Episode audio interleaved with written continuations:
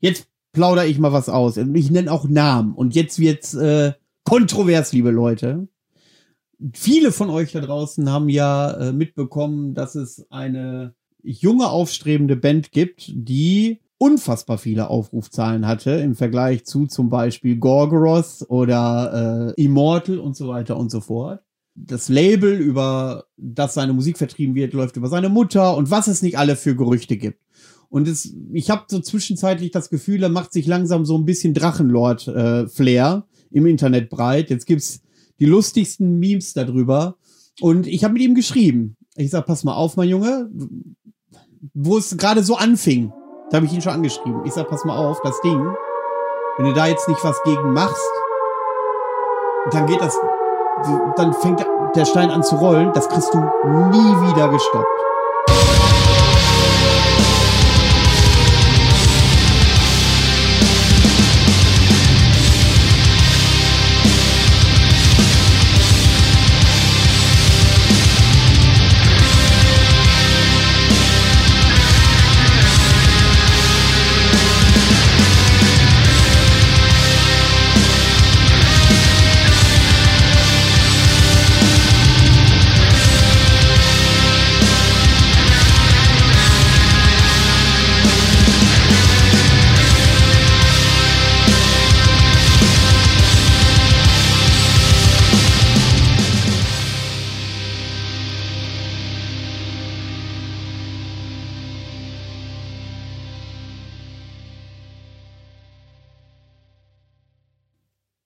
Moin, moin, liebe Freunde und herzlich willkommen zur 33. Ausgabe des Hartschnack Podcasts.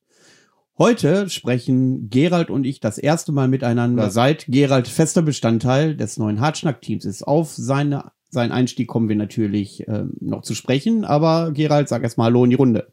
Hallo in die Runde. Sehr nett. Sehr nett, genau. Ähm, wir äh, suhlen uns heute im eigenen Sud. Wir haben uns keine großartigen Themen auf den Zettel geschrieben. Übrigens, äh, finde ich, wenn wir miteinander sprechen, fällt mir gerade ein, dieses äh, im eigenen Sud als Titel eigentlich immer ganz geil, wenn wir miteinander sprechen. Du wegen mir, ne? mach was du willst. Ich meine, ich bin ja so, sozusagen nur der Sozius, weißt du, deinem intellektuellen Genie unterworfen. Das heißt also, ich warte, äh, was da kommt und äh, schaue, ob ich mich dann einbringen kann oder auch nicht. Ne? Nicht nur dem intellektuellen Genie unterworfen, du bist auch zweiter Moderator im Hartschnack. So ist es, genau. Das heißt ja, ich bin sowieso immer auf der 2 und da fühle ich mich auch ganz wohl. Ne, da bin ich nicht so in diesem äh, Leistungsdruck, sonst kriege ich noch äh, Terminallergie, noch Albträume und so. Ja, ja, das ist richtig. Ähm, die Älteren von euch werden sich dran erinnern. Ähm, ich hatte mal angekündigt, dass wir ab und zu schon mal ein bisschen Vorlauf haben mit dem Podcast. Und ähm, ich stehe immer noch unter dem Eindruck der ganzen Regenbogen des gestrigen Spiels Deutschland gegen Ungarn. Die Älteren, weil diese Folge wird ja wahrscheinlich äh, etwas später ausgestrahlt, werden sich auch daran noch erinnern.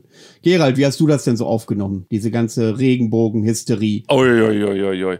Ja, ich würde aber sagen, also das ist, ich gab doch jetzt irgendwo dieses Meme, das jetzt online gegangen ist äh, von diesem, ich weiß gar nicht, was das war, diese Comicfigur, die sozusagen ihre Regenbogenflagge spätestens äh, Anfang Juli ins Feuer schmeißt. Und ähm, ich denke, genauso wird es nämlich auch laufen. Die großen Firmen da draußen, die entsprechen dem Zeitgeist, das gilt für auch jeden Politiker, der irgendwo äh, quasi zu den Big Playern gehört. Das ist alles keine echte Überzeugung. Da müssen wir uns drauf nicht vormachen, äh, müssen wir uns nicht vormachen. Ähm, die machen das, weil das momentan genehm ist, weil das, wie gesagt, äh, sehr PC ist und auch so der Tagespolitik entspricht. Das gehört sich aktuell so und dementsprechend macht man das. Das hat aber nichts mit, mit inneren Werten oder mit inneren Überzeugungen zu tun. Also wenn ich dann irgendwo parallel dazu auch die Nachrichten lese von oder sehe, äh, dass dann irgendwo, keine Ahnung, dieser Typ, der da irgendwie als Frau ähm, in Neuseeland oder äh, bei den, ich weiß gar nicht, bei welchen Olympischen Spielen. Der irgendwo, eine Gewichtheberin soll das sein, ne? Ja, ja, die Geschichte. Ge genau, Gewichtheberin, die dann irgendwo tatsächlich als Mann verkackt und als Frau wieder antritt und dann irgendwo alle anderen aussticht da frage ich mich doch echt, äh, in was für Zeiten wir leben. Weißt du, auf der einen Seite wird ähm, das eine propagiert hier, so von wegen so Gleichheit und, und Verständnis und ähm, dann, das sind aber alles hohle Phrasen. Auf der anderen Seite wird so ein blinder Aktionismus betrieben, wo man sagt, ja, da, da, da ist überhaupt kein vernünftiger Gedankengang hinter. Ne? Da wird auch so Sachen wie, wie Realitäten wie die Biologie und die physische Konstitution eines Menschen einfach vollkommen außen vor gelassen. Hauptsache, man macht's alles schön PC, man macht's alles political correct und äh, das kann es nicht sein, weil wir damit in eine völlig falsche Richtung äh, stoßen. Da, da, ich kann mir auch nicht vorstellen, dass irgendein äh, Schwuler oder eine Lesbe da draußen irgendwo daran irgendwie Freude hat. Es gibt ja auch jede Menge Lesben zum Beispiel, die sagen jetzt, es sind da draußen Männer, die sich selbst als Frauen bezeichnen und sich dann aber als lesbisch bezeichnen. Das mögen wir wieder auch nicht. Ja, natürlich klar mögen die das nicht, weil das einfach so so eine übergebrannte Agenda ist, die keinerlei Hand und Fuß hat, auch nicht zu Ende gedacht ist. Aber das ist ein ganz eigenes Thema für sich, weißt. Aber im Endeffekt kannst du davon ausgehen, dass jeder, der heutzutage in der äh, Boulevard und in der Tagespresse landet und keine Ahnung, dann irgendwie wie unser Söder hier mit seinem äh, kleinen äh, Regenbogenschiffchen vorm Gesicht rumläuft, dass sie das nicht so empfindet. Hallo, der ist Mitglied der CDU in äh, Bayern. Denkst du etwa, der sitzt dann irgendwo da oder würde sich abends irgendwo in den Queer-Club an der Ecke irgendwo begeben, nur um dort sich unter die Leute zu mischen? Kannst vergessen.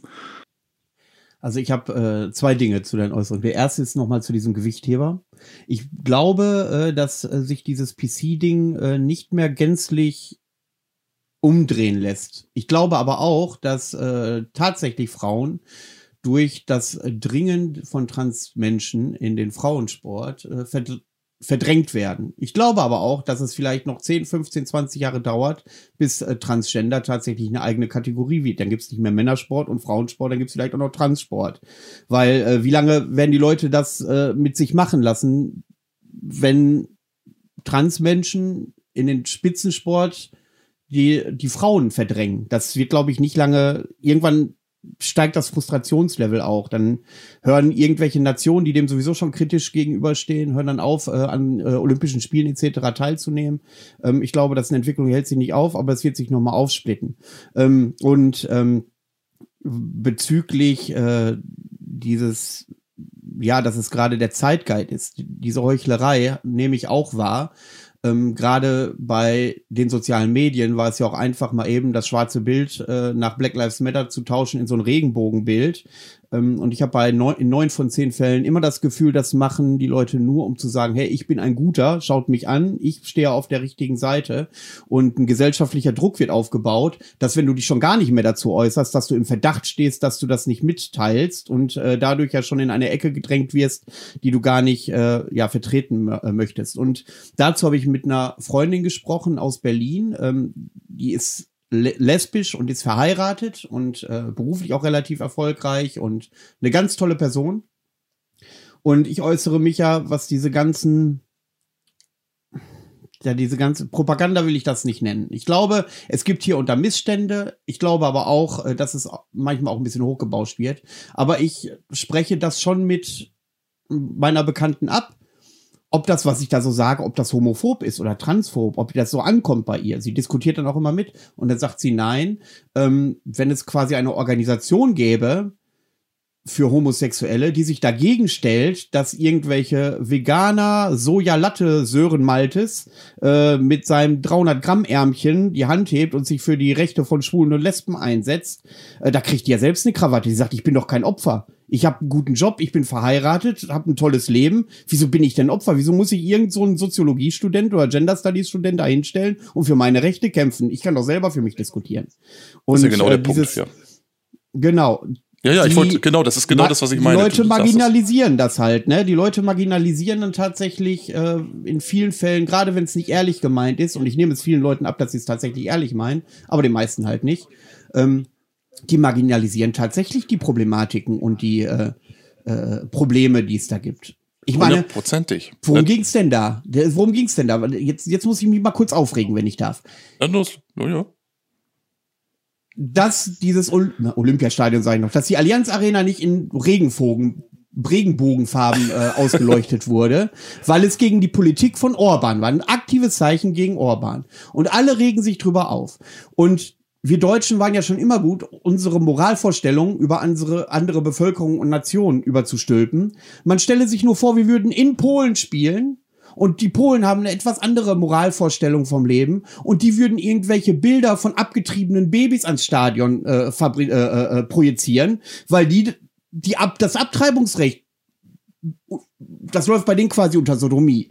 Und dann würden wir auch sagen, das ist nicht in Ordnung oder was. Also diese Arroganz, die die Deutschen immer hatten. Und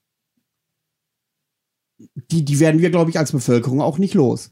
Und die Moral ist natürlich angenehm, weil es halt das Gute ist. Da fühlt man sich halt nicht schlecht, wenn man der Welt sagt, wie sie zu leben haben. Das ist ein Punkt, ja. Du hast es ja, ich meine, du, du sagst so was ganz Wichtiges. Dieser Umstand, dass der Kampf, ne, den solche Leute auszutragen haben, ähm, mit der Gesellschaft, manchmal auch mit sich selbst, ähm, dass dieser Kampf irgendwo marginalisiert wird, weil äh, das ist ungefähr so, als wenn zum Beispiel, ja, das kann man zum Beispiel auch auf unsere Szene anwenden. Äh, wenn da sich Leute hinstellen, die mit der Materie eigentlich nichts zu tun haben und sich dann aber als Verfechter irgendwo da äh, aufspielen, dann ähm, wird das Ganze sozusagen in Misskredit gebracht, weil jemand, der von außen drauf blickt, irgendwo sagt so, ja, also diese Diskrepanz zwischen der Person selbst und dem Thema, die ist ja offensichtlich. Und wenn ich das Gefühl habe, da spricht irgendwo jetzt jemand drüber oder jemand zerrt das Thema jetzt auf Krampf in die Öffentlichkeit, äh, hat damit aber eigentlich an und für sich gar nichts zu tun, sondern gibt jetzt im Grunde nur ein Statement ab, weil es eben dem Zeitgeist entspricht, dann wird da irgendwo eine Art ja, innere Ablehnung heraufbeschworen unter Leuten, die, sagen wir mal, dem, dem ganzen Thema vielleicht ansonsten positiv gegenüberstehen, weil sie das Gefühl haben, hier soll ihnen gerade was aufgedrückt werden. Das heißt also, anstatt tatsächlich, dass irgendwo positive Aufmerksamkeit entsteht, wird eine Ablehnung geschaffen, weil die Leute sich nicht bevormunden lassen wollen, weil die Leute irgendwo zum Beispiel äh, sich sowas wie, keine Ahnung, so, so, Blödsinnigkeiten wie das Ständersternchen irgendwo nicht gefallen lassen wollen und dann wird dieses eigentliche Thema, was ursprünglich eigentlich völlig legitim ist und auch seine Daseinsberechtigung hat, Misskredit gebracht, weil die falschen Leute anfangen dafür zu streiten und weil sie meinen, die müssten das an jeder Stelle und an jedem Ort irgendwo tatsächlich auspacken und jetzt zum Thema machen. Das ist aber falsch. Das ist eben falsch, weil diese, erstmal ist es ja nicht so, dass es erst seit gestern irgendwie äh, Transgender und ähnliches gibt und diese Leute, die haben es oft genug schwer gehabt und das heißt also eine gewisse Sensibilität irgendwo gesellschaftlich dafür zu schaffen, ist sicherlich positiv.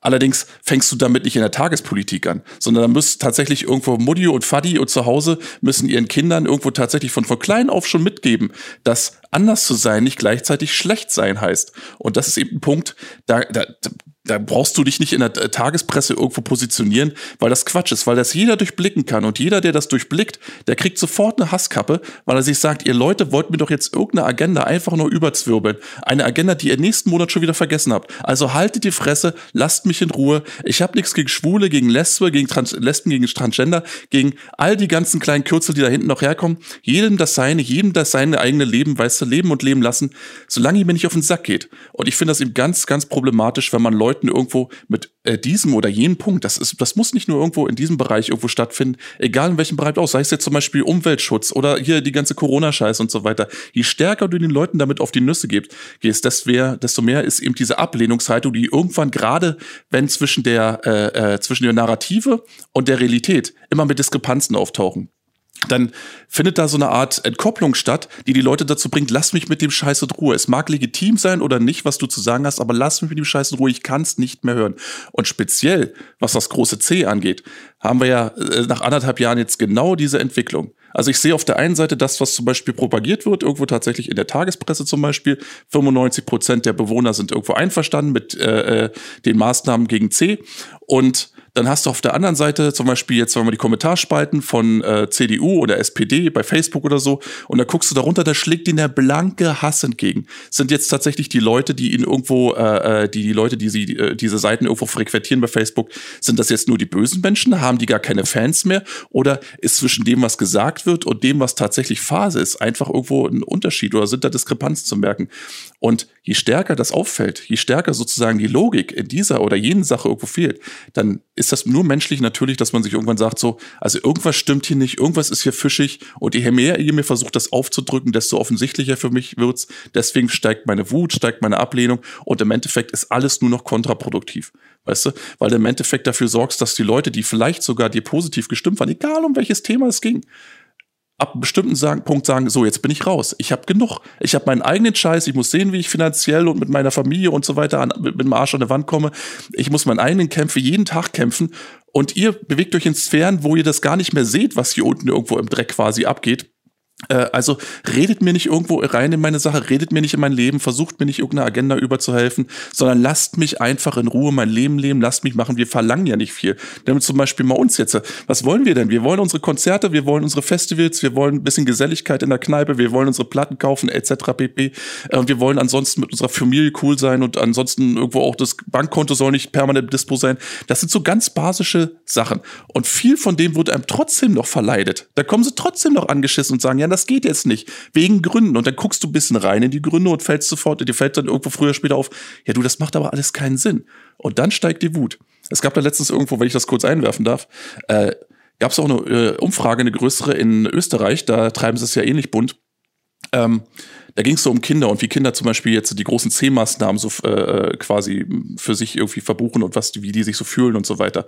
Und das Interessante, was diese Forscher dann tatsächlich, und die haben nicht nur irgendwie hier 250 in Berliner Randgebiet irgendwo befragt und dann gesagt, so 250 Befragte Deutschland meint, so wie es dann in der Tagespresse immer rauskommt, sondern die haben irgendwie 6500 Leute irgendwo befragt aus den unterschiedlichsten Bereichen. Und das Interessanteste war zu sehen, dass die Kinder von äh, Familien, wo sozusagen das C-Thema ganz offen diskutiert wird, beziehungsweise auch kritisch diskutiert wird, dass die nicht isoliert oder traurig oder depressiv waren, sondern die waren wütend, schon als Kinder, weil sie gemerkt haben, zwischen dem, was uns zum Beispiel in der Schule gesagt wird oder abverlangt wird und dem, was ich zu Hause zu hören bekomme, gibt es eine Diskrepanz und die macht mich wütend. Und diese Wut, egal ob es zum Beispiel um den Schutz von Menschenleben geht oder um den Schutz von Menschenrechten oder die Persönlichkeitsrechten, wenn diese Wut überhand nimmt, obwohl das Thema an und für sich irgendwo durchaus ja, einer Betrachtung wert ist, dann hast du eigentlich einen kontraproduktiven äh, Effekt, der einfach alles nur kaputt machen kann. Und mit der Scheiße muss Schluss sein. Und da muss man sich wirklich sensibilisieren und darf sich nicht mehr den ganzen Piss einfach ungefiltert reinziehen.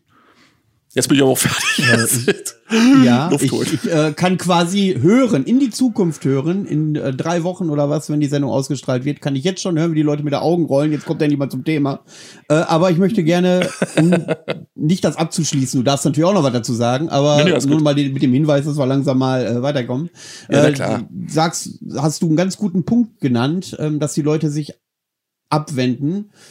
Ähm, das meine ich ganz gut tatsächlich an diesem Bin-I, Gender-Sternchen und äh, wie neuerdings äh, Berufsbezeichnungen ausgesprochen werden, äh, daran zu erkennen. Also irgendwie habe ich mal gehört, dass drei Viertel oder so oder vier Fünftel, keine Ahnung, der Leute aktiv dagegen sind, dass gegendert wird in der Sprache. Aber das ist eine Elitendiskussion. Das kommt aus den Universitäten, von irgendwelchen Soziologiestudenten, Gender Study Leuten, Professoren, die teilweise sogar Punktabzüge geben, wenn man äh, äh, in einer wissenschaftlichen Arbeit nicht gendert, obwohl das äh, eigentlich gar nicht so sein sollte.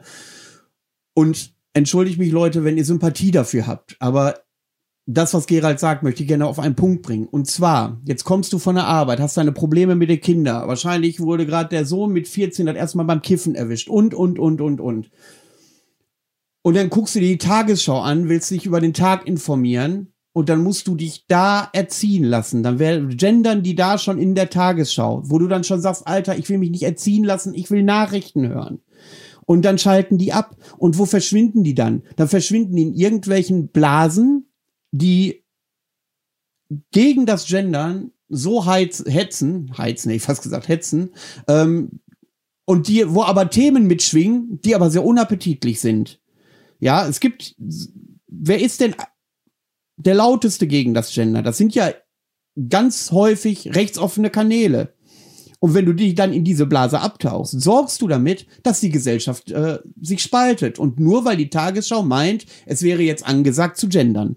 Und da, dieses Gendern führt die Gesellschaft nicht zusammen, sie spaltet die Gesellschaft. Vor allen Dingen, wenn es Eliten, und ich sag dir mal gleich ein bitteres Beispiel, ähm, weil die Eliten, also das klingt jetzt wie verschwörungstheoretisch, aber ich meine so Professoren, Journalisten, äh, Politiker und so weiter und so fort, gut angesehene Positionen, die auch leichteren Zugang haben, Massen zu erreichen, wenn die das den Leuten aufoktroyieren. Und ähm, jetzt möchte ich einen Punkt widersprechen. Du hast ja mal gesagt, ähm, dass wir die Leute sich abwenden, wenn sie das dauernd und dauernd und dauernd hören. Ich habe einen Artikel in der Taz gelesen und die Taz ist jetzt wahrlich nicht dafür bekannt, äh, neben der jungen Freiheit zu stehen.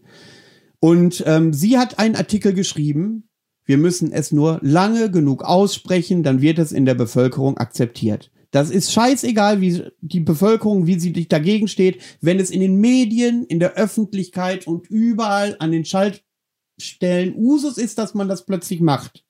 Und das macht man drei Jahre, fünf Jahre. Irgendwann bricht jeder Widerstand. Und darauf ja, bauen die ganz offen. Das haben die ganz offen in diesem Artikel geschrieben, dass man einfach diesen Widerstand brechen muss, indem man es immer und immer wieder und immer weitermacht. Und ähm, jetzt kann man das gut finden oder nicht. Aber ich sehe die Gefahr tatsächlich, wenn es, wenn sowas von oben aufoktroyiert wird und kommt mir jetzt nicht mit, Sprache entwickelt sich weiter. Ja, sie entwickelt, entwickelt sich aber von sich aus weiter und wird nicht von oben äh, diktiert, wie man nun zu reden hat. Ähm, ich befürchte, dass diese Inklusionsidee, die wahrscheinlich auch völlig richtig ist, die Bewertung lasse ich jedem Einzelnen da draußen äh, für sich, könnte auch gerne mitdiskutieren hierunter. Aber ich fürchte, diese radikalen Positionen ohne Rücksicht auf die Befindlichkeiten irgendwelcher Mehrheiten oder der in Anführungszeichen Normalbevölkerung führt die Bevölkerung nicht zusammen, sondern spaltet die Bevölkerung. Und wenn man dann immer sagt, die AfD würde spalten mit im Vokabular, ich sehe diese Spaltung nicht nur einseitig, ich sehe die wirklich vielschichtig. Und äh, mir als in Anführungszeichen normaler Mensch macht das tatsächlich Sorge. Ja, naja, das ist ja eben diese Spaltung generell, die ist ja jetzt quasi auch, naja, genau in den letzten 16 Monaten noch massiv vorangetrieben worden, wegen der ein oder anderen Sache. Und ähm, wie gesagt, für mich ist das immer noch so ein Unterschied zwischen Akzeptanz und Hinnehmen. Das heißt also, akzeptieren, es gab ja auch irgendwo so zum Beispiel äh, in Bayern gab es diesen einen äh, Hoshi, der dann auch gemeint hat, nee, Quatsch, nicht Bayern, sondern das war in dem Fall tatsächlich auch Österreich, der gesagt hat, Mensch, wir haben uns doch jetzt mittlerweile alle mit den Masken arrangiert, auch mit FFP2, ist doch akzeptiert mittlerweile. Das kannst du, wie gesagt, auch auf jedes Thema umlegen. Aber die Leute nehmen es irgendwann einfach hin und die Leute werden des Kämpfens einfach irgendwann müde. Und wenn sie sich sagen, das ist jetzt nicht so, als wenn ich mir jeden Tag irgendwo die Fingernägel ziehen müsste, sondern es ist jetzt einfach will ich so, dich dass kurz ich unterbrechen. Entschuldigung, ja. ich muss dich kurz unterbrechen. Na, hau es gibt nicht nur Leute, die es hinnehmen, es gibt Leute, die sagen, wenn die Maskenpflicht nicht mehr existiert, laufe ich trotzdem im Supermarkt mit Maske rum. Ja, genau, das ist, Ding ist aber noch nicht zu helfen mehr. Das ist ja das Ding. Und das, wie gesagt, da, wir müssen mal weg von dem Gedanken, dass es da draußen irgendwo sowas gibt wie, ähm, wie so eine einheitliche, homogene Masse an Leuten, die man, sagen wir, von links nach rechts legen kann oder die man äh, quasi im, im Zweifelsfall einfach in der Mitte einmal teilen kann. Das heißt also wirklich, die Meinung und auch die Nuancen in Meinungen bei den Menschen, egal um welches Thema es geht, sind manchmal so, sind zwar manchmal nur minimal, aber sie sind immer unterschiedlich. Das heißt also, dass du in den seltensten Fällen wirklich mit jemandem auf einen gemeinsamen Nenner kommen kannst. Und wie gesagt, irgendwann ist immer die Frage nur, wie lange kann ich so eine Sache tolerieren bzw. hinnehmen oder wie hart hat sie halt Einfluss auf mein Leben. Und dann machst du immer diese Kosten-Nutzen-Rechnung auf. Wenn zum Beispiel äh, die Frage ist, ja, äh, stelle ich mich jetzt, sagen wir mal, ähm, jetzt sagen wir mal gegen den Maskenzwang oder stelle ich mich gegen das Gendern, ähm, kann ich mich da hinstellen und tatsächlich das äh, offen für meine Meinung eintreten? Was würde mir dann passieren? Ja, wenn du der, ohne Maske in die Bahn gehst und so weiter, dann kriegst du ein fettes Knöllchen aufgedrückt äh, lässt das Gender-Sternchen weg, dann kriegst du vielleicht von den meisten Stellen noch Beifall. So oder so sind das, wie gesagt, von oben aufgesetzte ähm, Dinge, die tatsächlich von den Leuten in der Regel ja, also wie gesagt, akzeptieren hat für mich immer irgendwo sowas wie, ich habe das für mich abgewogen, ich habe das mir überlegt und ich habe es im Endeffekt als was, Positives äh, äh, ja akzeptiert. Also nehme ich es hin. Dieses Ertragen oder nur aushalten, das ist eigentlich für mich eher das, was äh, da draußen im großen Stil abläuft. Die meisten Leute haben, wie gesagt, ihre eigenen Kämpfe zu kämpfen, jeden Tag aufs Neue. Die haben gar kein, und du sagst es selbst völlig richtig, das ist die Elitenfrage in der Regel. Und die haben, äh, die, die, bewegen sich überhaupt nicht in den Bereichen, wo sowas in irgendeiner Form relevant für sie wäre. Die müssen sich ja auch nicht überlegen, äh, äh, keine Ahnung, welchen Maybach ich nächsten Monat bestelle. Ist das neue Modell schon raus? Das sind Themen, die sind für die sowas von weit weg. Und ob der neue Maybach ein E-Auto ist oder nicht, das interessiert die alle gar nicht. Aber sowas passiert halt einfach, wenn Leute tatsächlich, die in Medien oder in der Politik präsent sind, einfach gar offensichtlich keine anderen Probleme mehr haben als darüber oder eben von eigentlichen Problemen tatsächlich ablenken wollen. Und guck dir das jetzt momentan gerade an. Jetzt ist gerade irgendwo sind äh, äh, irgendwelche Infektionskurven dann irgendwie am runtergehen äh, und Das heißt also, es muss eine neue Debatte her. Jetzt hatten wir anderthalb Jahre, in denen sozusagen die Nachrichten jeden Tag für jede furzkleine Zeitung und für jedes Online-Blatt und so weiter äh, quasi mehr oder weniger selbstständig sich geschrieben haben. Du musstest ja eigentlich nur noch voneinander abpausen. Und jetzt wird's langsam wieder dünne. Jetzt musst du wieder irgendwo äh, Sachen, auf die die Leute irgendwo anspringen, aus den Finger ziehen. Und machen wir uns nicht vor. Egal worum es geht, ob bei YouTube oder bei äh, äh, irgendwelchen Internetseiten oder weiß ich was oder Wochenzeiten, es geht im Endeffekt immer um Absatz. Was lässt die Leute dazu bringen oder bringt die Leute dazu, zuzugreifen? Da stellt sich keiner hin und sagt so wie, äh, das Gender-Sternchen ist jetzt etwas, was wir zum Beispiel jetzt äh, in unserer Zeitung besprechen, weil das für uns eine persönliche Wichtigkeit hat. Nein, weil es ein Streitthema ist. Und Streit bedeutet Absatz in medialer Hinsicht. Wenn irgendwas nicht klar ist, wenn irgendeine, wenn irgendein Fussel aus irgendeiner Partei irgendwo eine andere Meinung hat, da wird dann eine Zeitungs, äh, wird dann irgendwo ein Zeitungsbericht drüber geschrieben, so von wegen die Partei wäre gespalten. Spaltung heißt Streit. Streit heißt Absatz. Ich muss das Ding, ich muss ja zugreifen, ich muss ja gucken, was da los ist. Ich muss da draufklicken. Und selbst wenn es nur Cents oder Mini-Cents auf den Euro sind, es ist scheißegal. Jeder Klick bringt Asche, jeder Klick bringt, Klub, äh, bringt Kohle und äh, dementsprechend das steht absolut hinter allem. Und deswegen ist es eben so, so wichtig, sich ab und zu auch wirklich mal zurückzunehmen, sich auf die Dinge, die wirklich wichtig sind, zu beziehen und auch die Welt auch mal vor der Tür zu lassen. Ich weiß, dass es schwierig ist und es wird dann, also wie gesagt, du wolltest gestern zum Beispiel nur ein Fußballspiel sehen und musstest dir die Scheiße noch reintun, weißt du? Wo du gesagt hast, so, das interessiert einen Toten. Ich will das gar nicht wissen. Ich wollte ein Fußballspiel gucken. Ich wollte mich hier hinsetzen. Ich wollte meine Entspannung haben. Mehr verlange ich doch gar nicht von euch. Also haltet die Fresse. Aber oft ist das nicht mal mehr möglich. Und da, da, da kann ich auch wirklich völlig verstehen, wenn die Leute sagen so, lasst mich in Ruhe mit dem Scheiß. Ich guck, ich guck gar kein Fernsehen mehr oder ich guck mir hinterher die Berichterstattung oder weiß ich was. Ne? Ja, also ähm, ist, um das abzuschließen oder eben jetzt wirklich mal abzuschließen, das Thema, ich habe noch nicht so lange über Politik gesprochen äh, in einer Podcast-Folge und ich hoffe, die letzten drei Hörer, die noch dran geblieben sind, werden noch entschädigt für, die, äh, für den Rest der Folge. Aber ähm, du sagst einfach mal die Welt draußen lassen. Ich ja. mich, mir macht es Spaß, mich aber auch aufzuregen. Wenn ich ja, bei meiner Freundin bin ja. und ich lese dann so einen Artikel und ich mich wieder herrlich drüber aufrege und sie sieht das ja alles nicht so eng. Sie ist ja sehr diplomatisch und so, ne? Mhm. Ich freue mhm. mich, wenn ich da eine Viertelstunde rumrenten kann, sie lacht sich dreimal kaputt. Oder wenn ich bei Facebook äh, wieder so einen Beitrag sehe, da brauche, weiß ich genau, welchen Satz ich schreiben muss, wo die Leute sich wieder drüber aufregen und wo ich genau weiß, jetzt hast du anderthalb Stunden Spaß. Ob du es jetzt meinst oder nicht, spielt ja keine Rolle. Ich habe da einfach auch Freude an diesen Debatten und ähm, ich kann von mir behaupten, dass ich da nicht einseitig äh, gestrickt bin.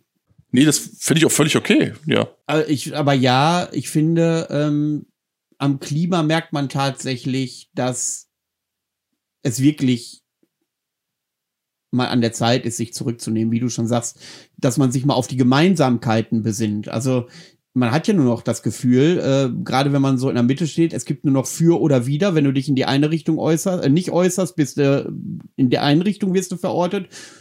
Noch nicht mal, wenn du was sagst, sondern wenn du nichts sagst, was ich eben schon gesagt habe. Wenn irgendwas Thema ist und du sagst nichts dazu, dann gehörst du automatisch schon zum Gegner. Du bist, ich war in einer Diskussion, das ist heute schon ein paar Tage her, in einer Diskussion war ich gleichzeitig rechtsradikal und eine linke Zecke.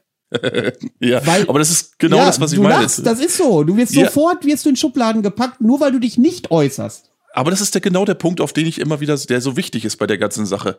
Ähm, du wirst entweder von links oder von rechts oder von der Mitte oder von wem auch immer da draußen instrumentalisiert, weil es im Endeffekt dann tatsächlich nur um deine Stimme geht oder um deinen Klick oder um deine Kohle im Endeffekt. Aber für dich als Menschen interessiert sich doch keine Sau. Das ist doch vollkommen klar. Das ist, äh, das liegt doch auf der Hand. Deswegen bin ich ja auch so. Das ist ja auch immer das, was ich meine. Sieh mal, du hast gerade das zum Beispiel beschrieben, wenn du irgendwo zu deiner, bei deiner Perle bist und du regst dich krass auf und sie findet das, du hast Glück, sie findet das lustig und äh, sagt sich, Mensch, Manuel, ist alles gut und so weiter. Wenn man so eine Atmosphäre hat, ist das eine Sache. Bei den allermeisten ist das heutzutage so, sag mal, du hast jetzt eine Familie, wo sozusagen das ein oder andere Thema strittig ist, ist jetzt egal welches. Ähm, dann ist irgendwann der Arsch aber auch ab. Dann ist es ja wirklich so, dass die Leute sagen, das habe ich bei meinen Eltern. Meine Eltern und da, ich sind immer konträrer ja. Meinung. Aber weil ich habe das Gefühl, nicht, dass ich der Bockige bin, sondern dass meine Eltern immer aus Prinzip das andere sagen, was äh, ich sage. Ähm, und da kommen wir zu einem ganz so wichtigen Rolle, als wenn die plötzlich rebellisch werden, als wenn sie rebellisch werden und äh, in eine Pubertät kommen. Ja, du, das ist, das ist ein ganz wichtiger Punkt. Ähm, wo ich dann aber auch wirklich, wirklich krass die Meinung vertrete. Und auch das ist etwas, was ich erst auch persönlich erst lernen musste, wenn ich mit meinem alten Herrn zum Beispiel in ein Streitgespräch gehe. Ne? Und er ist zum Beispiel gelernter DDR-Bürger und äh, für ihn ist das damals alles äh, ein äh, paradiesisches Wunderland gewesen und er hatte da gar keine Probleme und so weiter.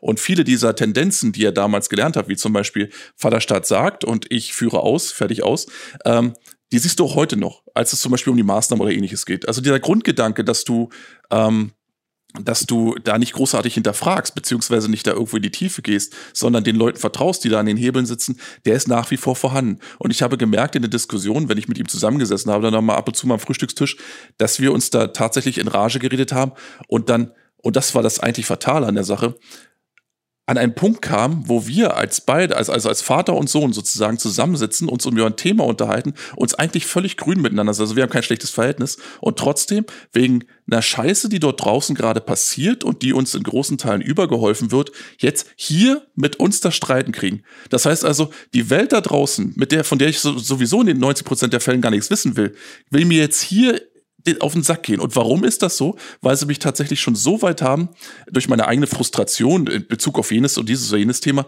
dass ich einfach nur noch platzen will. Und man will ja dieses, diese, diesen Druck irgendwo ablassen und dann geht man mit Leuten ins Gespräch und so weiter und redet mit diesen Menschen und merkt, wie man in der Diskussion, und dann manchmal gehen die ja auch wirklich heftig auseinander, dass man dann in den Bereich kommt, wo eigentlich aus einem, ich sag mal, aus einem harmonischen Familienleben als Beispiel plötzlich was ganz Hässliches wird. Und das kann ja im Extremfall sogar so werden, dass dann die Fronten so verhärtet sind, dass keiner mehr miteinander quatscht. Und das ist nichts, was von außen irgendwo oder was von drin kam, sondern uns von außen übergeholfen werde. Deswegen Tür zu, Fernseher aus, fertig aus. Ich habe einen Umgang damit gelernt, äh, tatsächlich. Ähm gestern äh, vor dem Spiel, das habe ich mit meinen äh, Eltern, meinen Onkel und so zusammengeschaut. Und dann mein Papa, ich finde das ganz toll mit diesen Regenbogen. Endlich mal eine Aktion, dass das nach außen dringt.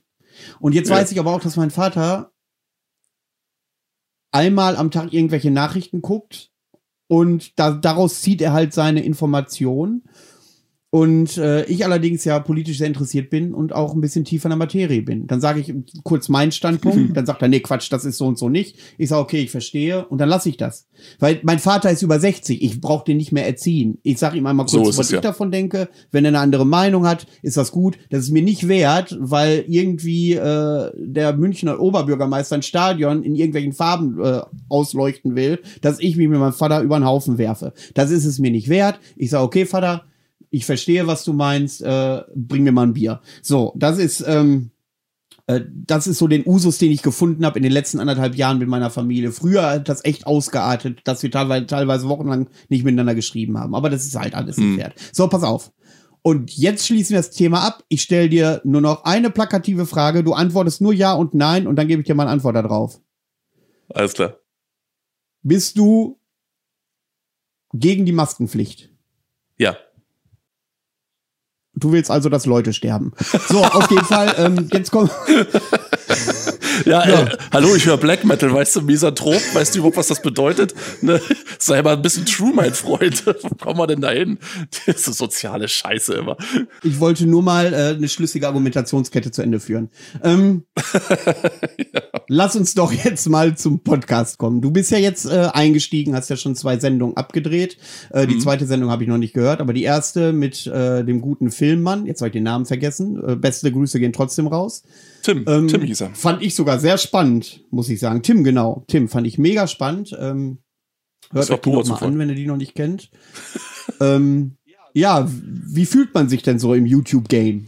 Ähm, ja, wie fühlt man sich in dem Game? Also, ich, äh, äh, ich versuche es einfach irgendwie, also ich meine, dass, dass da irgendwo so ein gewisses Sendungsbewusstsein auch von meiner Seite aus oder so, so, so Sendungsdrang vorhanden ist, das wird ja auch mittlerweile dem letzten aufgegangen sein. Und das kann man nur irgendwo, das kann man mir nur vorhalten oder man kann das irgendwie okay finden. Das ist eigentlich im Grunde jedem selbst überlassen.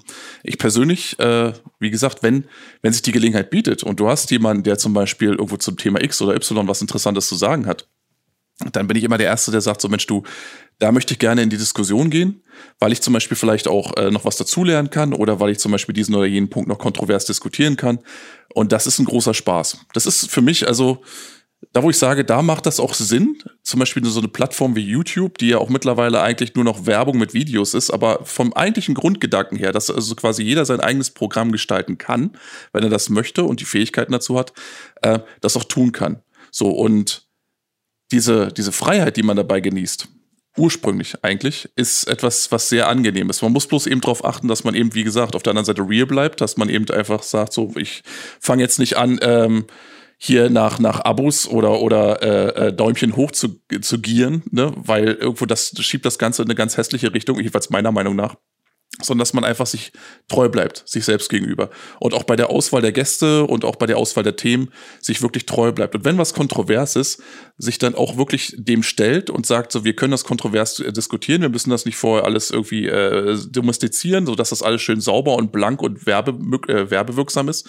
sondern dass wir einfach eben was Gutes daraus machen, was Echtes daraus machen. Es um das Echte geht's halt tatsächlich. Ne? Und das finde ich zum Beispiel gelingt uns bis jetzt eigentlich ziemlich gut. Und solange, ich glaube, das wird auch honoriert von den Leuten. Also ich glaube, je länger die Leute zuhören, desto mehr merken sie, okay, das sind keine Faker, die wollen jetzt nicht irgendwie äh, nur möglichst schnell, möglichst groß werden, sondern die reden einfach, wie in der Schnabel gewachsen ist, weil sie das einfach gerne tun. So, Ende aus Mickey Mouse.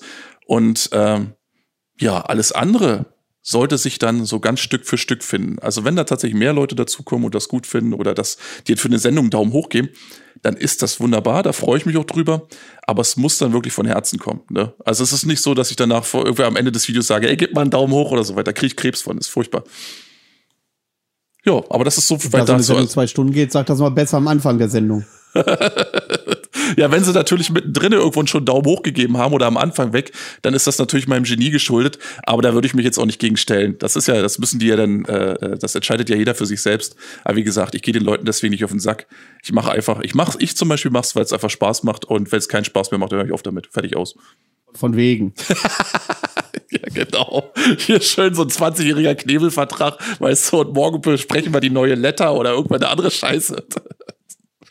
ja, ja. Ja, okay. ja, aber äh, ich verstehe, was du meinst. Und ähm, über die äh, Abonnentenzahlen und Abrufzahlen, obwohl ich sagen muss, ähm, dafür, dass wir wirklich Sparte von der Spartenmusik machen. Also ist ja wirklich äh, äh klein, krämerig, möchte ich schon fast behaupten. Also es gibt ja Bands, die sind ja so tief im Underground verwurzelt, wo äh, viele den Gast quasi nicht kennen. Also ich versuche da schon ein bisschen Ausgewogenheit zu schaffen zwischen äh, Bands und Gästen, die man kennt tatsächlich. Äh, ich, wenn ich an Singultus von Endstille äh, denke oder so, wo die Leute dann auch ja auch mal gespannt sein können, was an größere Bands sagen, aber dann natürlich auch, ich denke dann jetzt speziell auch an die Sendung von Daniel mit Schraut auf Satan, äh, wo du wirklich schon ja. in der Szene wirklich verhaftet sein musst, um ja. die Bands zu kennen. Aber wenn die Bands bekannt sind, das äh, erlebe ich in meiner Black Metal Blase ganz häufig, äh, zumindest in sozialen Medien, ist das auch eine Band, die halt im Underground hart gefeiert wird. Und das ist mir besonders wichtig, so eine Gästeauswahl tatsächlich zu schaffen. Und dann können wir ja auch gleich mal äh, über die deutsche Metal-YouTube-Szene sprechen, weil ich habe die Erfahrung gemacht, dass das die Leute immer interessiert, was man für eine Meinung zu anderen Metal-YouTubern hat. Fragt der Geier warum, aber das wird öfter an mich rangetragen. So, was hältst du denn von dem, was hältst du denn von dem? Ähm, man erkennt bei diversen Metal-YouTubern auch immer eine Richtung. Die fangen ähnlich an wie wir, also relativ klein und dann kommen da Bands ins Spiel, die immer größer werden, immer größer werden. Dann wird das nächste Genre ausnahmsweise verlassen. Dann ist irgendwann Black Metal nur noch äh, ausnahmsweise, bis es gar nicht mehr auftaucht äh, als Content da. Ähm, dann wird dann Rammstein, Lindemann, Sabaton besprochen. Wir genau wissen, die ganzen Wochenendrocker freuen sich über so einen äh, Metal-YouTuber. Und dann kriegst du 100.000 Abonnenten. Klar, die Musik ist ja mittlerweile im Mainstream angekommen. Äh, also ich rede jetzt nicht vom Black Metal, obwohl da kann man ja auch schon mal diskutieren hier und da, sondern äh, von äh, Metal allgemein. Es ist ja auch mittlerweile cool und schick Metal zu hören. Ich glaube, die den Eindruck, den die Außenwelt von Metal hat, hat sich in den letzten zehn Jahren extrem gewandelt. Mhm. Und ähm, ja, und dann weißt du genau, jetzt hast du 100.000 Abonnenten, aber du machst eine Black Metal-Sendung, die vielleicht 300 davon noch interessieren, weil die Black Metal-Fans die aber haben dich sowieso deabonniert, sobald du das erste Mal über Sabaton und Amon Amarth gesprochen hast. Und ähm, ja, dann bringst du diesen Content nicht mehr und schon hast du diesen Pfad verlassen und, äh, und den Pfad, warum du es eigentlich gemacht hast. Also den Anspruch stelle ich an mich selbst auch überhaupt nicht. Es gab die Diskussion äh, mit Steff damals, äh, in welche Ausrichtung das geht, wie groß wir werden wollen, äh, gehen wir Werbepartnerschaften ein und so. Und äh, da sage ich gesagt, ja, Werbepartnerschaft habe ich nichts dagegen, aber es muss natürlich 1000 Prozent zu uns passen. Habe ich gesagt, wenn ein Gast kommt, der hochspannend ist, aber ein neues Album im Gepäck hat, bitte, kann gerne kommen, lass uns drüber reden. Oder ähm, damals bei, äh, erinnere ich mich, habe ich eine Einladung von Heiko von Barter Metal Open Air gekriegt. Du sag mal, dein Podcast ist ja ganz spannend und super. Ähm, jeder, der es noch nicht weiß, der hat auch so einen riesen Med-Shop im Internet.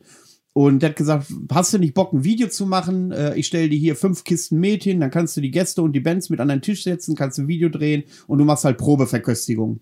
A, hätte ich das sowieso nur einen halben Tag auf der Kette gekriegt. Met knallt bei mir nämlich wie die Hölle. Und äh, B, habe ich das dann vorgeschlagen und ähm, ja, da war so der Usus, dass das doch eine Spur zu prollig wäre und äh, dass das eine Richtung wäre, die Steff damals nicht als Idee hatte, wohin der Kanal gehen sollte. Und ähm, habe ich das natürlich auch entsprechend gelassen, weil wir waren Partner damals und äh, er hat Rücksicht auf mich genommen, ich habe Rücksicht auf ihn genommen und ähm, ja, und so hat sich das dann irgendwann auseinandergelebt, weil wir irgendwann im Laufe des Alltages, mein Gott, habe ich jetzt viele Themen angerissen in den drei Minuten Monolog, ähm, weil wir irgendwann festgestellt haben, wir haben komplett unterschiedliche äh, Ideen, in welche Richtung das gehen soll. So. Und jetzt darfst du zu allem was sagen. Ich gehe erstmal anderthalb Stunden raus, glaube ich, solange wir es brauchen. ja, nee, also ich denke mal im Endeffekt, äh, wenn du, also ich denke, das Blödeste, was du machen kannst, ist irgendwie jetzt ohne Diss in deine Richtung schicken zu wollen oder in eure Richtung. Aber das, das, ich würde mich, ich persönlich würde mich nie, wenn ich jetzt sagen wir mal mit so einer Sache starte, nie darauf äh, konzentrieren wollen, wie schnell ich oder wo ich dann eventuell dann und dann sein könnte. Weil ich finde eigentlich, dass zum Beispiel Größe oder Abonnentenzahlen oder, oder Klicks oder was auch immer ähm, eine Sache ist, die ähnlich wie zum Beispiel eine Musikerkarriere immer organisch wachsen muss. Das heißt also, wenn man irgendwas mit dem Ziel macht, dass es möglichst schnell, möglichst populär ist, dann ist es in den allermeisten Fällen irgendwann scheiße. Und bei euch ist es ja so zum Beispiel gewesen, ihr seid ja irgendwo als Team irgendwo gestartet und ähm, wenn man zwei konträre Charaktere hat, der eine ist vielleicht komplett oldschool und der andere ist eher so ein bisschen open-minded, ähm, und die dann zusammenhaut und dann aus der Kontroverse quasi schöpft und diese beiden Menschen sich aber respektvoll gegenüberstehen, dann kann das etwas sein, wo man sagt, äh, da hast du die richtige Spannung drinne, da hast du so richtig so ein bisschen das Feuer.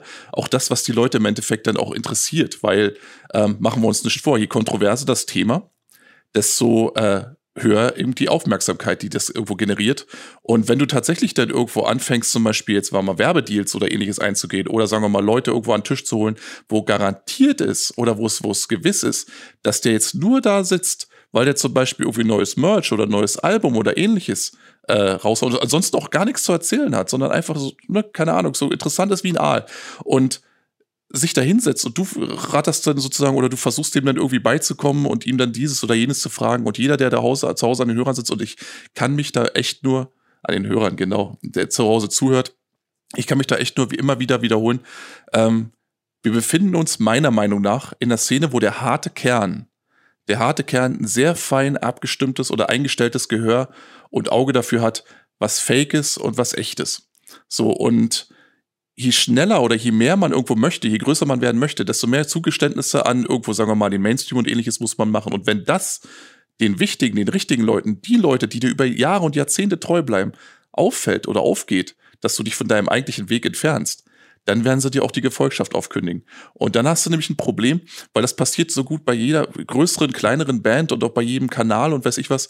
Immer dann, wenn du anfängst, irgendwo auf die Leute, die dich tatsächlich irgendwo vom Tag eins an irgendwo supportet haben, zu scheißen, indem du sagst, ich muss jetzt einfach auf die nächste Stufe und entweder ihr zieht mit oder ihr bleibt zurück, danke für den Beitrag und äh, äh Tschüssikowski. Wenn du sowas machst, dann äh, verlierst du dich darüber hinaus auch selbst und dann verlierst du auch aus dem Auge, was eigentlich oder worum es eigentlich im Endeffekt gehen sollte. Also mein Lieblingsbeispiel zum Beispiel, äh, ja, zum Beispiel, ist, ähm, es gibt da in äh, Amerika drüben, wo wir gerade bei YouTube-Kanälen sind, da gibt's ja zum Beispiel äh, äh, zum Thema Film und, und Popkultur und so weiter, gibt's ja zahllose Kanäle, die eigentlich alle nur dasselbe machen und alle sind ähnlich cringe. Also da willst du eigentlich immer nur wegrennen. Da guckst du das Ding an und dann hast du die super Ausleuchtung und die HD-Kamera und dann hast du zwei Schnitte pro Sekunde und dann rückt die Kamera an die Fresse ran und wieder zurück und wieder ran und wieder zurück und du denkst, warum? Warum? Habt ihr Angst, dass wenn das Bild stillsteht, äh, stillsteht, dass ich dann spontan ins Koma falle oder was soll der Scheiß? So, und dann gibt's jedenfalls diesen einen Kanal und den kann ich jedem empfehlen, der zum Beispiel sich so ein bisschen für, für, für Filme und für Popkultur interessiert. Das ist der Kanal von Red Letter Media. Und Red Letter Media ist so ein kleiner Haufen von Freunden, die seit 20 Jahren irgendwo, ähm, ach, seit länger schon, seit sie klein sind, irgendwo in der Milwaukee-Gegend irgendwo rumhängen, die äh, ja Filme besprechen, die zum Beispiel so richtige Best of the Worst, so heißt ihre Sendung, wo sie also Schrottfilme aus, die zugeschickt werden, äh, äh, reviewen, aber alles verdammt nochmal echt. Also richtig echt. Wenn die irgendwo eine Meinung haben, die mit dem Mainstream äh, konträr geht, dann hauen die die trotzdem raus und du siehst es denen einfach an. Da sitzen einfach so drei, vier Zyniker auf dem Haufen, die 20 Jahre lang Medien- und Popkultur mitbekommen haben und einfach die Schnauze voll haben von allem, aber sich auch davon nicht lösen können. Und in diesem Zynismus und dieser gleichzeitigen Liebe, die man für etwas hat, dann einfach gefangen zu sein und das nach außen zu senden, die Zuschauer, die sie, die lieben die, weil sie sagen, ihr Leute, ihr macht's echt, ihr macht es richtig. Und das ist zum Beispiel, um den Bogen jetzt mal zurückzuspannen zum deutschen YouTuber Stadel, ähm, ist etwas, was ich, wenn ich mir das so angucke, glücklicherweise bei den allermeisten Kanälen, die in Deutschland irgendwo für äh, den Bereich Metal in irgendeiner Form relevant sind, immer noch auch, auch sehe, dass die Leute sozusagen das aus den richtigen Beweggründen machen. Wenn ich mir da irgendwo so Parabelritter oder sowas angucke, weißt du, dann merke ich schon, der Junge ist einfach schon zu weit weggelaufen. Der hat irgendwann ähm, das vielleicht mal aus dem richtigen Grund begonnen, aber er bewegt sich mittlerweile in Sphären, wo er Content kreieren muss, um sozusagen äh, das, das Pferdchen am Laufen zu halten und um so andere Projekte wie seine Bücher oder den ganzen anderen Schnuckes da irgendwie zu, äh, zu featuren und zu promoten. Und der auch deswegen diese ganzen, diese Ästhetik von diesen YouTube-Kanälen, dieses glattpolierte, dieses, äh, diese Schnitttechnik, diesen ganzen Schmutz einfach schon mit reingenommen hat, weil, weil er weiß, er muss das tun, weil seine Fanbase eben nicht irgendwo noch die 600 vom Anfang sind, sondern mittlerweile nicht mal mehr 6000, 60.000, sondern über 100.000 Menschen. Und da kannst du garantiert sicher drauf sein, also äh, von ausgehen, dass von diesen 170.000 vielleicht noch, ich würde sagen, so 10, 15, 20 Prozent harter Kern sind. Und der Rest sind Leute, die ähnlich wie zum Beispiel äh, äh die Partytouristen auf dem Wacken dahin fahren, weil das für die vielleicht so ein großer Zoo ist, weil man da hier und da mal ein Berührungspunkt ist. Aber im Endeffekt um die Materie selbst gibt's da keinen mehr. Weißt du? Und das ist eine Sache, da ist immer die große Gefahr, finde ich. Und das hat auch einen Grund, warum zum Beispiel die kleinen YouTuber, sowas wie der Gore-Minister oder wie Ernie hier mit Krachmucker, ähm, warum die halt zum Beispiel, ähm, warum deren Wachstum auch äh, meiner Meinung nach irgendwann eine Grenze gesetzt ist. Es sei denn, sie fangen an, sich zu verändern. In dem Bereich, in dem sie sich jetzt bewegen, so bei 10, 15, 20.000, da gehe ich noch mit, weil so viel würde ich tatsächlich auch dem deutschen Underground zutrauen, dass sich so, so viele Leute rumtreiben, maximal, die real sind, die wirklich da äh, mit Herzblut dabei sind.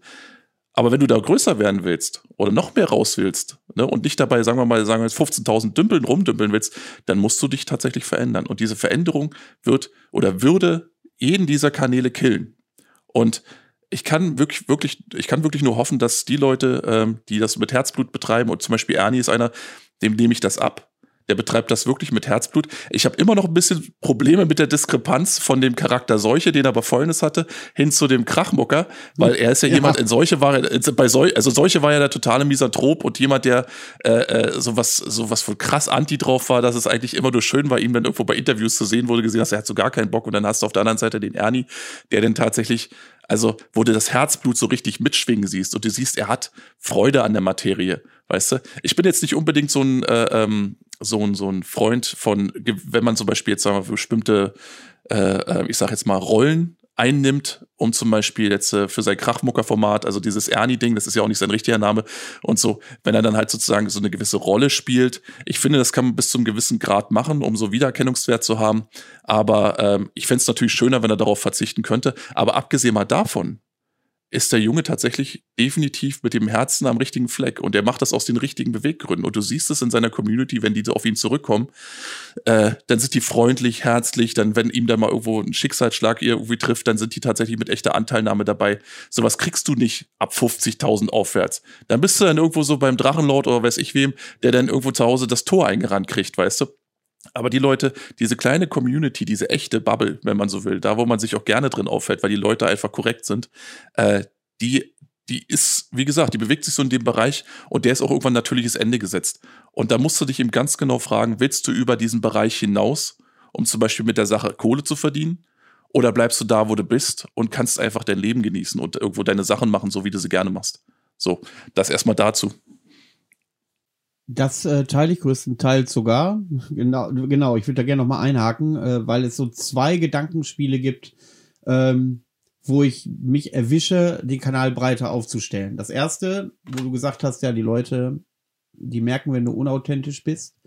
Und äh, wenn du dann plötzlich äh, kommerziellere Beiträge machst, um deine Reichweite zu erhöhen. Also, das würde ich halt nur für Gäste aus einer Band machen. Da wäre mir das völlig scheißegal, was gedacht wird. Aber dann, äh, wenn ich so unrealistisch wie das ist, aber wenn ich äh, mal die Möglichkeit hätte, jemanden von Rammstein zu bekommen, würde ich den, da würde ich die Community nicht fragen. Das würde ich machen. Weil die wissen alle, das ist meine Herzensband von meiner Jugend an und ähm, ich denke, ich achte viel auf die Community, mir ist die wichtig, weil die Community auch ultra fair zu mir ist. Die ist sehr positiv, aber auch die Kritik, die ich bekommen hat, immer Hand und Fuß, ist nicht hier, was du machst, ist Kacke, sondern hier, da habe ich eine dezidiert andere Meinung oder so. Das finde ich mega geil. Da ziehe ich auch viel raus aus äh, der Kommunikation mit der Community. Aber in dem Fall würde ich sagen, ähm, ich achte viel auf die Community, aber da wäre mir das egal, ob da irgendwelche Leute die Nase rümpfen würden. Dafür wäre mir ja, das, das äh, mit Rammstein zu wichtig. Also wer nicht weiß, dass du Rammstein liebst, äh, der hat definitiv auf seinen Ohren gelegen und zwar die ganzen letzten, das ganze letzte Jahr. Und das ist exakt ja. das, was ich meine, weißt du? Ähm, das ist ein ganz wichtiger Punkt. Wenn du eine Sache wirklich liebst, zum Beispiel, du bist jetzt bist jemand, der sich vornehmlich im Underground bewegt, aber du hast so ein, zwei, drei Lieblingsbands, die zum Beispiel im Underground schon lange entwachsen sind. Lass es von mir aus Rammstein sein oder Metallica und so weiter. Und du würdest die Chance bekommen, diese Leute mit reinzunehmen. Dann würde dir das also wenn du jetzt nicht gerade, wenn man jetzt so, so ein klassischer Schwarzmaler ist, würde dir das, glaube ich, jeder nachsehen, der dich irgendwo kennt, weil er sagt, jo, da hat er die Chance bekommen, mit, sagen wir mal, so seinen eigentlichen Helden oder mit den Helden seiner Jugend irgendwo einfach mal ins Zwiegespräch zu gehen. Der würde auch keiner oder sagen wir mal nur die Dümmsten der Dummen sich hinstellen und sagen, ja, nee, das äh, äh macht der, weil der jetzt Klicks will. Dann wüsste derjenige nicht, mit wem er spricht Verrat oder von wem er redet. Ja. Ja, richtig, genau. Ne? Das ist eben das Ding. Das, äh, äh, und auf die Leute sei dann auch geschissen, weil die von Anfang an sowieso nicht zugehört haben. Die haben nicht zugehört und haben gewusst, dein Herzblut liegt hier zum Beispiel in der Materie. Aber Rammstein ist zum Beispiel eine Band, die ihm seit von Tag eins an unglaublich wichtig war. Und wenn du dann auf solche Unkenrufe ist dann auch wirklich geschissen. Ne? Das ist dann auch okay und das kann passieren und da draußen gibt's auch viele Trolle, alles, alles geschenkt. So, aber wenn man es aus dem richtigen, äh, du, wenn du jetzt zum Beispiel hingehen würdest und sagen würdest, ich, äh, keine Ahnung, äh, äh, keine Ahnung, Biermarke XY ist die geilste Marke aller Zeiten, weißt du. Ich trinke das Zeug seit 20 Jahren. Das ist so gut. Ich komme da gar nicht von weg. Und ich will das jetzt einfach mal featuren, weil ich möchte da draußen, dass zumindest mal die anderen Leute es probieren oder dass ich das mal gesagt habe. Dann ist das legitim, weißt du, weil du das selbst fühlst, weil du sagst, ich habe das seit Ewigkeiten schon gemacht, ich trinke das seit Ewigkeiten schon, ähm, das ist mir wichtig und das ist eine Wichtigkeit, die ich gerne mit euch teilen will, weil ihr seid meine Community, fertig aus. Aber wie gesagt, es gibt eben das ist eine Sache und dann gibt's eben die andere Sache, wo zum Beispiel jemand auf dich zukäme und sagen würde, ey, äh, mach doch mal ein Sabaton-Feature. Hier kriegst du Konzertkarten und äh, auch noch so ein kleines Fanpaket zugeschickt, aber dafür wollen wir irgendwie 60 Minuten Sendung haben, Minimum. Weißt du? Arschlecken. Nö, ist nicht. Ganz einfach, weil die Band Schmutz ist. Naja gut, äh, ich will das jetzt nicht verallgemeinern, wie gesagt, auch die haben sich irgendwo hochgearbeitet, aber mittlerweile sind sie natürlich die Helene Fischer des Metal, weißt du? Schreiben immer denselben Song, und haben hunderttausende Fans. Und das ist alles geschenkt, soll das, sollen so Leute machen, ist alles in Ordnung und so weiter und so fort. Aber kommt mir mit dem kurz Scheiß einhaken, an. bevor wir die Story vergessen, weil das passt gerade wunderbar. Ja.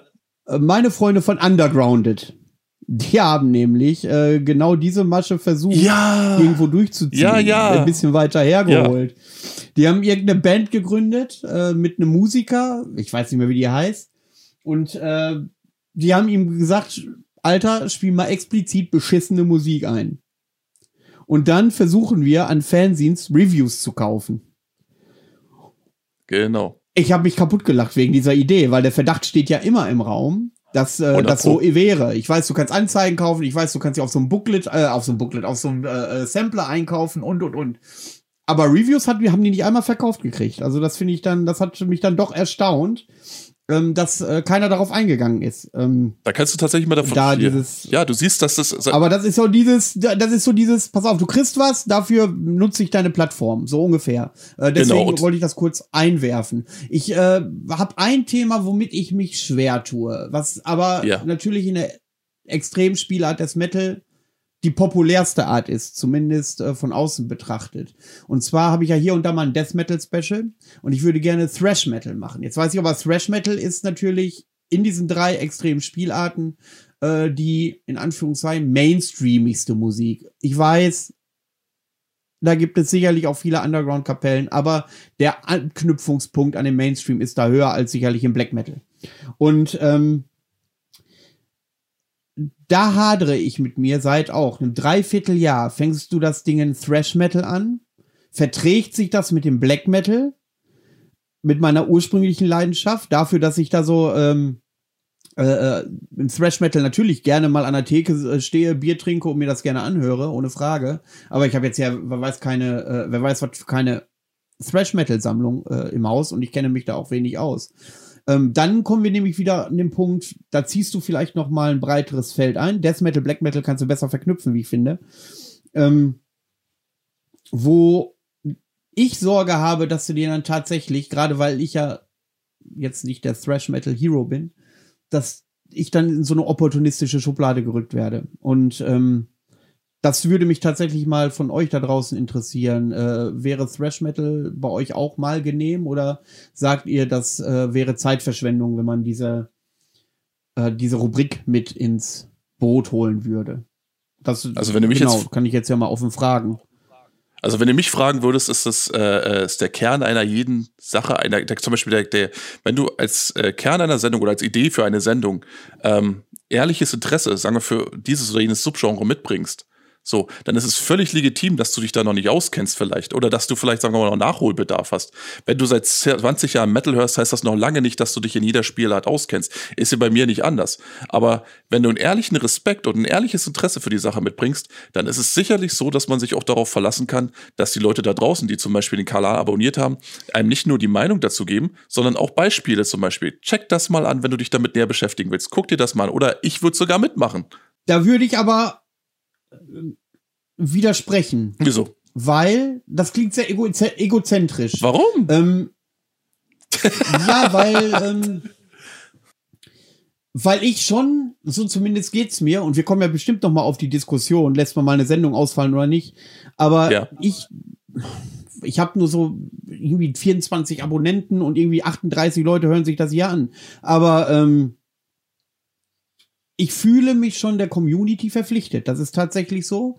Und ich denke viel darüber nach, wie das die Community aufnimmt. Natürlich kann ich diese scheißegal äh, fahren und sagen, nee, okay, nee. hätte ich vielleicht mal Bock drauf und das finde ich mal spannend, also mache ich es einfach. Aber ähm, ich, ich meine das mir anders. schon wichtig, dass ich da eine Rückmeldung bekomme. Ich meine ich mein das ein bisschen anders. Also nicht, dass wir uns falsch verstehen. Ähm, es ist ein Unterschied, ob du, sagen wir mal, äh, sagst, ich mache jetzt, sagen wir mal, Thema XY, weil die Community gesagt hat, äh, das würde uns interessieren und dann gehe ich da mit so einer halbärschigen Attitüde ran.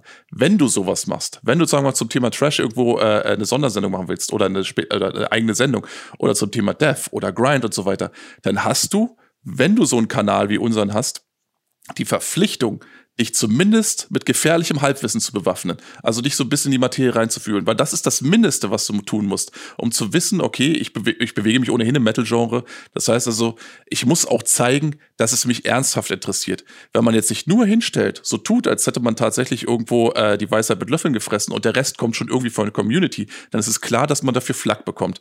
Wenn man allerdings sich hingestellt hat und gesagt hat, das Thema hat mich schon seit Jahren irgendwo immer wieder so angesprochen. Ich glaube, zum Beispiel hier äh, äh bei Krachmucker war es ja auch so. Der hat ja auch zum Beispiel ähm, ich glaube, worum ging es denn da? Irgendwie so um, um traditionellen Metal und so weiter. Ich weiß gar nicht mehr, in irgendeiner seiner vergangenen Sendungen, da hat er gesagt, das war ein Genre, das hat mich immer so peripher interessiert. Da habe ich mich mal richtig reingewühlt und so weiter. Und da sind die Leute dann von sich aus gekommen und gesagt, hier, das kannst du mal machen und das kannst du mal antesten. Und dann ist der komplett aufgegangen und hat gesagt, wow, jetzt es hat sich meine eigene Weltsicht sogar um eine neue Facette erweitert. Das ist eine super Sache. Wenn du dich allerdings hinstellst, wie Graf Rohrspatz, und sagst so, weißt du was, das Thema würde mich interessieren und dann sitzt du da. Also ich glaube, Rain and Blood ist Trash und Sodom auch naja, egal. Äh, ja, was haltet ihr davon? Dann ist es klar, dass die Leute sagen, ähm, ja, äh, Ficker, weißt du, uns ist die Musik ähm, wichtig und so weiter und du stehst da und stotterst vor 600 Abonnenten irgendwo äh, die irgendeinen Schwachsinn zusammen. Wieso fragst du denn nicht die Leute, beziehungsweise liest dich selbst mal ein bisschen ein? Es gibt doch zahllose, guck dir hier die, die Laws of Depravity oder wie die eine Doku über Sodom heißt zum Beispiel und diverse andere Dinger, die man sich über YouTube angucken kann. Das Einzige, was du, also äh, Unwissenheit ist zu entschulden, aber nicht Faulheit in Bezug, in Bezug, auf so ein Thema. Wenn du die Zeit hast, dich da reinzuwühlen und das nicht tust, dann ist ja ist kein Wunder, dass die Leute sagen, ey, Fickfinger, weißt du, aber wenn die Leute merken, so, du hast dich ehrlich damit be beschäftigt, kannst dich aber noch nicht irgendwo komplett artikulieren, weißt noch nicht hundertprozentig alles, dann kommen sie gerne, nehmen deine Hand und sagen so, pass auf, hier hast du noch mal einen Tipp oder da guck doch mal nach.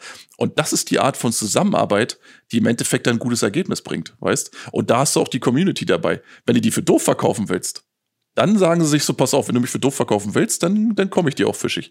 Und das ist etwas, was man umgehen kann, indem man einfach sich so ein bisschen Mühe investiert. Weil egal, ob wir jetzt nur hier sitzen oder so, wir investieren aktuell nur unsere Zeit. Aber ähm, wenn ich jetzt mal mit Thema XY anfangen würde ähm, oder ich mir Gast XY ranhole, dann würde ich da schon sehen, kann ich überhaupt äh, die richtigen Fragen stellen. Wenn zum Beispiel jetzt der, der jetzt einer ankäme und sagen würde, er ist, sagen wir mal, aus irgendeiner Trashband und so weiter, und du wüsstest nicht ein einziges Album von dem und hast dir noch keins angehört und setzt dich da hin, also du spielst dieses Trash mit H und so und äh, er dann ja und das seit 30 Jahren. So, ach so, und aber warum denn jetzt Müllmetal? Nein, Trash mit H. Ach so, ja gut, na dann erzähl doch mal ein bisschen. Dann ist es klar, dass die Community fischig wird, weil die sagen so, ja, wir uns doch gerade verarschen. Und das sollte man halt umschiffen. Ja, jetzt möchte ich allerdings aber auch mal Jetzt habe ich ja, pass auf. Jetzt äh, mache ich mal ein Fass auf mit viel Emotionspotenzial. Ja. Jetzt hatte ich ja hier und da schon den ein oder anderen Gast. Und der ein oder andere Gast ähm, ist komplizierter als der andere eine oder andere Gast. ja, das kommt vor. Und wenn etwas im Vorgespräch hervorragend läuft, man den roten Faden zusammen ausarbeitet und sagt, da hangeln wir uns lang. Und dann aber ich im Gespräch, ich habe da eine besondere Folge im Kopf, hängen gelassen werde, weil plötzlich dem Gast alles aus der Nase gezogen werden muss. Ja, welche mag das wohl sein? Keiner weiß es. Wirklich, äh, da, bitte? welche Folge mag das wohl sein? Keiner weiß es. das ist ein Rätsel. Ja, ratet und schreibt's auch unten rein. Ja. Das würde mich auch mal interessieren. Und kommt mir nicht mit der Sexismus-Folge, da wurde viel gequatscht. Ja, das stimmt. Ähm, habe ich natürlich auch eine gewisse Außenwirkung als äh, Moderator. Ich äh, habe mir in der Sendung kam ich mir teilweise echt, ich habe da gesessen, ich sag, was machst du denn jetzt? Was fragst du denn jetzt? Das kannst du noch zehn Minuten abbrechen hier oder was, ne? Ähm, ich habe mich da auch ähm, in der Ecke gedrängt gefühlt, weil ich ja, und da bin ich ja wieder bei dir, die Sorge habe, dass ich dann nachher uninformiert rüberkomme. Und äh, ja, mit, das eine, mit dem einen oder anderen nerdigen Thema habe ich mich null auseinandergesetzt, weil mich das aber auch wirklich null interessiert. Mich hat die Musik interessiert, ich war früher auch mal Fan und mich hat äh, der Typ interessiert. Aber das Universum drumherum hat mich nicht interessiert. So, ja. und ähm, weil es einfach nerdiger. Nerd, das Einzige, was ich nerdig finde, ist, ich gucke mal gerne, gerne Filme, finde He-Man und Masters of the Universe geil, äh, freue mich auf die neue Netflix-Serie, die demnächst kommt. Beste oh, ja. Oh ja. Und, ähm, und äh, ja, das ist aber das, was du sagst. Ähm, ich tue mich ja eh schwer, irgendwas von mir selbst nochmal anzuhören. Also ich kann euch sagen, ich habe noch nicht eine einzige Folge in meinem Leben von mir selbst gehört. Noch nicht eine einzige. Und ich tue mich sogar schwer, wenn ich äh, Wochen später irgendwelche Albentipps von vor fünf, sechs, sieben, acht Folgen mal teile. Nur um die Folge natürlich in Erinnerung zu bringen nochmal. Vielleicht interessiert das nochmal jemanden, der es nicht mitbekommen hat. Ähm, und ich dann mein eigenes Gesabbel hören muss. Ich ziehe übrigens den Hut, dass ihr das regelmäßig macht. Ich verstehe gar nicht, wie das, äh, wie ihr das alle hinbekommt. Ähm, dann kann ich mir schon vorstellen, wenn ich das mir noch mal selbst anhören würde, mache ich vielleicht am Sterbebett oder so. Hm. Ich glaube, dann würde ich sofort den Podcast einstellen. Ja, du bist halt zu bisschen, vielleicht ein bisschen zu selbstkritisch, was das angeht, weil, wie gesagt, ähm, wenn du jetzt totalen Schmutz fabrizieren würdest von Stunde Null an, dann würden die Leute ja auch äh, weder irgendwo kommentieren, noch abonnieren, noch sonst irgendwas. Ähm, aber ich kann natürlich das hundertprozentig verstehen, dass man irgendwo äh, ins Schwimmen gerät, wenn zum Beispiel ähm, wenn zum Beispiel sich jetzt ein eigentliches Gespräch anders gestaltet als zum Beispiel ein Vorgespräch. Deswegen, wir haben das ja vorhin auch gemacht. Wir fingen ja also, also bevor wir hier die Aufzeichnung gestartet haben, waren wir ja auch drauf und dran, uns irgendwie wieder äh, eine Viertelstunde oder eine halbe Stunde die Taschen voll zu hauen und haben gesagt, nee, nee, komm, lass uns das Momentum ja. nicht, äh, lass uns das Momentum nicht verlieren, lass uns erstmal Aufnahme drücken und dann können wir weitersehen. Aber das ist genau der Punkt. Also zum einen kann sowas immer passieren, weswegen ich immer so ein gewisses, äh, äh ich sag jetzt mal, Element der Spontanität, ähm, weswegen es das immer braucht. Ne? Also man sollte nie zugeskriptet an eine Sache rangehen, weil sonst gehst du so mit deinem Kopf immer so. Das ist genauso, als wenn du beim Sprechen jedes Mal überlegst, wann habe ich denn das letzte Mal äh gesagt? Das ist mir zum Beispiel aufgefallen bei meinen Sachen. Ich sage viel zu oft äh, das nervt mich hart. Aber je mehr ich drüber nachdenke, desto mehr. Aber äh, Micha schneidet doch fleißig. Ja, Micha genau. Schneidet fleißig. Das wäre ein bisschen zu toll äh, für ihn. Übrigens gerade noch, stopp, stopp, stopp, stopp, stopp. Ganz wichtiger Punkt. Ich unterbreche dich ungern, aber ganz wichtiger Punkt zu diesem arbeite dich in die Materie rein. Ja. Und dann quatsch mit den, äh, quatsch mit den Leuten darüber es ist oft so, dass ich von meinen Gästen oberflächlich bis mittelprächtig etwas weiß. Und ich informiere mich bewusst nicht vorher, weil das, was dann im Gespräch an Fragen kommt, würde dann teilweise nicht kommen, weil ich das selbst als Wissen schon innehabe. Und das heißt, hm. ich würde bei meinem Hörer ein gewisses, eine gewisse Grundkenntnis voraussetzen, nur weil ich mich reinarbeitet, äh, reingearbeitet habe, weiß ich genau, dass vielleicht acht von zehn Hörern nicht wissen, wovon wir gerade sprechen. So stelle ich dann als Unwissender in Anführungszeichen eine gewisse Frage, die auch für die Hörer dann das Erzählte etwas plausibler übermittelt. Deswegen bin ich da. Natürlich kann ich mir ähm, wenn du eine Sendung über Filme machst, mal tatsächlich hier, wenn du jemanden so und dann mit über Metal-Filme sprichst oder so, hm. dann gehe ich davon aus, dass ihr jeden zusammen geguckt habt. Das ist aber was anderes, wenn ich mit mit mit Ralf von Ulta da bin und ich kenne äh, seine Depressionsgeschichte und ich kenne vieles aus seinem privaten Alltag. Ähm, aber ich sag, pass mal auf, bevor wir da äh, dran gehen, wie baust du deine Musik und so? Das will ich vorher gar nicht wissen. Hm. Ähm, weil was ich als Wissen schon drinne habe, frage ich in der Sendung nicht nach. Da komme ich ah. dann nicht drauf, weil das ja klar ist, was der mir sagt. Nee, aber das ist ja der Punkt, den du dann eben nicht vergessen darfst. Ich meine, die Leute da draußen wissen ja nicht, was du vorher schon mit dir bequatscht hast, beziehungsweise was du schon weißt. Das heißt also, das ist ein Element, das man auf jeden Fall nicht berücksichtigen muss, dass eben ähm, wenn man irgendwo was fragt, beziehungsweise etwas in Erfahrung bringt, dass es vollkommen Schnuppe ist, äh, wie der da draußen im Bilde ist. Das heißt, es wird immer der ein oder andere mehr wissen als der oder her. Das ist völlig klar. Das heißt also, man muss sich schon, also man muss jetzt nicht immer direkt beim Urschleim anfangen, aber so, so ein gewisses Grundwissen, ähm, oder ich sag jetzt mal äh, so eine gewisse, so ein paar Basispunkte, die kann man schon immer mit abarbeiten, egal ob die bekannt sind oder nicht, weißt du.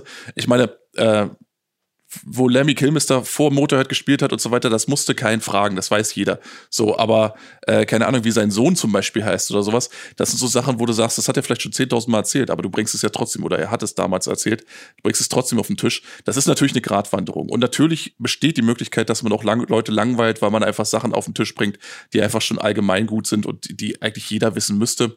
Aber nichtsdestotrotz. Aber es äh, ist ein Unterschied, Gerald, es ist ein Unterschied, ob ich jetzt äh, über ja. Motorhead spreche oder ob ich mit über Shores of Ladon spreche. Das ist richtig, aber wenn du zum Beispiel mit Daniel dann da sitzt und sagst, so lass uns mal Shores irgendwie auseinanderklamüsern, dann kannst du eigentlich gut davon ausgehen, oder beziehungsweise musst dir keine zu großen Sorgen machen, dass äh, deren Bandgeschichte zum Beispiel schon, äh, keine Ahnung, in den letzten drei der Forever-Ausgaben auseinanderklamüsert wurde, sondern da ist es relativ gewiss, dass die wenigsten wissen, was hinter der Band oder wer hinter der Band steht. Darum geht's doch. Naja, klar. Darum geht's doch. Ich habe ja auch Gäste, die kommen von kleineren Bands, größeren Bands. Mhm. Und darum geht es, weil ich nicht voraussetzen möchte, dass meine Hörerschaft ja, oh, Achtung, da kommt Gast äh, XY in zwei Wochen. Jetzt muss ich erstmal acht Bücher darüber lesen, damit ich weiß, worüber die überhaupt sprechen. Und äh, ja. das ist ja nicht mein Anspruch. Mein Anspruch ist ja auch tatsächlich äh, von der Oberfläche angefangen bis vielleicht ins Detail, wenn es gut läuft, äh, äh, mit dem Gast gemeinsam in der Sendung zu erarbeiten. Ja, das ist richtig, aber das ist dann, dann so oder so. Also sowas wie eine doofe Frage gibt's nicht. Ne? Man haut sie raus und da kann vielleicht der ein oder andere mit den Augen rollen, weil zu Hause sitzt, sagt, ey, ist doch voll klar. Ja, aber der nächste ist zum Beispiel interessiert und sagt sich auch, danke, dass du es mal angesprochen hast. Ich hatte da keine Ahnung von. Das ist eben eine Gratwanderung. Ja, klar, das muss man jeden Tag für sich selbst entscheiden, was man da fragt, was man nicht fragt. Aber ich denke mal, wenn du so ein paar Sendungen auch schon drin bist und das, die hast du ja definitiv schon auf dem Buckel, dann ist es schon so, dass man so ein gewisses Bauchgefühl dafür bekommt. Was könnte dann jetzt interessant sein? Es interessiert der Name, der, der Vorname der Oma interessiert eigentlich die wenigsten, aber wenn man zum Beispiel sagt, ja, was war denn zum Beispiel euer erstes Album oder gab es davor noch irgendwelche Demos und so weiter, ja, wie gesagt, dann mag eine andere, der ein oder andere wissen, wovon die Rede ist, aber viele eben auch noch nicht. Und dann ist es tatsächlich so, dass man dann irgendwo das ruhig mal auf den Tisch bringen kann. Das ist ja klar, man hat den Vorteil zum Beispiel, wenn man ein Interview liest und dann, ja, erzählt doch mal, wie eure Band zustande gekommen ist. Wenn es liest, kannst du gleich zur nächsten Frage überspringen, je nachdem. Das hast du bei dem Podcast noch nicht geschenkt. Weißt du, dann skippst du halt vor oder lässt es halt durchlaufen. Aber machen wir uns das nicht vor. Es ist ja die wenigsten setzen sich ja zum Beispiel mit unserer Sendung zu Hause hin, machen sich irgendwo einen Tee hin oder ein Bierchen oder sowas und sitzen dann einfach zwei Stunden lang still. Die meisten lassen das und das ist ja das Schöne an Podcasts im Hintergrund laufen, wenn man den Ausputz macht oder was kocht oder äh, keine Ahnung, die Plattensammlung sortiert oder mal durchwischt. Das ist auch alles völlig legitim. Und dann lässt du das im Hintergrund so durchlaufen. Ja, zum Einschlafen wird da oft gehört. Noch so ein also Punkt, sonntags genau. ist immer sonntags, genau, sonntags mittags wird, äh, wird äh, ganz häufig gehört, wenn er neu raus ist. Ja. Dann gibt's äh, eine Unterbrechung so im späten Nachmittag. Dann geht das abends ab 21 Uhr wieder los. Ja, na klar. Die ja. Leute hören das regelmäßig zum Einschlafen. Und äh, ja, dann bekomme ich oft, wenn sie oft im Fitnessstudio sind zum Beispiel, ja, klar. solche Dinge. Ne? Autofahren, wenn die Leute beruflich unterwegs sind, die hören das ganz oft, äh, hören die sich mein Gesabbel an, wenn die äh, gerade zum Kunden im Au zum Außendienst fahren. Ja, das ist ja ähm, das Schöne, genau. Das ist ja auch richtig so. Dieses weiße Rauschen im Hintergrund, das ist ja auch was Gutes, wenn man das den Leuten geben kann. Eine gewisse Art von Unterhaltung, damit sie sozusagen irgendwie, äh, ja, manch einer hört dann ganz genau hin, manch einer weniger, aber wir sind halt da und das ist zum Beispiel etwas, eines der, der Kernpunkte, die ich an dieser ganzen YouTube-Geschichte, aber auch an der Podcast-Geschichte geil finde. Ähm, gerade das letzte Jahr hat gezeigt, äh, wie schnell äh, Schnips machen kann und du deine gesamten sozialen Kontakte. Und machen wir uns nicht vor. Wir bewegen uns in der Black Metal Szene und wir sind alle irgendwo nicht unbedingt jetzt die großen Partypuper und weiß ich was. Also wir sind nicht diejenigen, die irgendwie am Wochenende unbedingt zwingend los müssen und so weiter. Die allermeisten, die sich in ich diesem schon. Bereich. Ja, gut, du schon, ja, ne, aber du bist ja auch sowieso in vielerlei Hinsicht ein geselligerer Typ als ich zum Beispiel. Aber gehen wir mal von den äh, Leuten aus, die sagen, ich habe meinen kleinen Freundeskreis und ich habe zum Beispiel so meine zwei, drei Dutzend Konzerte im Jahr und so weiter. Und das reicht mir an sozialer Interaktion äh, eigentlich vollkommen aus. Und den Leuten wird das weggenommen, von jetzt auf gleich und wegverboten. Und was bleibt denn noch übrig, weißt du? Das heißt also zu wissen, dass da draußen auch jemand ist, der irgendwo ähm, ja ne, dieselben Interessen teilt und der einem auch ab und zu mal aus der Seele spricht, kann etwas sehr, sehr Angenehmes sein. Und dann kann man selbst als kleiner Misanthrop tatsächlich immer noch irgendwo mit sich selbst irgendwo zufrieden sein, weil wir als Menschen, als soziale Menschen, ja, oder als soziale Wesen sind wir auf die Welt gekommen. Bei dem einen ist das stärker ausgeprägt, bei dem anderen, aber ganz ohne geht halt auch nicht. Und wie gesagt, du kannst dich zwar als Eremiten bezeichnen, aber lauf mal als selbst als Eremit ein Jahr lang ohne Kontakte und ohne Stimmen von draußen irgendwo. Das funktioniert gar nicht. Ne? Deswegen ist das eine super Sache, wenn zum Beispiel die Leute, von denen man weiß, ich muss mir jetzt nicht nur, keine Ahnung, hier das neue Video von Dagi B oder irgendeinen so anderen Missstücken angucken, äh, sondern ich habe da auch Leute, die zum Beispiel Themen besprechen, die mich interessieren. Das ist ein, ja, unser Dienst an der Gemeinschaft, wenn du so willst. Und das ist eine wirklich für in meinen Augen eine sehr, sehr wertvolle Sache. Inwieweit das dann aufgenommen wird, wenn das positiv aufgenommen wird, ist das eine super Sache. Wenn das negativ aufgenommen wird oder wenn es da äh, ähm, Anmerkungen gibt oder Kritikpunkte, auch das kann man sich anhören. Aber im Endeffekt, auch wenn irgendjemand sich hinstellt und sagt, so weißt du was, ich weiß da aber mehr zu oder ich bin, ihr seid, ihr seid überhaupt gar nicht äh, vom, vom Background-Wissen gar nicht breit genug aufgestellt oder sowas. Noch so ein Punkt. Schnapp dir ein Mikro, mach die Sache selber, ich werde dich nicht aufhalten. So, und das sind so Sachen, weißt du, ähm, ja, ne, das hat so eine Freiheit so an sich und gleichzeitig so eine, so eine Form von, ähm, ja, von Interaktion, die ich einfach super finde. Gerade in Zeiten, wo es einfach irgendwo schwierig ist, das auf eine andere Art und Weise zu bewerkstelligen. Und deswegen heißt da auch äh, so eine Wertigkeit bei für mich. Deswegen mache ich das auch und deswegen macht es auch Spaß, weil ich das Gefühl habe, das Geplapper, was ich sonst zu Hause nur in den Spiegel quatschen kann, äh, kann man hier so ein Stück weit auf so einen kleinen ausgewählten Kreis von Leuten loslassen. Und der eine oder andere hat da sogar noch irgendwo, zieht da noch Mehrwert draus das ist immer besser, als tatsächlich vor sich hin zu brüten und dann irgendwann, keine Ahnung, sich die Doppelläufige übers Knie zu legen, weißt du. Das ist so mein, mein Grundgedanke. Ähm, ja, wo du sagst, äh, mach das selber. Ich erinnere mich äh, an den Fall, als äh, Doc Rock seinen Hörsturz-Podcast gegründet hat. Ja. Ähm, das äh, haben wir gemeinsam besprochen, äh, nachdem er das erste Mal bei mir in der Sendung war. Er hat gesagt, er wollte das schon immer mal machen, weil das fehlt, äh, hat aber keine Ahnung, wie das funktioniert. Jetzt hat er ja einen Einblick, ob ich da ein Problem mit hätte, wenn er auch einen Podcast macht. Und äh, habe ich gesagt, nee, je mehr, desto besser. Ja. Ähm, die Hörerschaft überschneidet sich ja, zumindest was den Podcast angeht, sicherlich erheblich. Und ähm, ja, wir sprechen uns auch regelmäßig ab, äh, wenn es um Gäste geht oder wenn äh, er sagt, er hätte eine Sendung außerhalb oder solche Dinge. Also wir stehen da im sehr freundschaftlichen Kontakt miteinander. Mhm. Und äh, zumindest meinerseits, äh, ich kann ja nicht in ihn reingucken, aber so oft wie er auch über den Hartschnack spricht in seinem Podcast, ähm, ich freue mich auch, wenn ich sonntags mal seinen Podcast hören kann, der einen anderen Anspruch hat äh, an den, an, am Inhalt wie meiner. Also ich bin schon derjenige, der eher hier wirklich so na, seriöser, das würde den Hörsturz-Podcast äh, abqualifizieren. Aber der Hörsturz-Podcast ist eine Spur nerdiger, möchte ich fast sagen. Aber finde ich auch hochspannend. Ähm, und ja, wie du das schon eben sagtest, ähm, er macht das Zeug selber. Ich habe da überhaupt keinen Groll. Im Gegenteil, ich freue mich ja auch selber drüber. Äh, habe auch schon sehr viel erfahren, was ich vorher nicht wusste. Und ähm, ja, ist halt auch so ein Machertyp. Apropos Doc Rock, deine Meinung zu Doc Rock. Jetzt habe ich ihn hoch in Klee gelobt. Jetzt wirst du wahrscheinlich äh, das Gegengewicht bilden. Ach, um Himmels Willen. Nein, nein, nein, Quatsch, nein, nein. Aber sag an. Nö, was die Doc angeht und so weiter. Ich meine, wann haben wir das erste Mal? Ich glaube 2018 und so haben wir uns mal peripher auf dem Another Black Sun irgendwo gesehen. Ähm, da hat er ja auch dieses kleine Konzertvideo gemacht.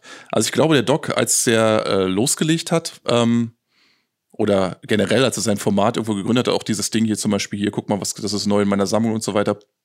Ähm, ich glaube, der Doc ist auch einer, der das Herz am richtigen Fleck hat. Also, das ist so jemand, den ich es ansehe. Absolut, ja, ohne Diskussion. Genau. Absolut cooler Typ. Der dann, äh, der, sagen wir mal, aus dem richtigen äh, Beweggründen bei der Sache ist, wo ich aber immer ab und zu so mal, also zum Beispiel, wenn es um die Collection-Videos geht, ne? Und das ist ja so, so sein Steckenpferd und äh, da hat er auch wirklich Freude dran und so weiter.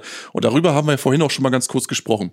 Ähm, wir müssen uns nicht vormachen, wenn jemand so eine wirklich so eine krass große Sammlung hat, wie er zum Beispiel oder so wie viele, viele andere da draußen, ähm, ich persönlich, wenn ich jetzt von meinem Standpunkt ausgehen würde, würde mich halt immer fragen, wenn ich sozusagen jetzt so ein Sammlungsupdate mache und so weiter, aus, aus welchen Beweggründen mache ich das? Mache ich das, weil ich tatsächlich irgendwo den Leuten das unter die Nase reiben will? Oder mache ich das, weil ich zum Beispiel über Tonträger X oder Y tatsächlich irgendwo in eine Diskussion eintreten möchte, wenn ich äh, von anderen Nerds wissen will, du hör dir das mal an und so weiter? Ist das so ein Ding wie früher so, wenn wir, wie in der Schule beispielsweise, als wir damals noch bei Perverted Taste bestellt haben, wenn dann irgendwo einer wieder aus der Gruppe, aus unserer kleinen Gang dann ankam und hatte einfach eine Kiste voll mit Stays dabei, damit die anderen sich die Scheiße kopieren können, weil wir sind ja nicht immer losgerannt, konnten uns die selbst kaufen, sondern einer hat dann einfach mal Großbestellung gemacht und die anderen haben das dann jahrelang teilweise als Raubkopie im Schrank zu stehen gehabt, bis man dann selbst so ein bisschen Patte hatte.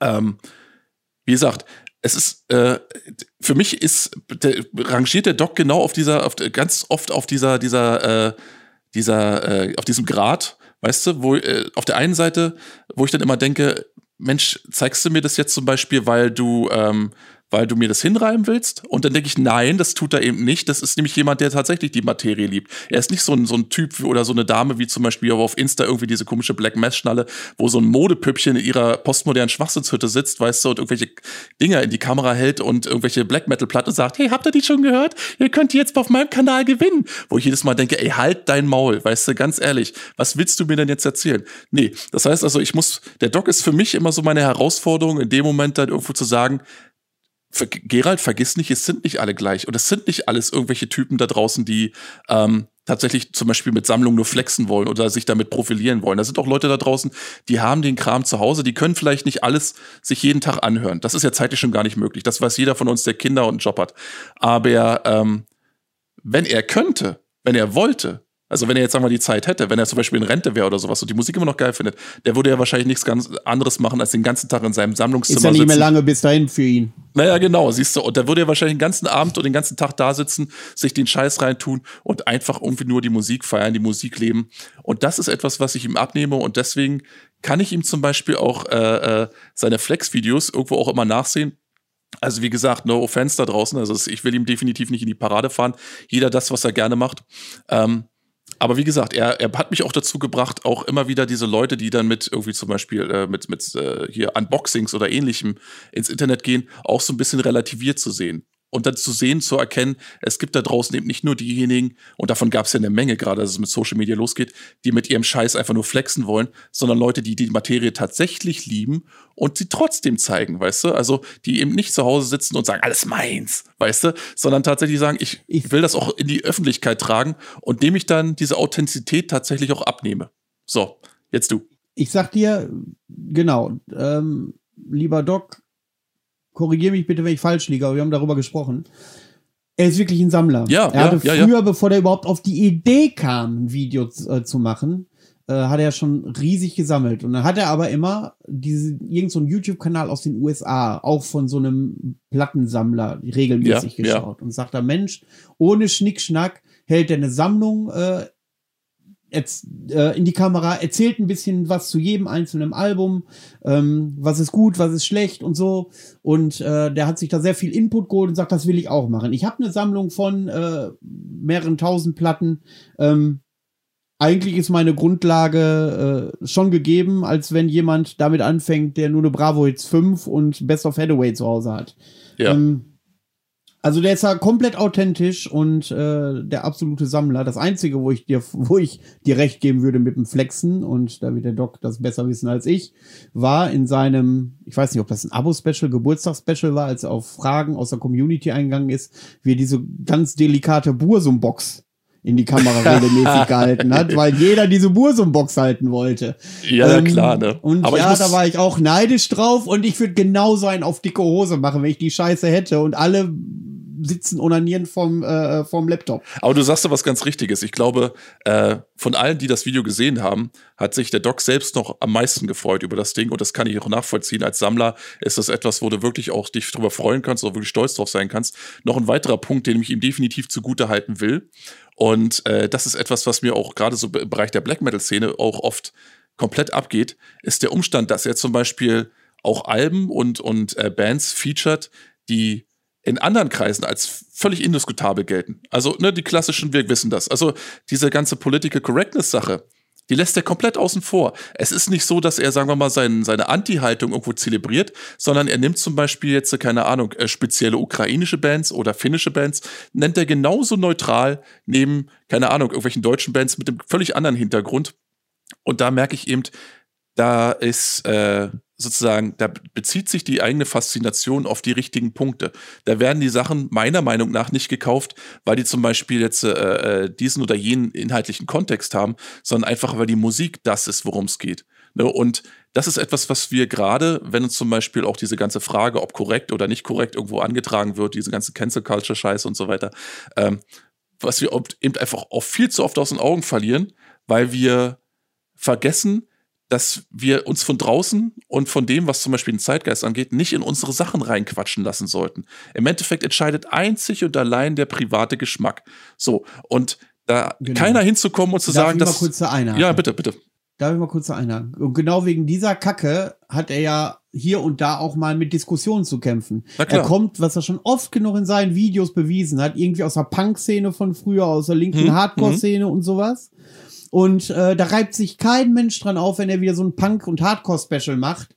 Ähm, ja, ja. Aber wenn irgendwer darüber diskutiert, dass er eine Mykwa-CD hochgehalten hat. Ja. Ja, da sind doch die, ja, du, ohne du lachst, aber da sind doch diese kompletten, die komplette Diskussion ist doch verschoben. Das, das, da geht, das passt doch nicht zueinander. Nee, das ist ja genau der Punkt. Und das bedeutet für mich in dem Moment auch immer, dass äh, sich derjenige, der auch, wer auch immer da diesen Unkruf in die Welt setzt, ähm, sich auch mit dem Mann selbst oder mit dem Kanal selbst nicht beschäftigt hat. Das heißt also, ähm, ich persönlich, ich glaube sowieso, dass äh, Leute von ihrer Persönlichkeit und her, was sie interessieren könnte, ähm, die wenigsten kannst du knallhart über den ein oder anderen Kamm scheren. Die meisten bewegen sich in der Mitte. Ich persönlich vertrete auch Punkte. Da würde, äh, wenn man die aufs Papier schreiben würde, würde manch einer drauf gucken und sagen, das ist aber krass links. Und der andere würde drauf sagen, du bist aber krasser Nazi. Und ich sage, nein, das sind einfach meine Ansichten. Welche Partei oder welche politische Strömung oder welcher Zeitgeist das jetzt als das und das zuordnet, interessiert mich Furz. Mich, mir ist nur in dem äh, Moment wichtig, ob es mir selbst entspricht. Und wenn die Musik, zum Beispiel in dem Fall, mir selbst entspricht, wenn ich die Musik anhöre und sie die richtigen Reaktionen, richtige persönliche Reaktionen irgendwo hervorruft, ist es mir schnurzpiep egal, wer dahinter steht oder was der für ein Konzept verfolgt, weil ich bin selbst als Mensch gefestigt genug, um jetzt, sagen wir mal, mich nicht jetzt irgendwie bei Partei XY einzuschreiben, selbst wenn ich mal eine Punkplatte gehört habe. Und ähm, darüber hinaus, ich meine, wer, wer entscheidet das denn immer? Ich meine, das ist doch, wann immer wir irgendwo an uns selbst zweifeln und wann wir immer wir uns hinstellen und sagen, so, oh, kann ich das machen, kann ich das hören? Jeder von uns, ich weiß nicht, ob es dir ging, äh, auch so ging. Ich habe, als ich zum Beispiel mit Black Metal angefangen habe, war es so, dass ich vorher natürlich viele andere Genres auch gehört habe.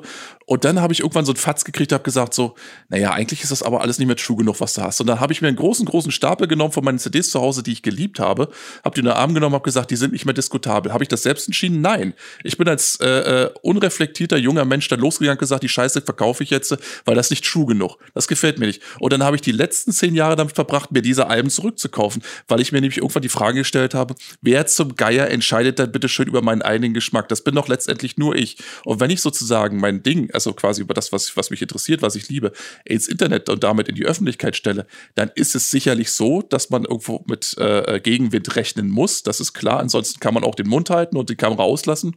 Und wenn ich das tue, dann äh, äh, muss ich damit klarkommen, dass genau das passiert, Aktion, Reaktion. Aber das heißt noch lange nicht, dass ich mich dann trotzdem oder des, gerade deswegen irgendwo in meiner eigenen Art und Weise anfangen muss zu beschränken. Beziehungsweise anfangen muss, jetzt mein gesamtes Dasein zu überdenken, nur weil ein anonymer Kommentar mich dazu aufgerufen hat. So. Und deswegen ist es eben doch so wichtig, dass zum Beispiel Leute eben, ähm, und das ist zum Beispiel etwas, was ich dem Doc anrechne und wo ich bei manch anderem äh, äh, Online-Kanal dann irgendwo das Gefühl habe, da wird schon zu sehr drauf geachtet, auch wirklich dem Zeitgeist nicht zu widersprechen, ähm, dass er das einfach so kommentarlos macht. Weißt du, der, geht da, der gibt da in dem Moment kein politisches Statement ab, sondern er gibt ein Geschmacksstatement ab. Das ist ein persönlicher Geschmack und das kannst du gut finden oder es lassen. Aber äh, es ist nicht so, dass er versucht, dich da in irgendeine Ecke zu drängen. Und deswegen ist zum Beispiel dann irgendwie so eine Anmache so von außen, so von wegen, oh, das gehört sich aber nicht, ist völlig delegitim, äh, delegitimisiert, weil das in dem Moment ähm, einfach, das haftet nicht, es passt nicht. Ne? Guck dir den Mann an, guck dir seinen Kanal an und wenn er dann immer noch dieselbe Scheiße redet, dann hast du nichts verstanden und nicht er. So. Also das du dazu nochmal. Da möchte ich jetzt mal eine kontroverse These in den Raum stellen. Ähm, ich möchte, dass du eine Sekunde drüber nachdenkst, okay. bevor du antwortest. Wir wechseln mal den YouTuber, wir hatten ihn eben schon mal im Mund, und zwar geht es um den Parabelritter. Ja. War der frühe Parabelritter wichtig für die Szene, ja oder nein? Nee. Nee. Se äh, wichtig für, ähm, Nee, ja, nee, nee, war er nicht. Ist er, ist er definitiv nicht gewesen.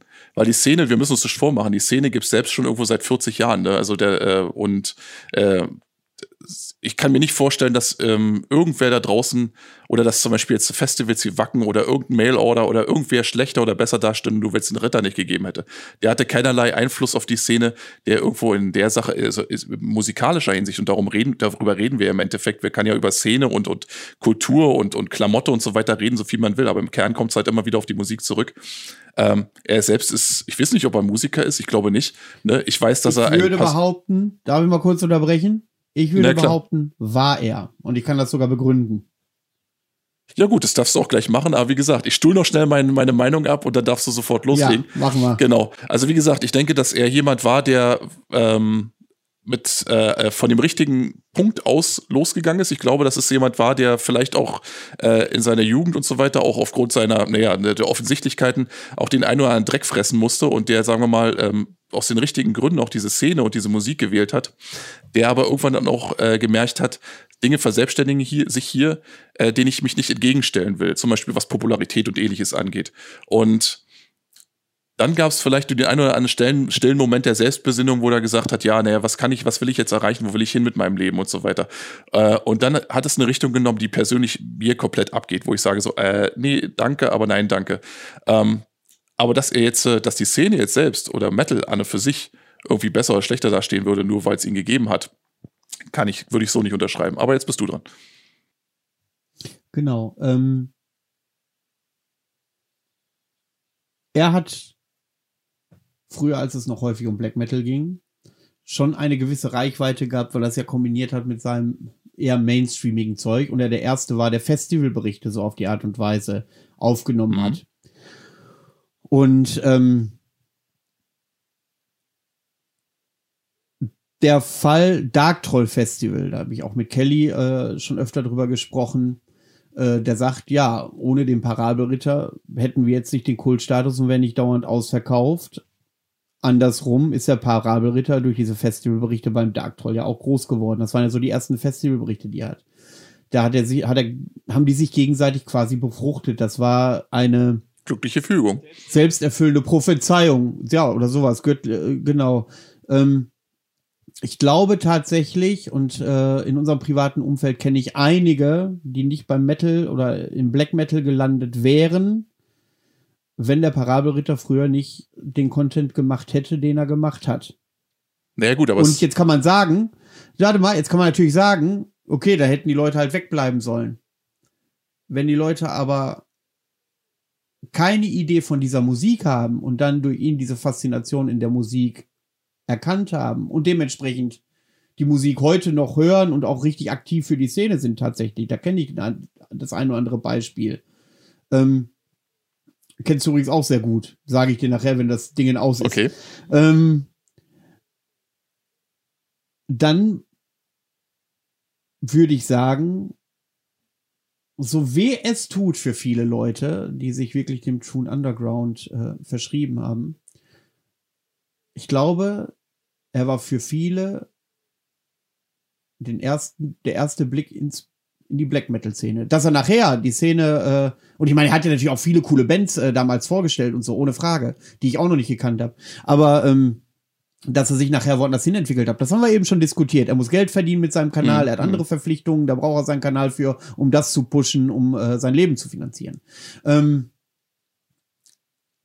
aber ich glaube, einige Macher der Szene tatsächlich ähm, sind heute nur Macher der Szene durch den Parabelritter. Naja, gut, das ist eben die Frage. Also, ähm, wir können jetzt natürlich einzelne Fälle irgendwo mit Sicherheit äh, ranziehen und ähm, da er in gewisser Weise mit einer der ersten war, der äh, ja nicht nur irgendwie Aufmerksamkeit bekommen hat, sondern äh, auch zu einer gewissen Größenordnung angestiegen ist, äh, will ich, also ich will, ich will nicht verneinen, dass tatsächlich der ein oder andere, sagen wir mal, in unsere Breitengrade gefunden hat, weil er eben über ihn dazu gekommen ist. Das ist völlig, völlig okay, das ist legitim. Ähm, ist jetzt, äh, die Frage ist natürlich nach der Bedeutsamkeit, ähm, die kannst du so und so sehen. Weißt du, auf der einen Seite würde einer sagen, ja gut, du hast natürlich schon was dein, dein Dienst an der Szene in Anführungsstrichen geleistet, wenn du, sagen wir mal so, den ein oder anderen Jünger damit hingebracht hast, der sonst wo gelandet wäre normalerweise. Ähm, das kann man so sehen, aber ähm, ich glaube trotzdem, dass er jetzt als Person und sein Kanal an für sich nicht in der Form, also tatsächlich jetzt sagen wir für ein, für, für ein besonderes ähm, Hoch oder eine, eine Aufwärtsbewegung da in irgendeiner Form. Also es gab mit Sicherheit einzelne Fälle, würde ich auch unterschreiben, ist ganz klar. Das kriegst du aber auch, wenn du zum Beispiel jetzt irgendwie den, äh, ähm, den Nietenarmbandträger, den 14-Jährigen mit Pisspot-Schnitt auf dem Festival mal beiseite nimmst, ihn nicht wie Scheiße behandelt, sondern sag mal, Junge, ne, weißt du überhaupt, was du da für eine Band trägst? Hier, guck dir doch mal die Band an. Ne, und so. Ähm, ich stelle mich ja auch nicht hin und sage, ich habe mal irgendjemanden einen Ratschlag gegeben und der ist dann dabei geblieben, glücklicherweise. Das ist ein Unterschied. Und wie gesagt. Gerade die jüngere Generation hat immer das aufgesaugt, was er gef ja, genau, das, hat. Die, das mein, die heute Mitte 20 sind, die vor fünf, sechs Jahren, wo der Parabelritter noch äh, äh, in Teilen undergroundigen Content gemacht hat, diese, äh, die sind erst durch ihn auf diese Musik gestoßen. Richtig, aber jeder von uns, das gilt, schließt dich mit ein, das schließt mich mit ein und so weiter, hatte mit Sicherheit ein, zwei, vier, fünf Fälle in seinem persönlichen Umfeld, wo er vielleicht irgendwo jemanden mal getroffen hat oder auf einem Konzert oder weiß ich wo, äh, wo man zum Beispiel einfach sich mal über eine Band unterhalten hat und man hat gemerkt, okay, da ist jemand zum Beispiel frisch dabei oder neu dabei. Und dann, wenn man jetzt kein totaler, äh, kein persönlicher Arsch ist, dann hat man irgendwie gesagt so, Mensch, ja, hier und äh, schön, dass du da bist und so weiter, hat sich nicht wie scheiße ihm gegenüber verhalten und hat dafür im Endeffekt gesorgt, dass derjenige einfach bleibt, anstatt sich den nächsten Rotz zu suchen. Und ähm, wir, ich, ich würde mir deswegen jetzt keine Bedeutung beimessen. Weißt du? Ich meine das nicht böse, wenn ich sage, das hat keine Bedeutung oder er hatte da keine Bedeutung drauf. Ich glaube, er hat einen Beitrag geleistet. Wie weit dieser jetzt wiegt, äh, ist eine ganz andere Sache. Da kann man jetzt irgendwo sicherlich drüber diskutieren. Aber äh, ich glaube nicht, dass irgendwie unsere Szene jetzt besser oder schlechter dasteht, nur weil es ihn gab. Es hat mit Sicherheit einige Leute dahin gebracht. Und es gab zum Beispiel wie im Fall von Dark Troll mit Sicherheit auch günstige wechselseitige Beeinflussung, die dann tatsächlich dem Ganzen geholfen haben. Ähm, aber es hat nicht über Stehen und Fallen entschieden, sagen wir es mal so. Der Metal-Szene an für sich.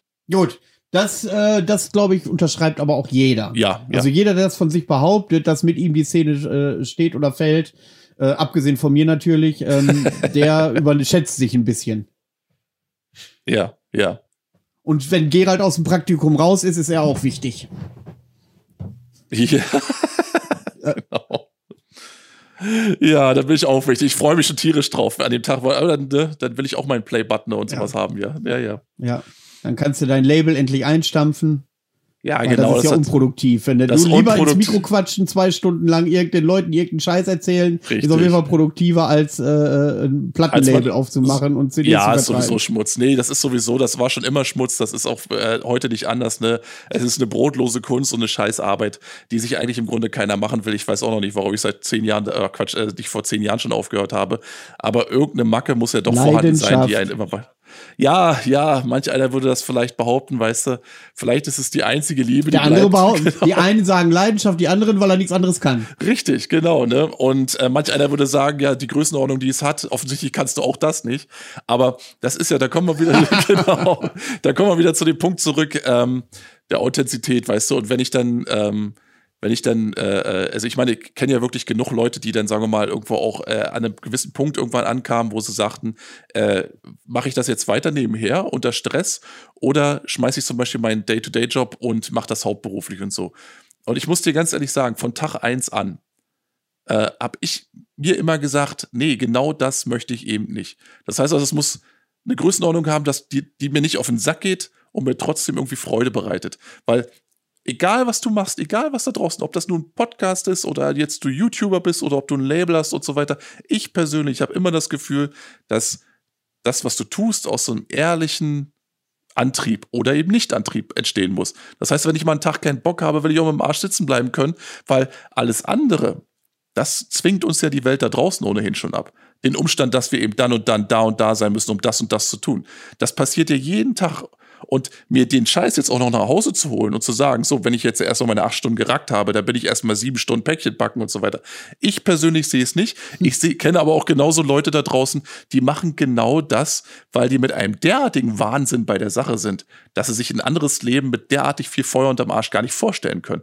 Die brauchen den Scheiß, die wollen das so. Und ich bin der Letzte, der sich hinstellen würde und sagen würde, das ist Bullshit, was du machst. Für mich persönlich passt es nicht. Deswegen weiß ich auch garantiert, dass ich nie in einem Kanal irgendwo, beim YouTube-Kanal rumdümpeln würde, der über 100.000, weil der würde mir, äh, sagen wir mal, einen Aktionismus abfordern, der, den ich gar nicht bei mir sehe. Ähm, aber wie gesagt, jeder, der es will, jeder, der es machen möchte, den Parabelritter eingeschlossen. Ich würde mich nie hinstellen und sagen, so Dazu, pass mal auf, Junge. Warte mal, Gerald. Ja. Dazu, um dir so vorzukommen, brauchst du keine 100.000 Abonnenten, da reichen schon 666. Ach so, um dir vorzukommen, dass du dich unter Druck setzt, äh, um abzuliefern. Ja, aber das, darüber haben wir ja vorhin auch beide gesprochen. Ne? Du bist ja jemand, der irgendwo seine Strukturen mag und der auch gerne eben äh, regelmäßigen Content für die Leute liefert. Und ich bin jemand, der sagt so, wenn ich mal eine Woche kein Thema habe, dann hatte ich die Schnauze. Dann habe ich vielleicht in der dritten Woche dann wieder ein Thema und dann bringe ich es aus den richtigen Beweggründen raus, weil zum Beispiel sich die Situation ergeben hat oder weil ich Lust hatte und so. Und das ist ja das, ähm, da kommen wir, glaube ich, zu einem ganz wichtigen Punkt den wir uns ab und zu auch mal wieder ins Gedächtnis rufen müssen. Wir bewegen uns in dieser Musikkultur und wir machen die zum Beispiel jetzt Sachen wie den Podcast, weil wir Freude daran haben. Und es gibt heutzutage nicht viel, woran man ehrlich Freude empfinden kann. Wo man wirklich sagen kann, das ist einfach nur gut und angenehm und es macht Spaß. Der allergrößte Teil dessen, was wir uns täglich abbringen, ist irgendeine Form von Pflichtveranstaltung und ähm, dementsprechend. Ich gebe dir mal kurz einen ja. Hinweis. Ja. Also diese ganze Kümmerei um den Podcast und äh, Aufzeichnungen und so, außer mit dir natürlich, macht in den seltensten Fällen Spaß, äh, weil das so viel Aufwand bedeutet, um überhaupt den Gesprächspartner technisch so weit be zu bekommen, dass er in der Lage ist, überhaupt einen Podcast mit aufzuzeichnen. Äh, es ist, ich habe nur Freude, wenn ich weiß, die Sendung ist im Kasten und die wird sonntags veröffentlicht und dann äh, hier und da mal einen Kommentar oder so dazu lesen kann. Das macht, ist das, was mir Freude macht. Äh, aber ansonsten ist das ja, ich meine, wir quatschen jetzt zwei Stunden rum und ähm, gut, wir haben jetzt wenig Vorbereitung, weil wir beide eingeschossen sind technisch aufeinander. Aber Mhm. wenn du ähm, einen Gast hast und Leute, macht euch, ihr macht euch kein Bild. Besonders Sänger. besonders Sänger von irgendwelchen Bands Hä, was ist haben Mikro? keine, Ahnung, wenn man die eigene, genau, haben keine Ahnung, wie man äh, die eigene Stimme aufzeichnet. Ohne Spaß. Ich habe, ich Ja. muss dann, da habe ich einen Gast, ja, ich bin bereit. Und dann sage ich, ja, pass auf, ich schicke dir jetzt eine lange Nachricht, aber lass dich davon nicht abschrecken. Es klingt alles komplizierter, als es ist. Und dann geht das los. Ja. Dann sch- passt das nicht, passt jenes nicht, passt dieses nicht. Und dann verstehe ich schon, dass die anderen, weil die merken, scheiße, jetzt müssen wir drei Schritte machen, damit wir das überhaupt aufzeichnen können, dass dann schon Leute abspringen und so. Und ähm, Oh das ja, Problem ist, ich ja. habe ja mal äh, ja, ich habe das, äh, ich habe das hier zu meiner Anfangszeit oft gemerkt.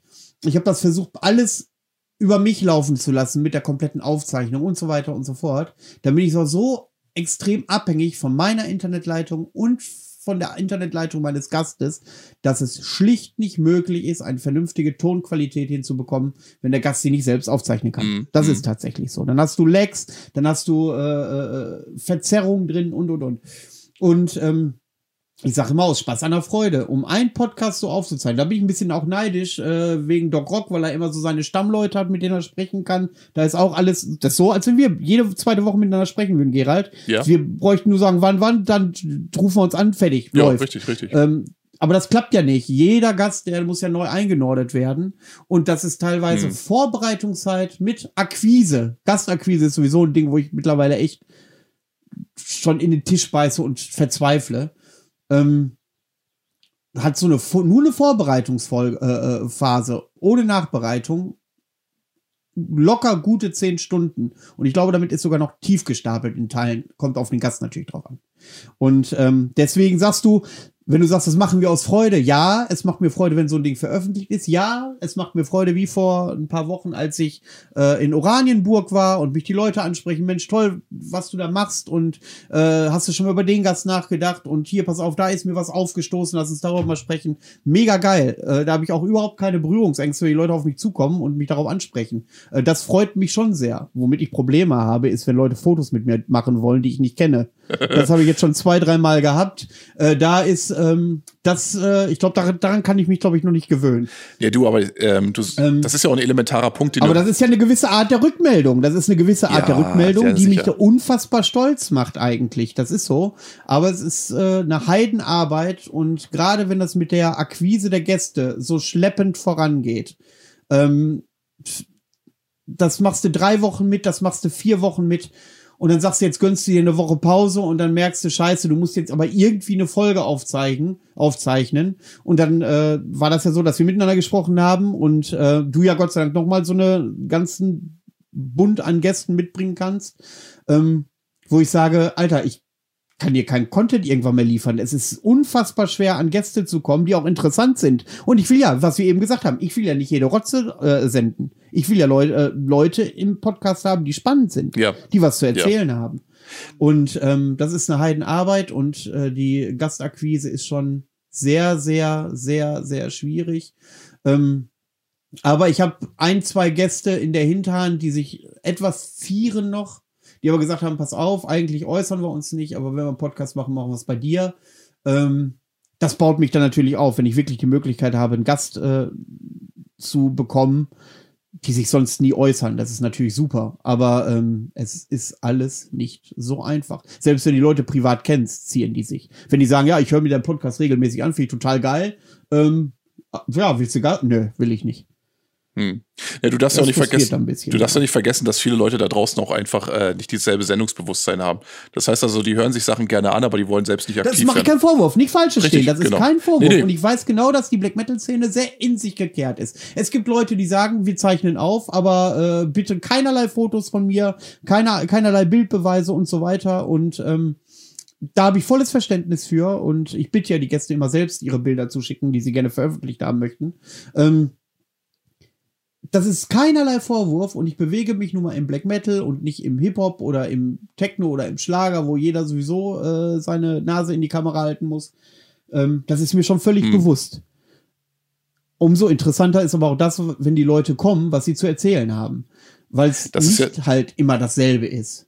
So, da haben wir Ähm, nämlich Das ist kein Vorwurf. Punkt. Ja. Aber es ist natürlich meine Bitte an Leute, die sagen, ja Mensch, ich will das mal ausprobieren, meldet euch einfach. Ja, das ist, das ist für mich ein wichtiger Punkt. Ich meine, ähm, da kommen wir nämlich auf die große, äh, diese Kernfrage. Was, wann macht man zum Beispiel Sendung? Macht man eine Sendung irgendwo äh, immer nur dann, wenn man jemanden hat, von dem man weiß, es ist jetzt ein interessanter Gesprächspartner? Oder macht man Sendung zum Beispiel nach Sendeplan? Ich bin zum Beispiel jemand, der immer generell sagen würde, ich lasse lieber eine Sendung ausfallen, ähm, wenn ich keinen Gesprächspartner habe, als dass ich mir jetzt auf Krampf irgendjemanden suche. So, das ist ein Beispiel. Äh, Das ist aber, wie gesagt, das ist meine persönliche Sache. Ich glaube auch, dass diese Sache hier funktioniert und auch die Sache jetzt zwischen dir und mir, ähm, weil wir eben die Sache unterschiedlich angehen. Du bist jemand, der sagt so, ich brauche meine Strukturen und ich möchte auch abliefern und ich bin jemand, der sagt so, ähm, ich, ich bleib der Sache irgendwie insofern treu, in dass ich sage, wenn ich jetzt ehrlich was habe, ich habe einen guten Gast, ich habe einen interessanten Gast, ich habe ein interessantes Thema, dann zeichne ich auf. Und wenn nicht, dann nicht. So, und wenn wir schon mal zu zweit sind, dann haben wir natürlich schon den Vorteil, dass wir eben, äh, dass, dass mal einer auch mal zwei Wochen lang oder drei Wochen leise treten kann, weil er eben weiß, der andere hat was in der Hinterhand. So kann man sich ergänzen. Ähm, ich denke aber auch, dass, ähm, jetzt überlege ich gerade genau. Also, dieses, dieses, äh, du, sieh mal, du müsstest es ja theoretisch nicht machen. Und keiner von uns muss den Scheiß im Endeffekt machen. Und jeder von uns könnte genauso gut happy sein, wenn er zu Hause, keine Ahnung, Briefmarken ins Album klebt und so weiter. Und du hast vollkommen recht. Wenn man sich zu sowas entscheidet, sei es jetzt zum Beispiel ein Podcast oder ein Label, dann heißt das immer Arbeit. Aber du hast da gerade was angesprochen, etwas, was dich zum Beispiel jetzt auch für den Podcast schon seit Moment, Moment. Was mir unfassbar wichtig ist, ist, ich bin jemand, wenn ich was anfange, möchte, möchte ich es auch konsequent machen. Ich möchte nicht Ja, ja. nachher da abgestempelt werden, ja, jetzt hat er drei Sendungen gemacht, äh, äh, jetzt hören wir die wieder von dem, äh, das ist halt so, so, so ein Spring ins Feld. Nee, da- das zum letzten Mal gehört. So, Nee, du verstehst du, so unzuverlässig, ein Laberkopf. so. richtig, Und das richtig, ist halt richtig. genau das, was ich nicht will. Bist du aber auch nicht. Und das ist genau der Punkt. Nach dem Jahr sollte auch der Letzte geschnitten haben, dass du das, was du da tust, ernst meinst. So. Und das ist der wichtigste Punkt. Die Community da draußen, die möchte erstmal sehen, und das gilt auch, glaube ich, für jede junge Band, die zum Beispiel sich in, äh, unter die Leute wagt, ähm, die wollen erstmal sehen, kannst du irgendwas? So. Und wenn du was kannst und so ein bisschen was zeigst, dann ist es auch nicht so, dass die Leute jetzt dastehen und sagen so mit der Stechuhr so, und jetzt möchte ich aber, dass du regelmäßig ablieferst, sondern wenn sie eben sehen, dass das, was man tut, aus einem ehrlichen Punkt raus entsteht, dann sind sie auch in der Lage, auch zu sagen, weißt du was, ähm, diese Woche ging es dir zum Beispiel nicht gut oder irgendwas ist passiert, aber du hast irgendeinen Schicksalsschlag in der Familie gehabt, lass fünf gerade sein, weil wir eben nicht nach Stechuhr arbeiten. Das ist das Elementare daran und das ist auch das Wichtige und das dürfen wir auch nicht aus Augen verlieren. Deswegen ist es gut, immer daran zu denken, dass man sozusagen äh, sich selbst und auch seiner Community irgendwo ein Versprechen gegeben hat und eine Zusage gegeben hat, ich will das hier machen und deswegen habt ihr mich zum Beispiel auch abonniert. Äh, es ist aber auch eben immer wieder wichtig, sich in den, äh, ins, ins Gedächtnis zu rufen, dass das eben keine Firma ist, dass das eben kein, keine, keine Bank ist oder ähnliches, wo man eben tatsächlich in der Stechuhr arbeitet, wo man darauf wartet, dass man abliefern muss. Und das ist unglaublich elementar, weil wenn du dann erstmal in diesem Jum drin bist, dann wird irgendwann dein Content auch hammerhart darunter leiden, weil du dann nämlich dir irgendwelche Sachen aus den Rippen krampfst, die nicht gut sind, nicht echt sind, die einfach nur fake, fake sind. Und diese Fake-Scheiße, das ganze Internet ist voll mit dem Mist. Da müssen wir nicht auch noch damit anfangen. Das heißt also, wenn was ist, Das ist richtig. Genau, und wenn wir eins gemerkt haben, du erinnerst dich daran, wie du Anfang des Jahres gesagt hast, du, ich brauche jetzt mal ein Päuschen. So, da ist ja keiner hingekommen und hat gesagt, ey, du Sackgänger, äh, du hast aber gesagt, du bringst alle Woche oder alle zwei Wochen ein Video. Was ist denn jetzt damit? Ey, ich habe mich jetzt entsprechend eingeschossen, wozu soll ich denn jetzt putzen oder zocken? Ne? Da ist ja nicht passiert. Da haben die Leute gesagt, klar, Manu, äh, ne, mach mal, äh, mach, nimm deine Outside, äh, ist alles gut, passt. Und du meldest dich wieder, wenn alles in, Or- in Ordnung ist. Und genau das ist eben das Wichtige und das Elementare daran, dass man das nicht vergisst, dass die Leute da draußen korrekt sind, weißt du? Wenn du dir eine gute, äh, eine gute äh, Community aufgebaut hast, die einfach korrekt sind und die es ehrlich mögen, die haben auch Nachsicht, wenn du dann irgendwo tatsächlich mal sagst, ich habe jetzt mal eine Woche Leerlauf oder mir ist nichts eingefallen und so weiter, weil die Scheiße menschlich ist. Viele von uns haben sich auch, auch dieser Szene und dieser Musik zugewandt, weil sie von Pop und Mainstream die Scheiße, die Schnauze voll hatten, aber so richtig derbe und die wollten Sachen, die echt sind, die authentisch sind. Der Klang, die Musik, der Sound, das sollte alles authentisch sein, nicht nachgebessert, nicht irgendwie künstlich hochgefusselt, sondern echt. So, und die Leute da drin, die sollen auch echt sein. Ne? Und wenn dann jemand sich ins Internet stellt und sagt so, ich möchte jetzt gerne über dieses und jenes Thema sein, soll der gefälligst auch real sein, der soll auch irgendwo sich äh, mit, mit dem Herzen dabei sein, Idealist sein und so weiter und nicht irgendein Faker, der versucht irgendwo nur Produkt XY zu verkaufen. Und wenn die Leute das sehen, und da bin ich fest von überzeugt, sehen, dass du mit dem Herzen am rechten Fleck bist, dann werden sie dir auch eine ganze Menge nachsehen und dann kann man selbst auch ab und zu mal so ein bisschen das Ventil aufmachen, ein bisschen den Druck ablassen, sich wieder selbst verorten, sich wieder selbst irgendwo merken und dann sagen, okay, es ist eigentlich alles gar nicht so schlimm, äh, weil du sagst es vollkommen richtig. Es macht Arbeit und oft genug wird diese Arbeit auch äh, einfach nicht honoriert. Zum Beispiel, wenn so, ein, so, eine Aufzeichnung in die Binsen geht oder wenn irgendein Gast maulfaul ist oder weiß ich was. Ähm, aber machen wir uns da nicht vor. Wenn ich zum Beispiel irgendwo äh, irgendeine Platte an den Start bringe oder du zum Beispiel eine neue Folge draußen hast, dieses Erfüllungsglück, was man dann in dem Moment spürt, dass man selbst was angetreten hat, was jetzt funktioniert. Und das ist mega. Das ist richtig. Wirklich, das ist das gut. einzig Wahre da draußen, was wirklich irgendwo tatsächlich echt ist. Wenn man selbst was auf die Beine gestellt hat, ist es vollkommen scheißegal, was es ist. Ich kann es nur jedem empfehlen. Ob du nur irgendwo, keine Ahnung, äh, in den Wald gehst und dir irgendwo was zum Schnitzen suchst und dich zu Hause einfach handwerklich hinsetzt und sagst so, das habe ich jetzt geschaffen, oder du einen Podcast machst, oder du ein Label machst, oder du zeichnest oder malst oder was auch immer. Werdet selbst tätig und erfahrt diese Happiness, die man dann tatsächlich in dem Moment haben kann, weil man selbst was auf die Beine gestellt hat. Und dann ist es noch geiler, wenn andere sagen, jo, das ist gut. Das ist mit nichts auf der Welt zu vergleichen. So, und äh, deswegen ist es auch so wichtig, dass man sich dieses Erfüllungsglück auch nicht von Leuten irgendwo kaputt machen lässt, die von außen drauf gucken, die selbst noch nicht geleistet haben und sagen so, pass mal auf, was du da machst, ist trotzdem scheiße, beziehungsweise dich dich dann auf den einen oder anderen, äh, auf die eine oder andere Weise zum Abliefern bringen zu wollen. Das können ja nicht nur Fans sein, das können ja genauso gut auch irgendwelche Firmen sein, die sagen, weißt du was, ähm, ich würde dich zum Beispiel mit, keine Ahnung, so und so Summe X featuren oder äh, dich mit Werbematerial ausstatten, aber dann musst du einmal wöchentlich liefern. So, wenn du das machst, wenn du anfängst, deine eigenen Ideale und das, was du wirklich gerne machst, irgendwo zu verkaufen, nur um einen Euro mehr zu haben, dann machst du eigentlich im Grunde das, wozu jeder von uns eigentlich schon fast tagtäglich gezwungen ist. Manch einer geht ja gerne zur Arbeit, die meisten, die machen es halt, weil sie es müssen, die haben eine, sind Verpflichtungen eingegangen, Verpflichtungen eingegangen und ähm, wenn du dann irgendwie das auch noch nach Hause trägst und damit bei dem, was du eigentlich liebst und was du aus dem ehrlichen Punkt heraus angefangen hast, dasselbe anfängst anzuwenden, dann hast du schon verloren. Deswegen ist es immer und immer wieder wichtig, auch zum Beispiel bei so einer kleinen Sache wie diesem Podcast hier, Schritt zurück zu machen, drauf zu gucken, zu gucken, wo steht man gerade, hat man noch Freude an dem, was man macht, braucht man eine Pause, braucht man eine Auszeit oder hat man zum Beispiel schon wieder die nächsten Ideen parat. Und je mehr man sozusagen seinen, seinen, äh, seinen Abstand gewinnt oder ab und zu mal einen Schritt zurück macht und drauf guckt, desto besser funktioniert das Ganze auch. Weil, wie gesagt, wir bewegen uns ja glücklicherweise in einem Bereich, wo die Leute einem wirklich eine Menge nachsehen, wenn man ehrlich mit ihnen ist. Man muss ehrlich mit den Leuten sein. So. Und ehrlich bei dem sein, was man ist. Wenn man das nicht ist, dann kannst du den ganzen Scheiß komplett ins Skat drücken, kannst vergessen. So. Aber das ist natürlich, äh, es ist schon eine erhebliche Erleichterung, dass du natürlich dabei bist, weil ich genau weiß, wenn wir mal keine Folge finden, tatsächlich können wir zusammen schnacken. Ja, das klappt. Das ist immer. halt so. Ähm, es sei denn, es interessiert euch natürlich nicht. Das kann natürlich sein. Äh, wenn ihr es genau. bis hierhin, wenn ihr es bis hierhin ausgehalten habt, äh, dann äh, herzlichen Glückwunsch. Ähm, ja, genau. Aber äh, ihr merkt gerade, wir haben wenig bis gar keine Struktur und quatschen einfach drauf los. Das würden wir aber auch übrigens beibehalten wollen, äh, wenn wir da miteinander so eine Sendung machen.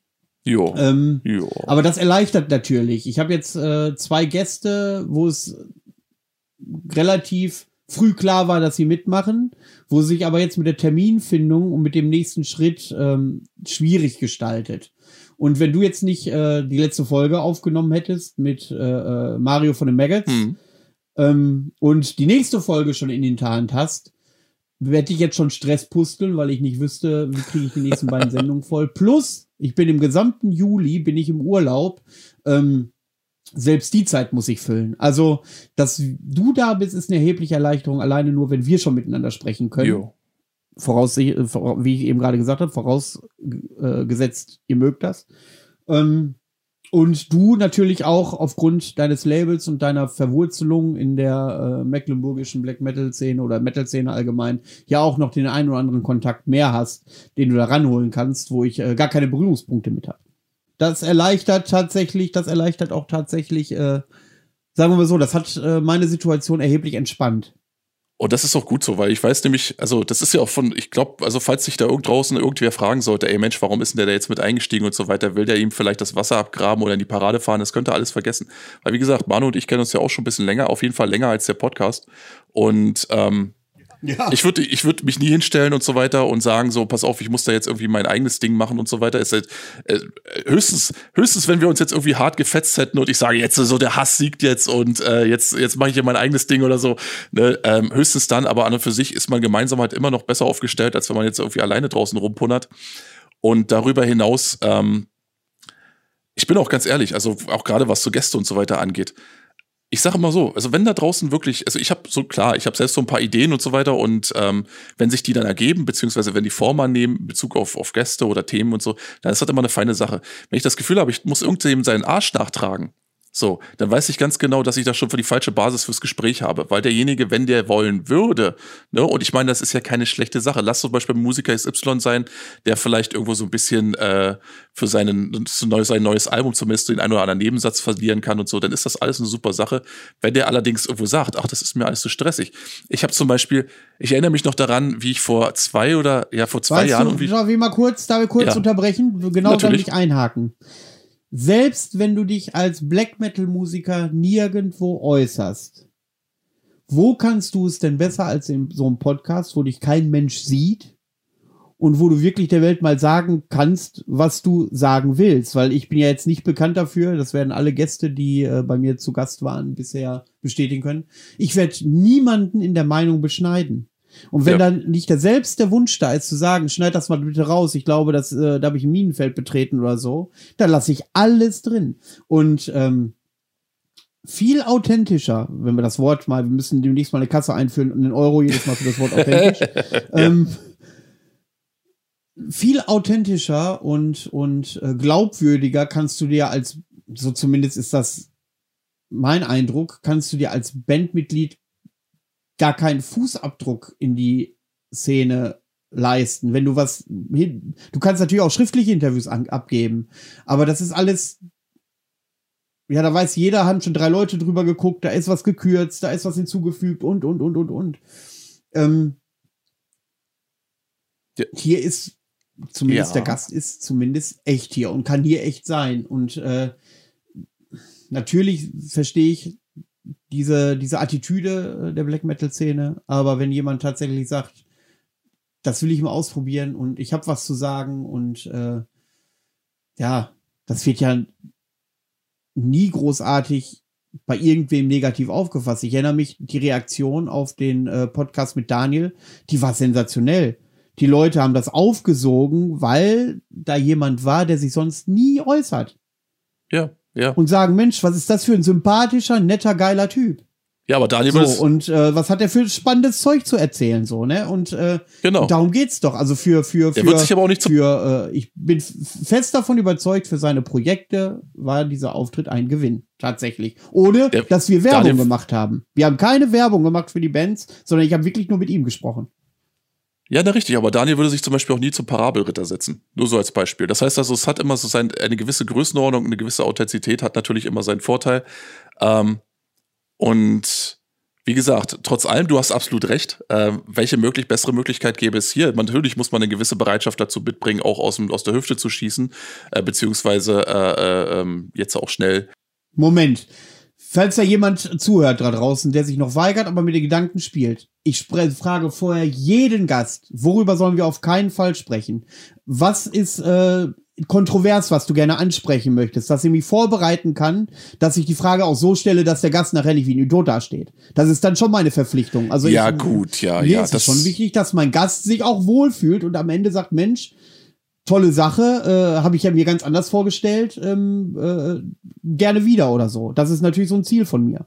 Genau, das geht, es geht also in erster Linie nicht darum, irgendjemanden bloßzustellen, das ist richtig. Aber wie gesagt, ich bin auch jemand, der dann gerne mal irgendwo äh, auch mal den Finger in die Wunde legt, wenn die Sache irgendwo auf eine respektvolle Art und Weise passiert. Das ist zum Beispiel mir wichtig, wenn ich zum Beispiel meinen Scheiß mache. Das heißt also, wenn ich sehe, da hat irgendwo, ähm, nehmen wir jetzt mal ein Beispiel, nehmen wir jetzt zum Beispiel, was ich vorhin kurz anführen wollte, äh, hier das letzte, also vor zwei Jahren, wie gesagt, gab es ja irgendwie so ein neues Secrets of the Moon Album und äh, ich weiß gar nicht, wie das Scheißding hieß, Black House, Black Hole, Black was, Black Sun, irgendwas, irgendwie so. Und jedenfalls äh, habe ich das ein oder andere Interview dann so peripher mitbekommen mit irgendwelchen Magazinen und die Typen hätten nicht gelangweilter antworten können oder kurz angebundener und so weiter. Du hast wirklich einfach gemerkt, gut, ja, das sind Musiker und so weiter, die haben rein äh, von der Relevanz her schon seit zehn Jahren nichts mehr zu sagen, aber sie ähm, sind trotzdem da und äh, sie müssen jetzt ein Interview geben und das ist so vereinbart und bla und blub und so.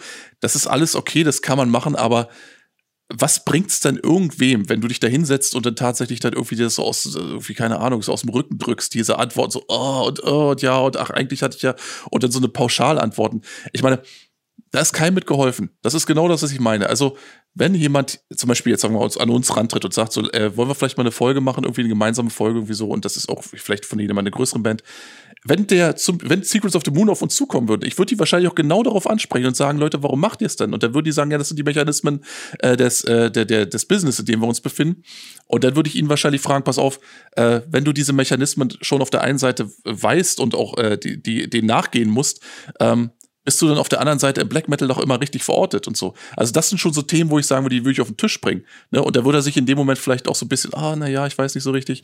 Ähm, ist alles scheißegal. Also wie gesagt, es geht nicht darum, jemand offenes Messer laufen zu lassen. Es geht einfach darum, auch ab und zu mal Themen, jedenfalls meiner Meinung nach, auf den Tisch zu bringen, die einem dann mal irgendwann aufgefallen sind, wo man sagt, jetzt hast du mal die Möglichkeit, dich darüber zu äußern. Und ähm, wenn das dann funktioniert, ich glaube, das ist dann auch tatsächlich interessant für einen Hörer, weil das ist zum Beispiel eine geile Sache, die äh, den Kernunterschied zum Beispiel zu einem, ich sag jetzt mal, zu einem äh, Magazininterview gibt. Du kannst sofort antworten. Du kannst sofort aus der Hüfte schießen antworten, kannst mir auch nicht auskommen, wenn ich nachfrage. Das ist eine schöne Sache. Jetzt plaudere ich mal was aus. Ich nenne auch Namen. Und jetzt wird's äh, kontrovers, liebe Leute. Viele von euch da draußen haben ja äh, mitbekommen, dass es eine emporkommende ja, Black and Death wird's offiziell genannt. Ich weiß nicht, Black Metal sehe ich da gar nicht. Äh, emporkommende, junge, aufstrebende Band gibt, die bei Black Metal Promotion unfassbar viele Aufrufzahlen hatte im Vergleich zu zum Beispiel Gorgoroth oder äh, Immortal und so weiter und so fort. Und zwar äh, geht, ich nenne Namen, scheißegal, es geht um Kanonenfieber. Und äh, seit vier Wochen, gut, wenn ihr es hört, ein bisschen länger, ist da die Hölle los, äh, weil der Verdacht im Raum steht, die hätten sich Views gekauft, Likes gekauft. Ähm, wenn das jemand benannt hätte, würde er wohl mit dem Anwalt drohen. Das wäre aber irgendwie seine Schwester oder Tante oder sowas. Und äh, um den Namen, um den es geht, der ist übrigens auch mal angeblich in einem äh, Parabelritter-Video aufgetaucht. Ähm, um, äh, äh, äh, äh, ja, er wäre das gar nicht, aber das Label, über das seine Musik vertrieben wird, läuft über seine Mutter und was es nicht alle für Gerüchte gibt. Und es, ich habe so zwischenzeitlich das Gefühl, er macht sich langsam so ein bisschen Drachenlord-Flair äh, im Internet breit. Jetzt gibt's die lustigsten Memes darüber. Und ich habe mit ihm geschrieben. Ich sag, pass mal auf, mein Junge, wo es gerade so anfing, da habe ich ihn schon angeschrieben. Ich sag, pass mal auf, das Ding, wenn du da jetzt nicht was gegen machst, dann geht das, dann fängt der Stein an zu rollen, das kriegst du nie wieder gestoppt. Nie wieder gestoppt. Und er sagt dann, nee, so schlimm wird das schon nicht werden. Da ging es dann los. Und ich habe dann hier und da immer mal wieder mit ihm geschrieben. Ich sag, pass, ich gebe dir die Möglichkeit, ohne Video. Du kannst alles gerade stellen, wenn das nicht stimmt und so. Da sagt er, wieso soll ich mich äußern, wenn das doch alles gelogen ist, was da auftaucht. Jetzt sammeln, gibt's natürlich ein paar findige Leute im Internet, die in Anführungszeichen Beweise finden. Ich möchte mir kein endgültiges Urteil bilden, weil ich da nicht drinne stecke. Aber es ist halt oft offensichtlich. Und äh, das war dann so weit, dass wir wirklich ernsthaft darüber nachgedacht haben. Und da sagt er, ja, pass auf, wenn es mir dann wirklich zu viel wird, dann äh, ja, machen wir das aber wir können gerne telefonieren, sagt er. Ähm, dann erzähle ich dir das als Manuel, was da alles so los ist, aber nicht im Podcast. Und da habe ich ihm geschrieben, du, mich als Manuel brauchst du nicht anrufen, weil es mich null interessiert, was da los ist. Mich als Manuel interessiert das gar nicht. Ich habe ihm jetzt nur die Möglichkeit gegeben, gerade weil die Fanszene von Kanonenfieber sicherlich auch den einen oder anderen äh, Hörer hat, der sich auch mal den Podcast anhört. Ähm, dass du dich da äußern kannst und dass du Dinge richtig stellen kannst. Und ich, ohne Scheiß, ich habe gesagt, ich lasse dich nicht blöd dastehen. Ich werde dir sagen, was da im Raum steht, aber ich werde die Fragen schon so formulieren, dass auf jeden Fall es diplomatisch ist und werde nicht hier ihn äh, irgendwie äh, äh, äh, dauernd ins Gesicht treten oder so eine Scheiße.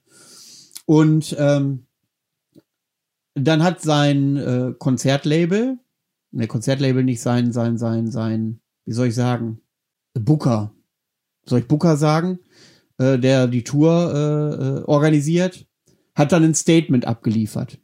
Ellen Lang, ohne auch nur ein Satz über die konkreten Vorwürfe zu verlieren. Und das war der größte Fehler, weil jetzt fühlten sich alle herausgefordert, noch weiter zu graben.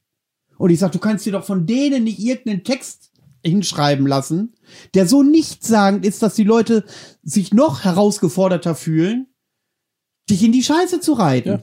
Ja, ja. Und ich habe und ich, ich habe gesagt, Alter, wenn das Lügen sind, räum damit auf. Oder wenn du die Leute verarscht, dann sag das einfach und sag, pass auf, ist Kacke gestartet. Ich habe das unterschätzt. Ich äh, aber hier, pass auf, das und das will ich, habe ich vor, das will ich machen und äh, tut mir leid, wie das gelaufen ist. Ich meine, der hat ja so zuletzt geleugnet, als es Fotos von ihm gab, dass er das ist. Weiß der nicht, dass der, wenn der im, ab Winter auf Tour geht, dass ihn dann schlagartig allein bei den Frostfeuernächten 300 Leute im Backstage sehen? Ja, ja. Also, das sind so Dinge, da würde ich sagen, Alter, nutzt die Chance, sag pass auf, wenn alles falsch ist, stell's richtig und wenn irgendwas wahr ist von den Gerüchten, sagst du, pass auf, ist Kacke oder erklärst du dich, warum das so ist und dann hast du die ruckzuck die Kuh vom Eis. Ruckzuck die Kuh vom Eis. Aber er wollte nie an die Öffentlichkeit und es kann, wie wir eben schon gesagt haben, du wirst in eine Ecke gestellt, wenn du nichts sagst. Das ist in dem Fall genauso. Die Sache ist ja die, dass ähm, wenn du da so, so ein Ding hast, und ich meine, solche, das ist ja nicht das erste Mal, dass so oder so ein ähnlicher Fall quasi bei uns in der Szene irgendwo rumgegangen ist. Ähm, den bekanntesten kennen wir alle, Stichwort Netzhemd. Die Sache ist ja, äh, ja, ja, ja, die Sache ist ja die, dass wenn du, wenn dir sowas passiert. Aber er befeuert es natürlich naja, auch, ne? klar. ne? Netzhemd befeuert Ja, auch. natürlich, klar. Und die Sache ist aber die, dass wenn jemand tatsächlich in, also sagen wir mal so einen schnellen Fame kriegt und dann mit in die Öffentlichkeit gezerrt wird und so weiter und dabei auch irgendwo die ein oder andere Altlast noch mit hochgeschwemmt wird, die man am liebsten irgendwo sonst wo äh, untertauchen würde, dann ähm, dann ist das etwas, was passieren kann. Das ist heutzutage, wie gesagt, das Internet vergisst nichts und oft genug hast du ja junge Musiker, die, sagen wir mal, ein gewisses Talent mitbringen und aber in der Form oder ihrer Selbstfindung manchmal auch den einen oder anderen Schritt äh, in die falsche Richtung nehmen. Und das ist auch alles cool und das ist alles in Ordnung.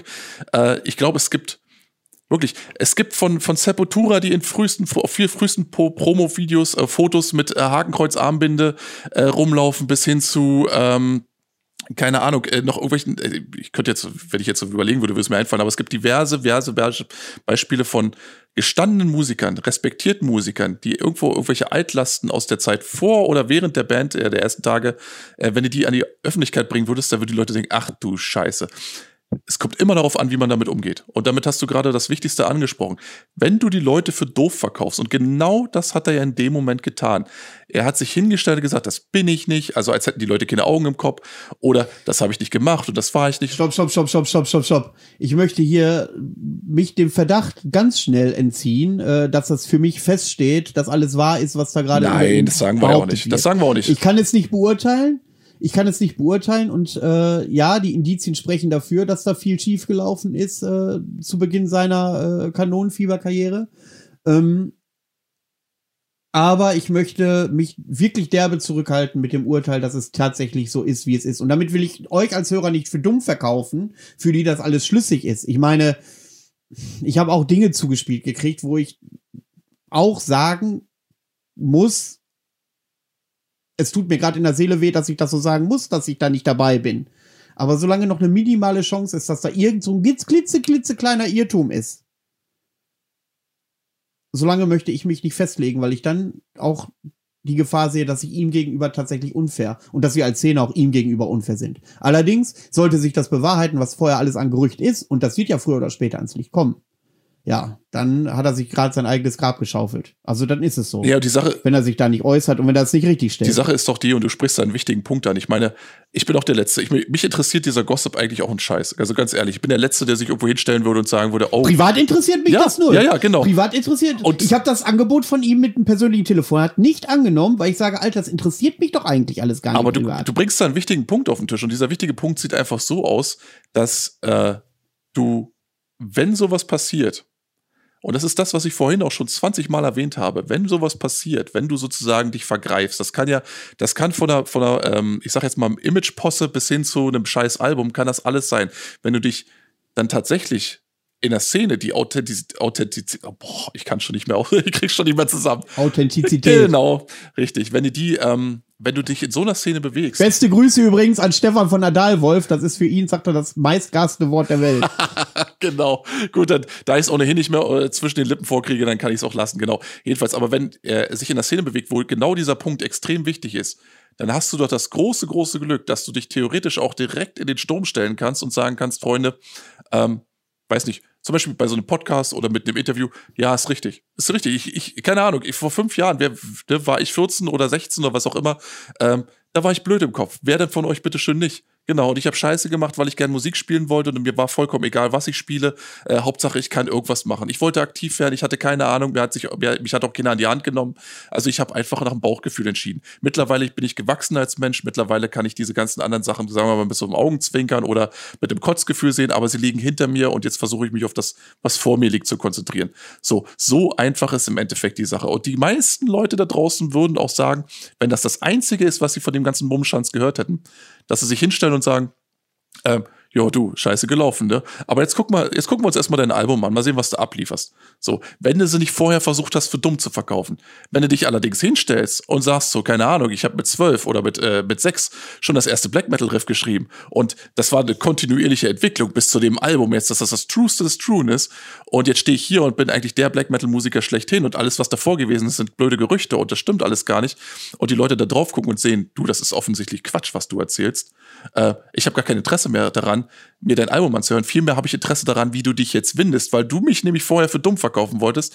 Dann hast du ein richtiges Ei gelegt. Und genau das ist jetzt in dem Moment passiert. Anstatt endlich ehrlich mit den Leuten zu sein, deren er immerhin äh, seine Musik irgendwo äh, äh, empfehlen möchte, denen er seine Musik verkaufen will, anstatt gegenüber ehrlich der Szene zu sein, in der er sich bewegen will, fängt er an, einen völligen Schwachsinn irgendwo zu veranstalten, der dann einen selbst, äh, äh also quasi so eine Eigendynamik entwickelt, die alles nur noch schlimmer macht. Das ist so dieses Drachenlord-Syndrom. Weißt du, wenn du da irgendwo anfängst und einfach ein Dulli bist und einfach nicht besonders beschlagen bist und Fehler machst und so weiter, die meisten würden da drauf gucken und sagen, tja, Mensch, du, ist halt äh, scheiße gelaufen und so weiter, bist du halt vielleicht nicht gemacht für die Sache oder du wartest noch mal fünf Jahre und gehst dann noch mal an den Start, weil irgendwann vergessen die Leute auch. Aber nein, dann so zu tun, als wenn das Internet nicht alles aufheben würde und nicht alles noch verschlimmbessern würde, gerade dann, wenn du zum Beispiel dich irgendwelcher Peinlichkeiten schuldig gemacht hast und so zu tun, als wären die Leute nicht äh, helle im Kopf und als wüssten die nicht, was los ist und es könnten die nicht durch die Lügen durchsehen und dann das irgendwo seine eigene Narrative dazu kreieren,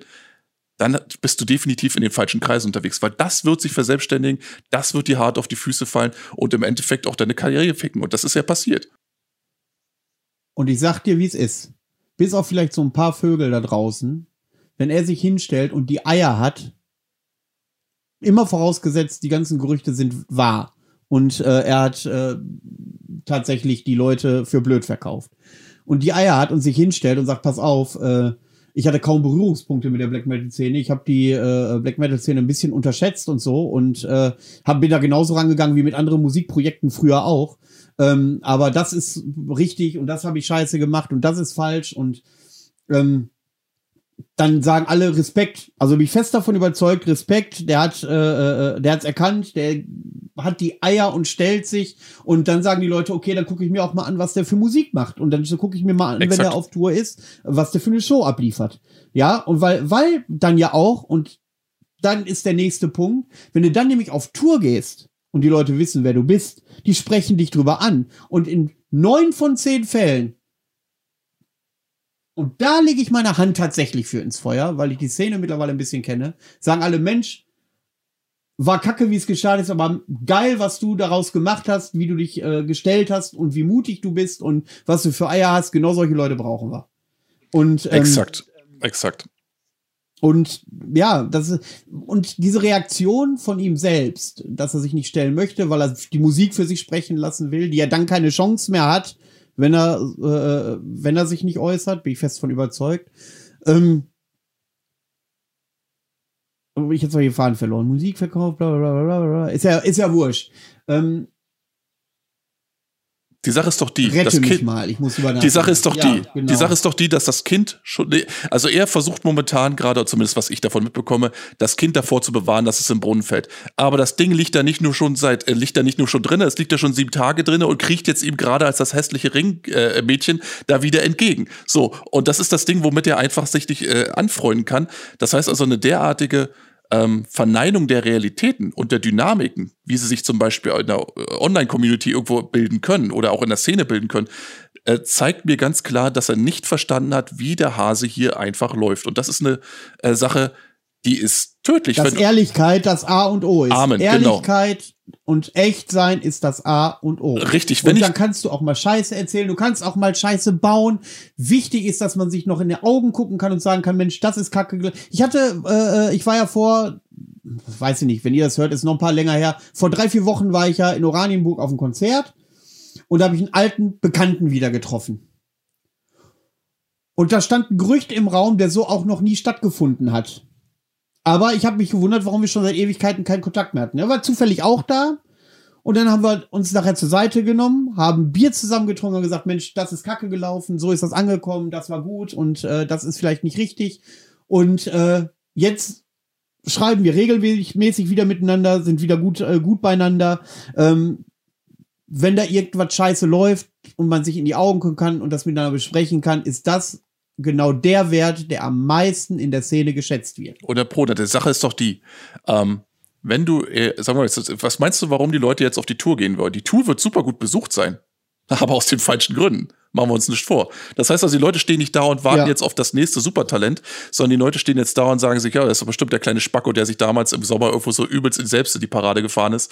Mal gucken, was der so kann. Wenn du in solchen Momenten tatsächlich irgendwo, wenn du manns genug wärst, um dich hinzustellen und zu sagen, pass mal auf, Leute, ich habe tatsächlich Fehler gemacht und dann auch so ein bisschen, ich sag jetzt mal locker flockig irgendwie aus so einem Konzert, vielleicht mit einem Bierchen und so weiter und da kommt irgendjemand zu, knufft dir in die Seite, irgend so ein, keine Ahnung, so, so ein Hardliner, der seit 40 Jahren in der Szene rumkriegt und sagt, was du für ein Otto und so weiter.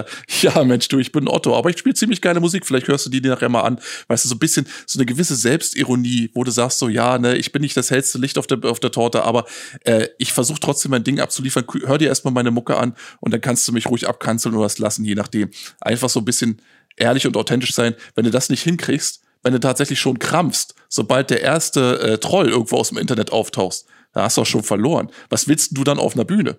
Weißt du, was willst du dann als Musiker in der Szene unterwegs sein, die dafür bekannt ist, dass aus Zynisten, äh, aus, aus Zynikern besteht, aus Zynisten, genau, aus Zynikern und aus Leuten besteht, die generell erstmal alles scheiße finden, solange bis sich derjenige beweist. So, was willst du dann da? Die dicke Marie kannst du finanziell nicht machen. Das kannst du, darauf kannst du dich schon mal einstellen. Wenn du dich nur mit den Federn der Kontroversität schmücken willst, so von wegen so hier Kanonenfieber und äh, das, das klingt ja schon mal so alles so halb Nazi und äh, wenn ich mir das entsprechende Image des unnahbaren äh, Rockstars da noch gebe, das ist ja Thema Weltkrieg 1. ja, ja. Ja, von mir aus, das ist ja scheißegal, weißt du, die meisten werden sowieso immer denken, ja, äh, eins und zwei, das ziehe ich in meinem Kopf als einen Krieg zusammen, fertig aus.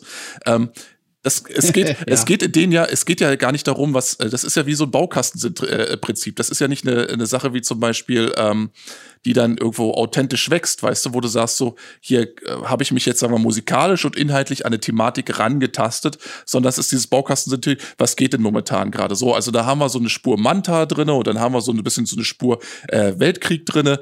Da sind wir ein bisschen äh, variabel, was den ersten oder zweiten angeht. Hauptsache erstmal Militaria. Und dann mischen wir das alles zusammen und dann haben wir vielleicht noch so eine kleine Kontroverse in Bezug auf welches Thema auch immer.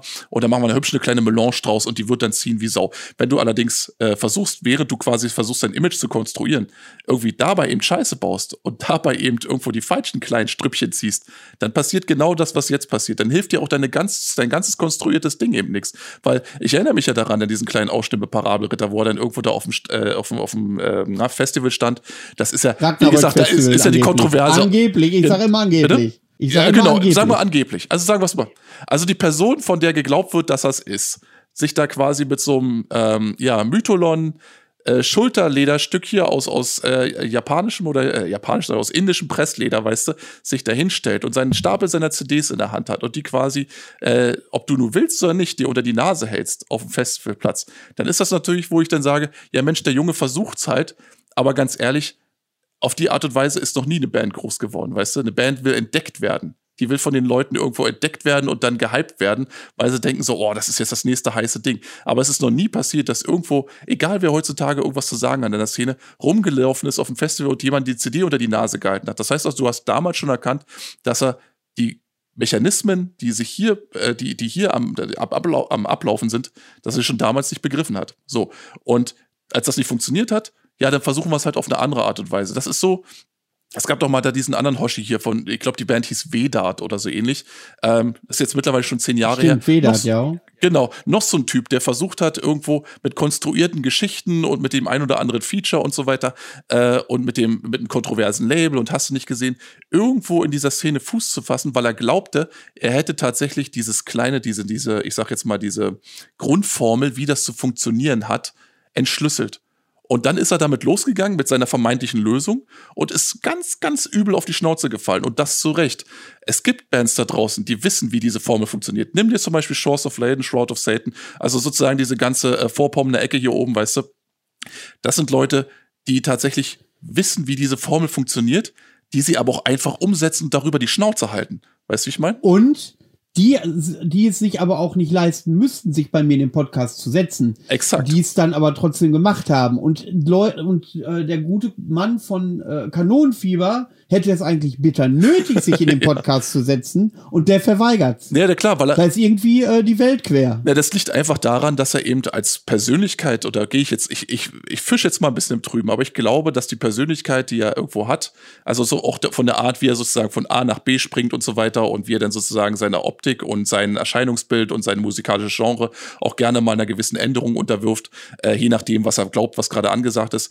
Das zeugt ja von einem Charakter, der nicht standfest genug ist, um sich, sagen wir mal, so wirklich in die Brandung zu stellen und zu sagen, ich lass mir jetzt mal diese ganze Kritik gefallen und bin souverän genug, um die zu kontern. Sondern das ist jemand, der keine Ahnung, Pressestatements nicht mal mehr selbst schreibt, sondern die rausgeben lässt, weil er genau weiß, wenn ich das jetzt mache, dann hau ich doch eh wieder nur daneben. Also lasse ich das lieber. Diese ganze Scheiße. Äh, also ich normalerweise würde vornherein sagen, Junge, ähm, zieh dich zurück, lass die ganze Sache abebben und dann greifst du vielleicht in fünf Jahren nochmal an. Das wäre irgendwie mein Ratschlag. Aber sieh mal, dieses, du siehst eben diesen Kernunterschied. Du hast eine Band zum Beispiel wie Shores of Laden, die einfach im Grunde das Maul halten und großartige Musik spielen und die Grundformel, wie was zu funktionieren hat in dieser Szene, einfach von vornherein begriffen haben, ohne dass sie das irgendjemand erklären musste und genau den richtigen Punkt treffen und den entsprechenden Respekt dafür irgendwo auch bekommen. Und dann gibt's andere Bands, die denken, sie haben die Formel ausklamüsert, damit an den Start gehen und damit übelst auf die Schnauze fallen, weil sie es eben nicht begriffen haben. So. Und wenn du die beiden gegenüberstellst, dann hast du eigentlich auch das, was heutzutage irgendwie in der Szene. Bei Kanonenfieber würde ich einen anderen Aspekt reinbringen. Ja, Bei Kanonenfieber sollten sich die Gerüchte bewahrheiten. Äh, bei Kanonenfieber ist der, äh, die Sache so, dass wahrscheinlich der Verdacht im Raum stand, Mechanismen, die in anderen Musikgenres funktionieren. Ja, das glaube ich gerne. Mit reinkaufen, mm, groß werden mm, von Schlag an mm, und sofort in aller Munde und so weiter. Das würde auch in der Black Metal Szene funktionieren. Und jetzt komme ich auf den Satz zurück, den du nämlich eben gesagt hast, als du gesagt hast, es muss aus sich heraus wachsen. Eben. Dass Leute, die Leute müssen von sich heraus sagen, okay, das ist geil. Und dann hat das gerade in der Black Metal Szene Hand und Fuß und Bestand und ähm, dann funktioniert das auch. Dann hat man nicht vielleicht äh, äh, sofort den Nummer eins Charterfolg, aber da ist Substanz dahinter, da ist äh, Ehrlichkeit dahinter. Eben. Und ähm, ja, und wenn wenn wenn sich die Person jetzt hier hinstellt und sagt, ja, pass auf, das habe ich genauso gemacht, weil ich dachte, das funktioniert halt so, aber kacke, ich habe das völlig unterschätzt, ich habe da gar keine Ahnung von gehabt. Ähm, dann werde ich natürlich fragen, warum machst du denn dann ausgerechnet die Musik, wenn du keine Ahnung von hast. Aber das ist eine Sache, die kann man ja miteinander besprechen. Ähm, Tja, wenn er das aber dann verweigert, dann schaufelt er sich sein eigenes Grab, ohne dass er merkt, dass seine Hände gerade das eigene Grab schaufeln.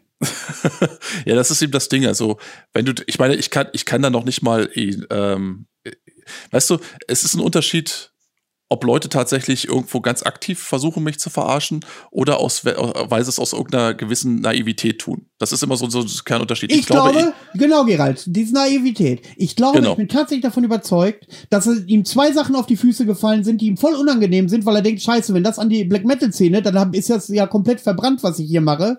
Genau. Genau das Gegenteil ist der Fall. Der hätte offen zu stehen müssen, weil jeder hat ein Leben vom Black Metal gehabt, jeder hat ein Leben vom Metal gehabt und jeder hat auch neben Black Metal auch noch ein Leben, äh, was ja, vielleicht nicht unbedingt hundertprozentig im Einklang mit dem Black Metal ist. Und ähm, Genau das Gegenteil ist der Fall. Jeder hat doch Verständnis dafür, wenn er.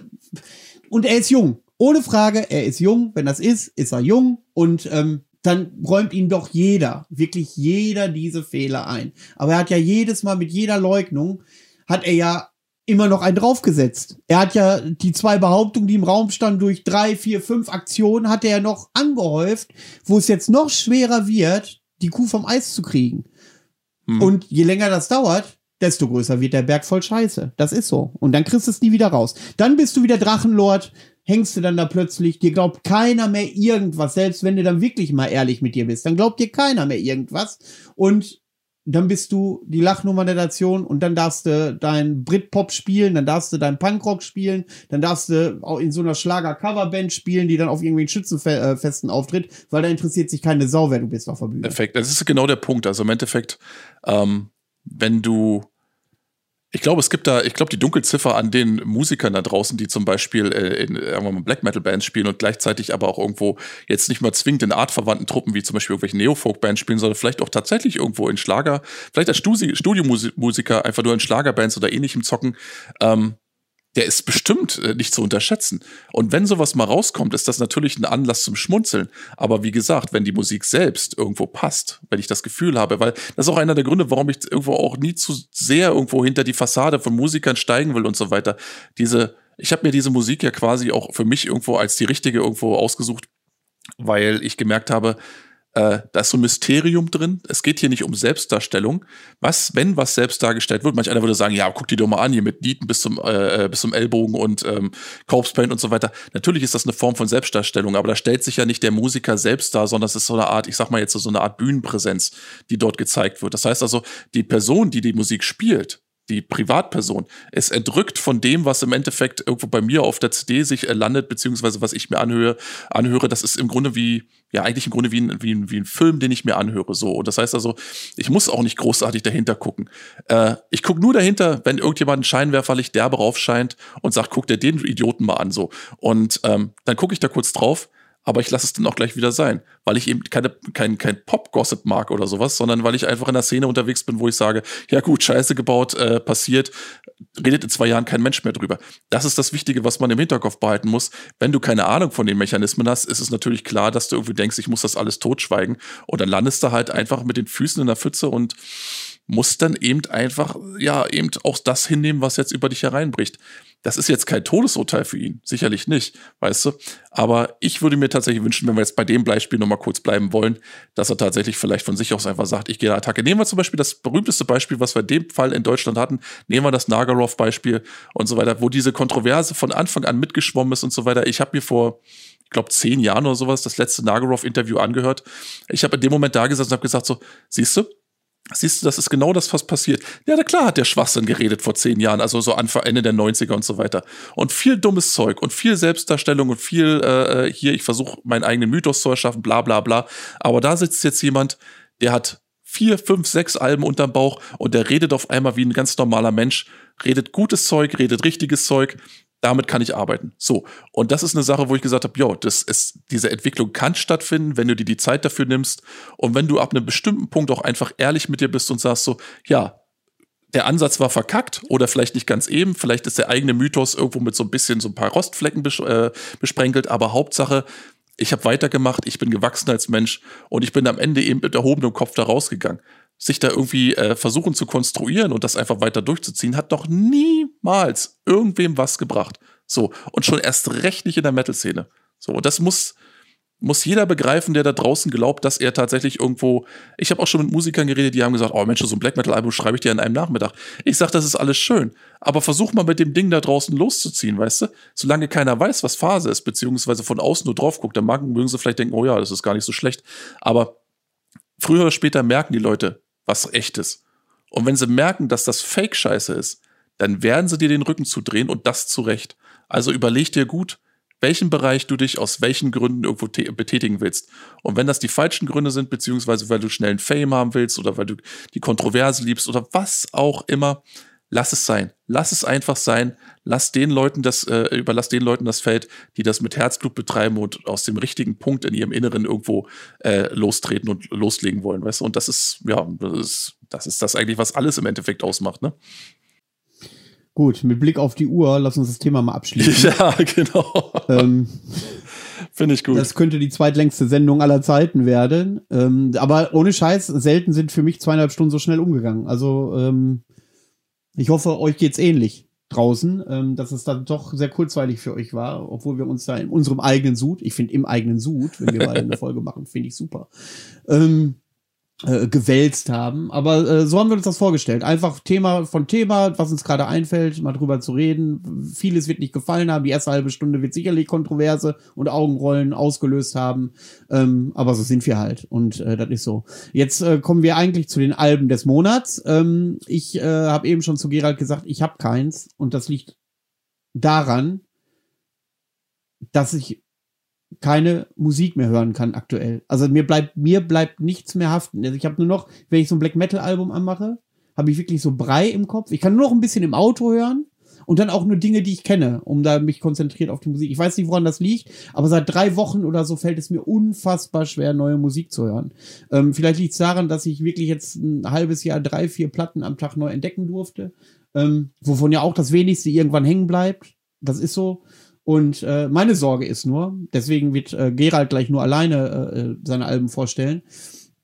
Ich habe äh, am Dienstag, also ist schon äh, abgedreht, wenn ihr das hört, und wahrscheinlich ist das auch schon gezeigt worden, wenn ihr das hört, hab ich, äh, bin ich mal Interviewgast äh, in einem befreundeten Podcast. Nein, nicht beim Doc Rock. Ähm, und da sollen wir über die besten Alben des ersten Halbjahres sprechen. Und ich habe noch keinen blassen Schimmer, was ich da nennen soll. Es gibt so drei Alben, die mir so hängen geblieben sind, aber da ist eins von 2016, das andere ist von 2019.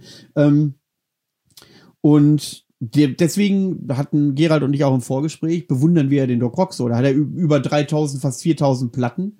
Und bei mir ist das so, ich höre vier, fünf Alben regelmäßig, wenn ich Musik hören will und ich weiß, es ist gut und äh, ich muss mich nicht so 100% konzentrieren auf neue Musik.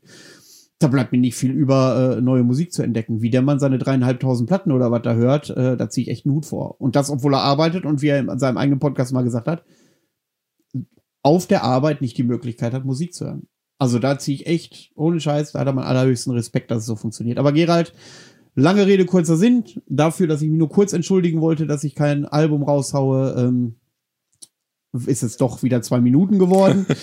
ähm, du guckst doch mal. Hau mal deine, wie viele Alben hast du denn mitgebracht? Ich habe ich hab, ich hab tatsächlich irgendwo, ich habe auch nur eine Empfehlung und die ist auch schon aus dem letzten Jahr. Ähm, aber das, äh, äh oh Gott, ich kannte den Punkt unterstreichen, den du gerade gemacht hast, und zwar dieser Umstand, dass irgendwann dann einfach nur noch wie so ein weißes Rauschen an einem vorbeirattert.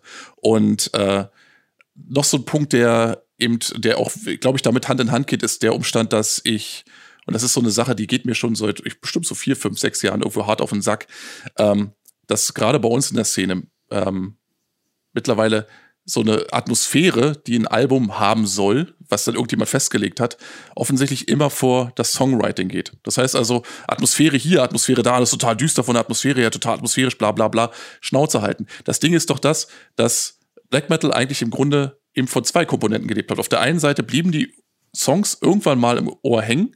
Ne? Guckst du dir die erste oder die zweite Generation irgendwo äh, aus Norwegen oder noch früher an, das hatten, die hatten alle Wiedererkennungswert, da hatte jeder eigene Song sein eigenes Potenzial. Heutzutage ist es oft so. Und es gab noch nicht die Masse. Wenn du siehst, alleine bei Black, ich habe ich hab so ein paar YouTube-Kanäle, Season of Mist, äh, Black Metal Promotion, ja, ja, ja. Atmospheric Black Metal. Ich habe so vier, fünf, die laden jeweils wirklich jeweils vier, fünf Alben am Tag hoch. Dann kriege ich in meinem E-Mail-Postfach vom Immortal Frost, von, von, von Napalm und so weiter und so fort, kriege ich jeden Tag 15 neue Alben geschickt, mhm. äh, die ich mir mal anhören kann. Und ähm, das ist ja in der Hoffnung, dass ich die natürlich mal geil finde und vielleicht mal bespreche. Und äh, den mein Tag hat nur 24 Stunden. Ich arbeite acht Stunden. Ich kann während der Arbeit vielleicht vier Alben hören tatsächlich. Da bin ich äh, auf mich selbst äh, äh aber ich habe manchmal auch gar keinen Bock. Nee, ist ja richtig so. Ich habe dann manchmal einfach nur Bock, äh, äh, irgendeinen scheiß YouTube-Video im Hintergrund laufen zu lassen oder irgendeinen Film im Hintergrund raus oder Radio. Ich habe dann manchmal keinen Bock, Musik zu hören. Und dann ist dann irgendwann, baut sich so der Druck auf, Alter, du musst jetzt aber wieder was liefern, Hm, hm. wo du dann wirklich die Hürde, diesen Schritt zu gehen und das dann endlich auch wieder zu machen, so groß ist, dass es echt schwer ist, da wieder reinzukommen. Und in diesem, äh, in die, auf diesem Level befinde ich mich gerade. Alleine wegen der Masse der Musik. Ich muss sagen, 2019, 2020 gab so viel geile Musik.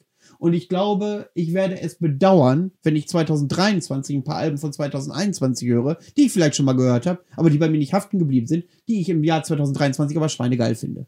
Das wird sicherlich so kommen. Aber wo ist aber das Problem? ich bin zurzeit echt extrem ausgelaugt. Du, ich glaube, das ist, ich glaube, wir müssen da mal so ein bisschen weg von diesem Punkt, dass man, ähm, äh, äh, dass man immer irgendwo so eine gewisse Aktualität ähm, äh, hier irgendwie so, dass man der permanent huldigen muss. Denn du hast vollkommen recht, man wird zugeschissen mit dem Scheiß und seit eben Social Media irgendwo und auch YouTube durch die Decke gegangen ist, so seit zehn, äh, zwölf Jahren, da hat das sich alles nur noch intensiviert. Und ähm, es gibt Seiten wie zum Beispiel BMP, die dann einfach tatsächlich auch davon leben. Und das muss mir keiner sagen, dass der nicht irgendwo seine Euros äh, mit den Uploads macht.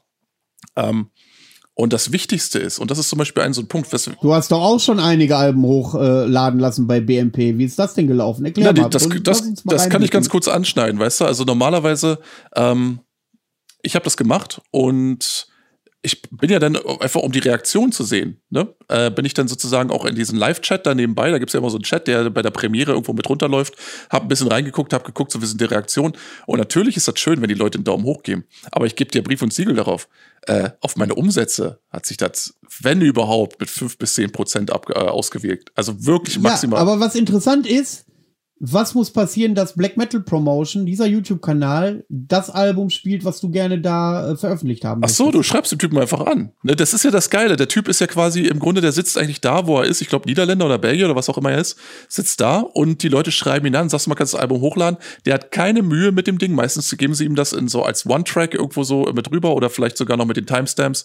Ähm, der lädt die Scheiße hoch, der lässt sich dann noch ein äh, entsprechend hoch aufgelöstes Cover-Artwork mitgeben und dann ist der fertig. Alles, was der macht, ist das Video irgendwo äh, entsprechend hochzuladen. Das heißt, maximal hat er noch so ein bisschen mit dem eben, dass er so diesen, diesen, äh, ne, die Start, das Startbild dann irgendwo noch äh, dahin stellt. Das ist aber auch alles an Arbeit. Den Rest der Arbeit machen im Endeffekt die Labels. Er lädt den Kram hoch, und er kassiert die Views und damit auch die Kohle. Und das dürfen wir eben einfach nicht vergessen. Das hat mittlerweile eine Größenordnung erreicht, die. Ja, ähm, Moment, Moment, Moment, Moment. Du brauchst ihn doch, das ist der dritte Schritt vom ersten. Der veröffentlicht einfach, du schickst ihm einfach was hin Ja. oder veröffentlicht alles. Ja. Oder selektiert er vorher was aus. Nee, das muss Black Metal sein. So. Deswegen, es ist, also wenn es, äh, sagen wir mal, so grob in seine Richtung geht, wenn das Artwork und das hier und das hier eigentlich passt, also wenn so die paar, paar äh, Häkchen in den Kästen sind, dann äh, lädt ihr das alles hoch. Qualitätskontrolle gibt's da nicht. Da stellt sich keiner hin und sagt, so ist das Album geil, ist das Album nicht geil. Das ist, das, das wird einfach hochgeladen, fertig aus. Es steht ihm jetzt so, weil er lebt ja davon im Endeffekt oder der Kanal lebt davon, dass eigentlich alles, was irgendwo in dem Bereich erscheint, auch bei ihm im Endeffekt auf seiner Seite landet. Weil es ist die erste Seite, wo die Leute hingehen. So. Und weil das so ist, findet da auch eine Auswahl gar nicht mehr statt. Und deswegen kriegen Leute wie du, die dann tatsächlich irgendwo da sitzen und sehen so erstmal vier Uploads pro Tag und dann auch noch immer nur dieselbe Scheiße, beziehungsweise einfach irgendeinen Durchschnittskram, kriegen auch irgendwann Abdreher, beziehungsweise haben dann hart den Kanal voll, weil sie einfach wissen, das klingt ja alles nur noch gleich. Und genau das ist es ja. Diese Auswahlmechanismen, die früher stattgefunden haben. Sagen wir mal, wer so ein Album irgendwo ein Jahr unterwegs ist und die Mundpropaganda, die auf irgendeinem Konzert oder in irgendeinem kleinen Underground-Fanzine dann irgendwo sagt, du, das Ding ist geil und du dann gesagt hast, gut, da gehe ich mal auf Forschung. Meistens hatte das Album dann schon zwei Jahre auf dem Buckel. Ähm, das ist ja heute nicht mehr existent. Heute wirst du einfach quasi, springt dir alles sofort mit dem nackten Arsch ins Gesicht und du weißt gar nicht mehr, wo du bist, weil, du, weil, weil keiner mehr diese Vorauswahl trifft, weil die Mechanismen, die normalerweise auch in dieser Szene funktionieren, dass zum Beispiel äh, der eine hört das, der andere hört das, der dritte hört das und dann findet man so einen Konsens, zum Beispiel Album Y ist ganz geil, Album äh, X kannst du dir schenken, ähm, was auch immer das äh, findet heute gar nicht mehr statt. Es wird einfach ungefiltert ins Internet geschoben und dort von den Leuten auch konsumiert, es sei denn, du machst dem, schiebst dem wirklich einen Regel vor und sagst, ich, ich gucke mir das nicht mehr an. Aber wenn du das nicht tust, prasselt es auf dich ein und wird irgendwann tatsächlich zu einem weißen Hintergrund rauschen, weil du in dem Moment einfach das Gefühl hast, erstens, es ist viel zu viel und zweitens klingt alles gleich. So. Und dann kommst du tatsächlich auf solche Trichter wie eben bei mir, wo ich dann sage, sag mal, schreibt da draußen noch irgendeiner mal einen vernünftigen Song, der einfach hängen bleibt? Oder ist das einfach alles nur noch, ich weiß, wie man Versatzstücke aneinander reiht, ich weiß, wie man so ein Album irgendwo von meinem Kumpel in Auftrag gibt, also so, so ein Albumcover, ich hau den Scheiß jetzt raus. Weil ganz oft habe ich den Eindruck so, ich glaube nicht, dass außen, äh, außerhalb von, sagen wir mal, den ganz großen Major-Labels und äh, sagen wir, Seite wie BMP oder Atmospheric Black Metal, da jemand tatsächlich Patte mitmacht. Ich habe mal mit Sammy gesprochen hier von Immortal Frost und habe ihn gefragt, was machst du mit deinen ganzen Online-Klickzahlen und so weiter, weil er ja so ganz hart unterwegs ist in dem ganzen Social-Media-Gewichse. Und äh, was machst du, wie, wie, viel Geld kriegst du eigentlich für deine äh, äh hier iTunes-Sachen und so weiter? Er sagt, das sind, das sind Teile von einem Cent die er pro pro äh, äh, mhm. abgespielten. Der verdient da einen Scheiß mit. Für ihn ist das Promo. Ich sag, macht sich die denn bemerkbar? Ja, weiß ich nicht so richtig. Kann ich nicht sagen. So, da habe ich doch gewusst, genau das ist das Ding. Und wir machen uns, wir, wir äh, äh, sind sozusagen selbst verantwortlich für die Situation, in der wir heutzutage sind, dass ganz und viel zu viel Scheiß einfach ungefiltert auf uns einprasselt. Einfach weil wir irgendwann die Selbstverständlichkeit, dass wir einfach jederzeit das verfügbar hatten, derartig hingenommen haben und auch derartig genutzt haben, dass einfach immer nachgeschoben wurde, immer nachgeschoben. Die konsumieren ja, mach mal mehr, mach mal mehr, mach mal mehr. So, eine Seite wie äh, BMP, wenn die wüssten, sie hätten zum Beispiel, keine Ahnung, die besten Aufrufzahlen, wenn sie jetzt, sagen wir mal, alle Woche nur ein Album rausbringen, ähm, das, die wären ja ganz anders, die würden ja ganz anders agieren. Aber wenn sie wissen, die Klicks, die kommen halt immer rein und dann sind zum Beispiel nach einem Tag schon, bricht das Klickverhältnis zum Beispiel komplett ein und die Leute hören es nicht kein zweites mehr an, dann ist das egal. Hauptsache beim ersten Mal hat es funktioniert. Aber auch das wird irgendwann enden und der Scheiß wird auch irgendwann vorbeigehen und ich hoffe, dass es früher als später passiert. Aber das ist ein ganz eigenes Thema für sich. Ähm, aber um jetzt zum Beispiel auch zu meinem, ähm, meiner Albumempfehlung auch zurückzukommen. Zum Beispiel. Können wir mal, falls die Leute das spannend finden, was wir hier bequatscht haben, können wir da mal in der zukünftigen Folge nochmal anreißen. Wie Na, genau, sind genau. eigentlich die Mechanismen mit Online-Werbung und so weiter und so fort? Weil du ja auch drin steckst, du bist ja auch nicht untätig komplett. Also so ein bisschen, aber ich, ich bin halt jemand, der dann tatsächlich sagt, ich gebe da eigentlich einen Fick drauf. Also ich habe irgendwo aus der Not heraus eine Insta-Seite und eine Facebook-Seite und die Facebook-Seite, die hat mir ernst irgendwann mal in die Hand gegeben, weil er sagte, ey, du bist so ein Lulli, du kannst ja nicht mal irgendwo dein, hast ja gar keine Online-Präsenz. Ich habe gesagt, ja, ist, ist so. Ne? Die, ich, ich meine, ist doch trotzdem so. Ich meine, ich bleibe auf den wenigsten meiner Sachen tatsächlich sitzen. Und warum ist das so? Weil ich den Scheiß schon fast 20 Jahre lang mache. So, und ähm, das heißt, man hat sich irgendwann mit Blut, Schweiß und Tränen und einer Menge, Menge, Menge Lehrgeld irgendwo seine Community oder sein, sein Community, das ist auch so ein Schwanzwort, also mit, so, mit seinen, seinen, seinen eigenen, seiner eigenen Meute quasi, seine eigene Fanbase irgendwie erarbeitet. Und die hilft einem dann zum Beispiel, indem sie zum Beispiel sagt, ich unterstütze dich gerne mit dem, was du machst. So. Ähm, aber um zu dem Punkt zurückzukommen, eben, nehmen wir jetzt zum Beispiel meine aktuelle Empfehlung. Ich bin jetzt durch Zufall mehr oder weniger, weil ich jetzt irgendwo nach einem Jahr einfach gesagt habe, der Name springt mir immer wieder ins Gesicht. Der ist so schön äh, platt und polemisch. Ich will mir jetzt trotzdem mal einfach anhören, was dahinter steckt. Ich habe mir äh, letztens das 2020er Album von äh, Panzerfaust reingezogen. Das wird mit Sicherheit auch schon mal auf dem Podcast Thema gewesen sein. Hier dieses äh, The Sons of Perdition. Äh, Mega gutes Ding. Richtig, genau. Und das ist so ein Ding, weißt du, wo ich gesagt habe, ähm, oder was so meine persönlichen, meiner persönlichen Art und Weise, wie ich mit Musik mittlerweile umgehe, auch deutlich mehr entspricht. Manche Alben kommen immer wieder in meinen in meinen Dunstkreis. Manche Alben tangieren mein persönliches Sichtfeld immer und immer wieder. So, manche Alben werden immer und immer wieder von Freunden oder in Magazinen oder in Fernsehs, weil ich mag ja eigentlich die kleinen Underground Max noch lieber, immer mal wieder erwähnt, besprochen, positiv erwähnt etc. Und wenn das so ist, dann bin ich irgendwann tatsächlich als, ich sage jetzt mal in Anführungsstrichen, alter Hase auch geneigt zu sagen, gut, äh, äh, äh platter Name, ich probiere es trotzdem. Und siehe da, es hat funktioniert. Das hat dem Album überhaupt nicht schlecht getan, dass es erstmal so für ein Jahr oder zwei Jahre reifen konnte.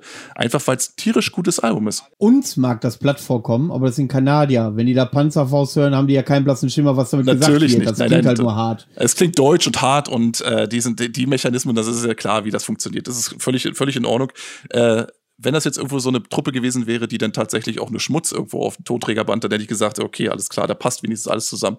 So ist aber der platte Name überhaupt äh, nicht stellvertretend für die Musik, weil die Musik selbst auf den letzten Alben, beiden Alben, also auf dem Perdition 1 und 2 quasi, einfach richtig gutes Zeug ist. Also die sind so ein bisschen für mich in dieser Mischung, also es gibt ja noch, wie heißen die denn? Ähm, Ach, scheiße, es gab irgendwie so eine Franzosentruppe, die eine ähnliche Intensität an den Tag gelegt hat. Vielleicht fällt sie mir noch ein. Ist aber auch nicht so wichtig. So auf dieser, also unglaubliche Intensität und rein vom Songwriting her. Also da eigentlich, wo Bölzer einfach irgendwann den Weg verlassen haben, haben die weitergemacht. Also im Grunde sperriges Songwriting, das immer und immer wieder doch auf den richtigen, auf den eingängigen Weg zurückfindet und so eine eigenartige Kombination von absoluter Kantigkeit und trotzdem Flüssigkeit gefunden haben, die einfach nur. Genau so ist es. Man hat, wenn, wenn, wenn man das Gefühl hat, genau dieses Album ist so ein Ding, das wird gerade so ein bisschen unbequem Ja. und jetzt brauchst du mal wieder ein bisschen was Richtig. zum äh, Kopfnicken. Genau dann setzt es ein. Dann Das kommt ein, gut. ein absolutes Killerriff aus der, aus der Hüfte geschüttelt, auch mit einer derartigen Leichtigkeit, dass ich in dem Moment gedacht habe, fuck, es gibt da draußen noch wirklich Leute, die tatsächlich einfach richtig gute Songs schreiben können. Die müssen sich nicht hinstellen und sagen, so mein Album ist irgendwo tierisch verrauscht, weil ich eigentlich nicht weiß, wie man die Gitarre bedient, sondern die wissen ganz genau, wie man richtig gute Riffs schreibt und die wissen auch ganz genau, was im Ohr hängen bleibt und die wissen genau, wann sie den Hörer sich auch wieder zurückholen müssen.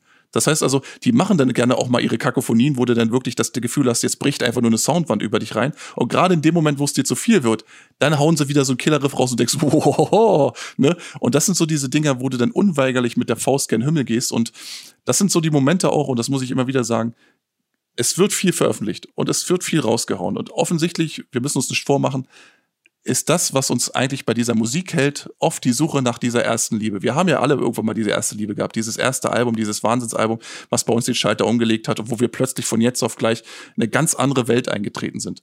Und ich glaube, es gibt irgendwann so diese Einsicht oder muss irgendwann zu dieser Einsicht kommen, dass diese, also man verliebt sich kein zweites Mal zum ersten Mal in diesem Leben. Und das gilt auch für die Musik. So. Aber es gibt da draußen immer noch gute Alben und gute Musik, die man irgendwie wirklich zu entdecken wert ist. Das Wichtigste, meiner Meinung nach, dass man dafür machen muss, ist aber ab und zu mal einen Schritt zurück zu machen. Ein Album auch einfach mal draußen seine Runden dringen zu lassen. Es gibt ja genug Leute, die darüber reden oder sie sich sofort holen und so weiter. Und dann mit ein bisschen Abstand die Sache nochmal anzugreifen. Weil dann entdeckst du oft, dann hat sich die Spreu vom Weizen getrennt. Dann hast du tatsächlich, okay, von dem Bandnamen, der ist mir mal irgendwann zugetragen worden, der Hype schlechthin. Und nach einem Jahr hörst du nichts mehr davon. Aber der Name zum Beispiel hier, ähm, ich meine, es gibt einige Panzerfäuste da draußen, aber der Name der kanadischen Panzerfaust ist mir immer irgendwie mal zugetragen worden. Und irgendwann ist auch so ein, so, so ein alter Zyniker wie ich dann auch bereit zu sagen, ich riskiere mal ein Ohr und dann passt es auch. Und ich werde die Scheiße jetzt auch bestellen. Ist klar. Ne? Dann hat die Band aber auch ihr Soll schon erfüllt, weißt du? Dann haben die sich tatsächlich, und die haben, das ist ja nicht die letzten beiden Alben sind ja nicht die ersten, die sie da gemacht haben, sondern die sind ja auch schon seit einiger Zeit dabei. Dann haben die einfach erstmal gezeigt und sind dann auch mein Geld wert. Du kannst dich nicht hinstellen, dein erstes Demo raushauen und darum, äh, davon erwarten oder dein erstes Album raushauen, dass die Leute dir jetzt mit ihrer Kohle die Tür einrennen. Nein, du musst erstmal zeigen. Und wenn du gezeigt hast und wenn du gut bist in dem, was du machst, dann wird dir in unserer Szene noch eher als in jeder anderen irgendwo der gerechte Lohn dafür auch zuteil werden. Wenn du nichts kannst und nichts bist, dann wird dir auch nichts, dann wird auch nichts passieren. Dann wirst du im Endeffekt klang, klanglos verschwinden. Zu Panzerfaust kann ich eine spannende Live-Anekdote mal erzählen. Ich glaube, die habe ich schon mal erzählt in einer früh, wirklich früheren Folge, als wir mal über Panzerfaust gesprochen haben, aber es wird ja nicht jeder gehört haben. Und zwar äh, sind die mal auf dem UTBS aufgetreten. Und der Sänger ist ungefähr 4,80 Meter groß. Und ähm, wir haben immer sehr knapp bemessene Umbauzeiten beim UTBS. Und dann stand da Panzerfaust. Und ähm, keiner hat uns vorgewarnt. Und dann sagten die Leute vom Panzer ja Faust, ja, baut mal das Schlagzeug da ab und baut es mal vorne, da wo normalerweise der Sänger steht auf. Der Sänger hat sich auf das Podest gestellt, wo normalerweise das Schlagzeug steht, hat sich da ein Altar hingestellt, äh, so ein Netz übers Gesicht und hat das dann so militärisch, klerikal, hätte ich fast gesagt, zelebriert, dieser Auftritt. Aber es war ein tolles Bild. Dieser Drummer vorne in der Mitte und hin, dahinter dieser Sänger, der irgendwie äh, 7,12 Meter groß, und ich übertreibe nicht mit 7,12 Meter äh, groß ist. Ähm, das war aber bei 15 Minuten Umbaupause, Schlagzeug abbauen, Schlagzeug umbauen und äh, das ist äh, schon sportlich gewesen. Ja, ähm, ja. Und äh, da sind wir auch ordentlich in Schweiß gekommen. Aber der Auftritt war mega. Also der Auftritt war wirklich richtig, richtig geil. Und seitdem äh, verfolge ich auch alles, was die raushauen. Vorher sind die auch nur beiläufig bei mir äh, unterm Radar gelaufen quasi. Und äh, ja, ich äh, kann das, kann dem nur zustimmen. Ich bin mir nicht sicher, ob wir das Album schon mal empfohlen haben. Ich weiß, dass wir mal über Panzerhaus gesprochen haben. Wenn, dann werden wir es natürlich nicht nochmal teilen, aber wenn, wenn, wenn das ein anderes Album war, klar, dann teilen wir das demnächst auch nochmal. Sonst müsst ihr Ja, euch das jetzt aufschreiben, was Gerald gesagt hat. Genau, die ersten beiden, also die, was heißt die ersten beiden? Die letzten beiden, das ist ja so ein Zweiteiler hier, Teil 1 und 2 von Sons of Perdition. Genau, zwei Teile. Genau, ja. der ist äh, hammergeil. Also kann man wirklich äh, nur empfehlen. Und ähm, gutes Zeug, gutes Zeug. Passiert mir selten, dass ich tatsächlich irgendwo mal so richtig, na, das ist so, das sind so diese Wunschmomente, weißt du, wenn du den ganzen Tag irgendwo nur irgendwas, irgendwas im Hintergrund laufen lässt und auf einmal, ne, stellen sich die Ohren so auf wie bei einem Jagdhund und du denkst, oh, oh, oh, oh, oh, oh, das war gut. Ja, nee, vielleicht war ein Zufallstreffer und dann hast du zwei Minuten später noch ein geiles Riff und denkst, oh, oh, da weiß jemand, was ja, er tut. ja, ja, genau ne? das, genau das Richtig. kann, glaube ich, jeder nachempfinden, der jetzt da draußen sitzt, der dann denkt, oh, das ist schon mal ein gutes Riff. das merke ich mir schon mal. Und dann hört man das drei Minuten ja, weiter, richtig. sagt, Alter, das wird ja immer besser. Und dann hast du das Ding drin. Richtig, dann hast richtig. du das, und dann, wenn du so zwei Riffs hast, die dich abholen, ich glaube, dann sagt, sagen die wenigsten danach, das Album ist doch nicht so gut. So ist es. Ich glaube, dann gehst du schon mal nach den ersten fünf Minuten bei zwei geilen Riffs, gehst du schon mal ganz anders an so ein beschissenes Album ran und sagst, Alter, das höre ich mir jetzt bis zum Ende an. Und dann will man auch gute Sachen hören. ich glaube, dann bleibt so ein, der erste Song ist eigentlich Gold wert auf jedem Black Metal Album. Das ist so.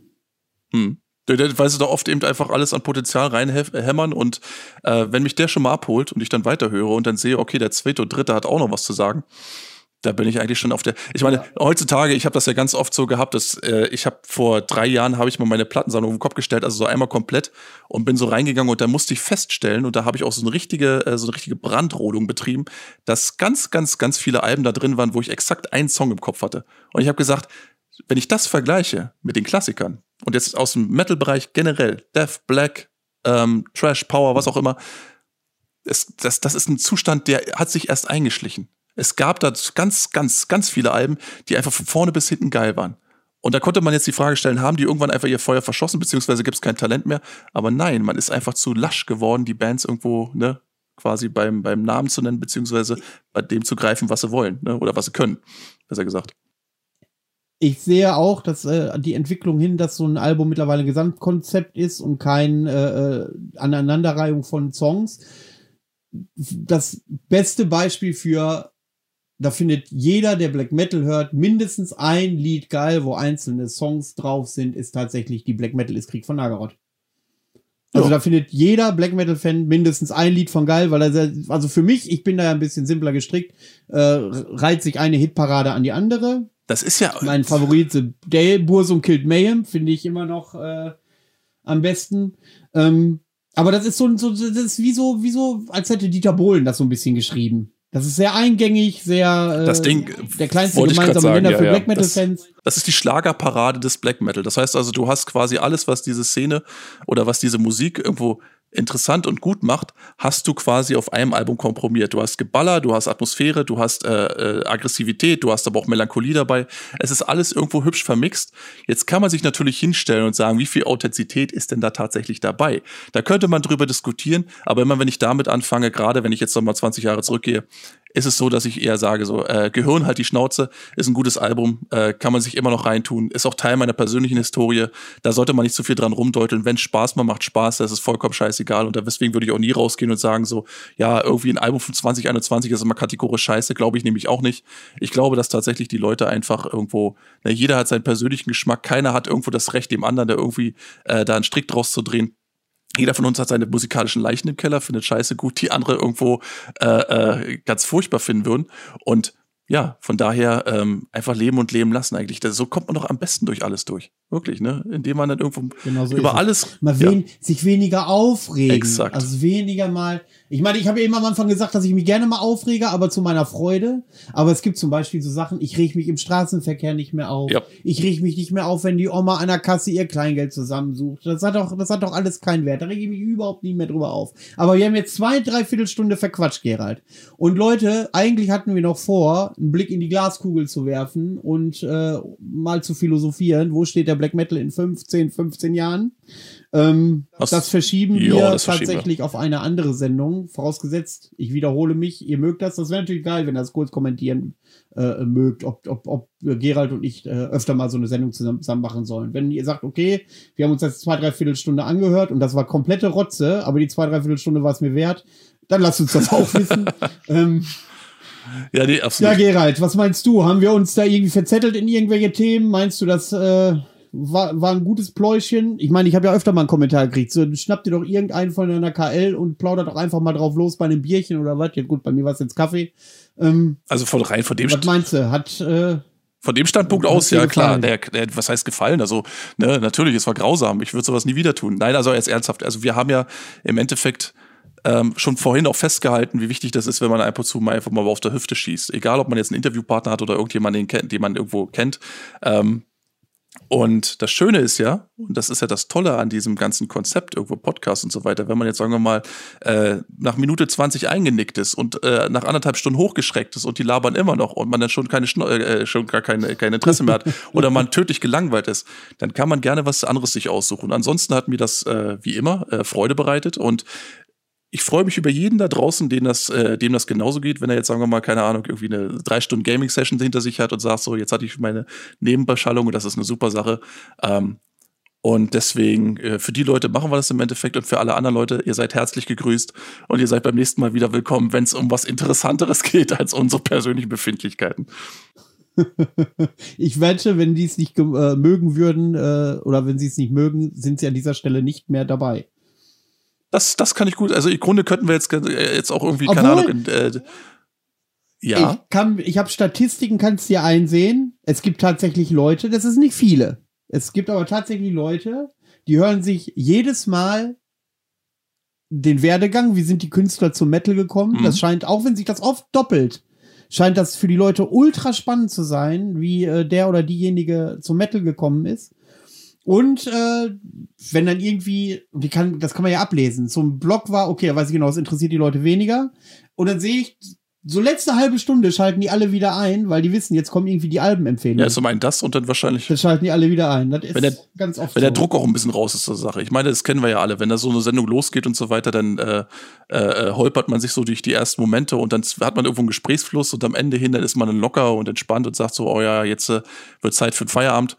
Ich kann mir vorstellen, dass, äh, dass das gemocht wird. Ne? Aber wie gesagt, äh, wir hatten ja das Thema heute viel echt bleiben und real bleiben und ähm, ich denke, so sollten wir es auch handhaben. Also wie gesagt, mir hat das Spaß gemacht. Ich würde das jederzeit wiederholen. Wenn Leute uns zuhören, freut mich ja. das natürlich. Ähm, und ja, genau, bleibt gesund, bleibt sauber. Das ist eigentlich alles, was ich dazu sagen will. Und äh, eventuell auch bis zum nächsten Mal. Also ich werde hier sein. okay, so liebe Leute, dann äh, war das die Ausgabe 33. Äh, wenn sie rauskommt, befinde ich mich irgendwo auf irgendeinem Berg in den Alpen am kalten, klaren Wasser und äh, werde dort meinen Mini-Lörres noch kleiner machen, weil so ein Bergsee äh, ja tatsächlich nur 4 Grad hat immer. Und ähm, ich wünsche euch noch was. Ähm, danke, dass ihr zugehört habt. Schönen Restsonntag oder wann auch immer ihr das hört. Dankeschön. Ciao. Danke. Tschüssi.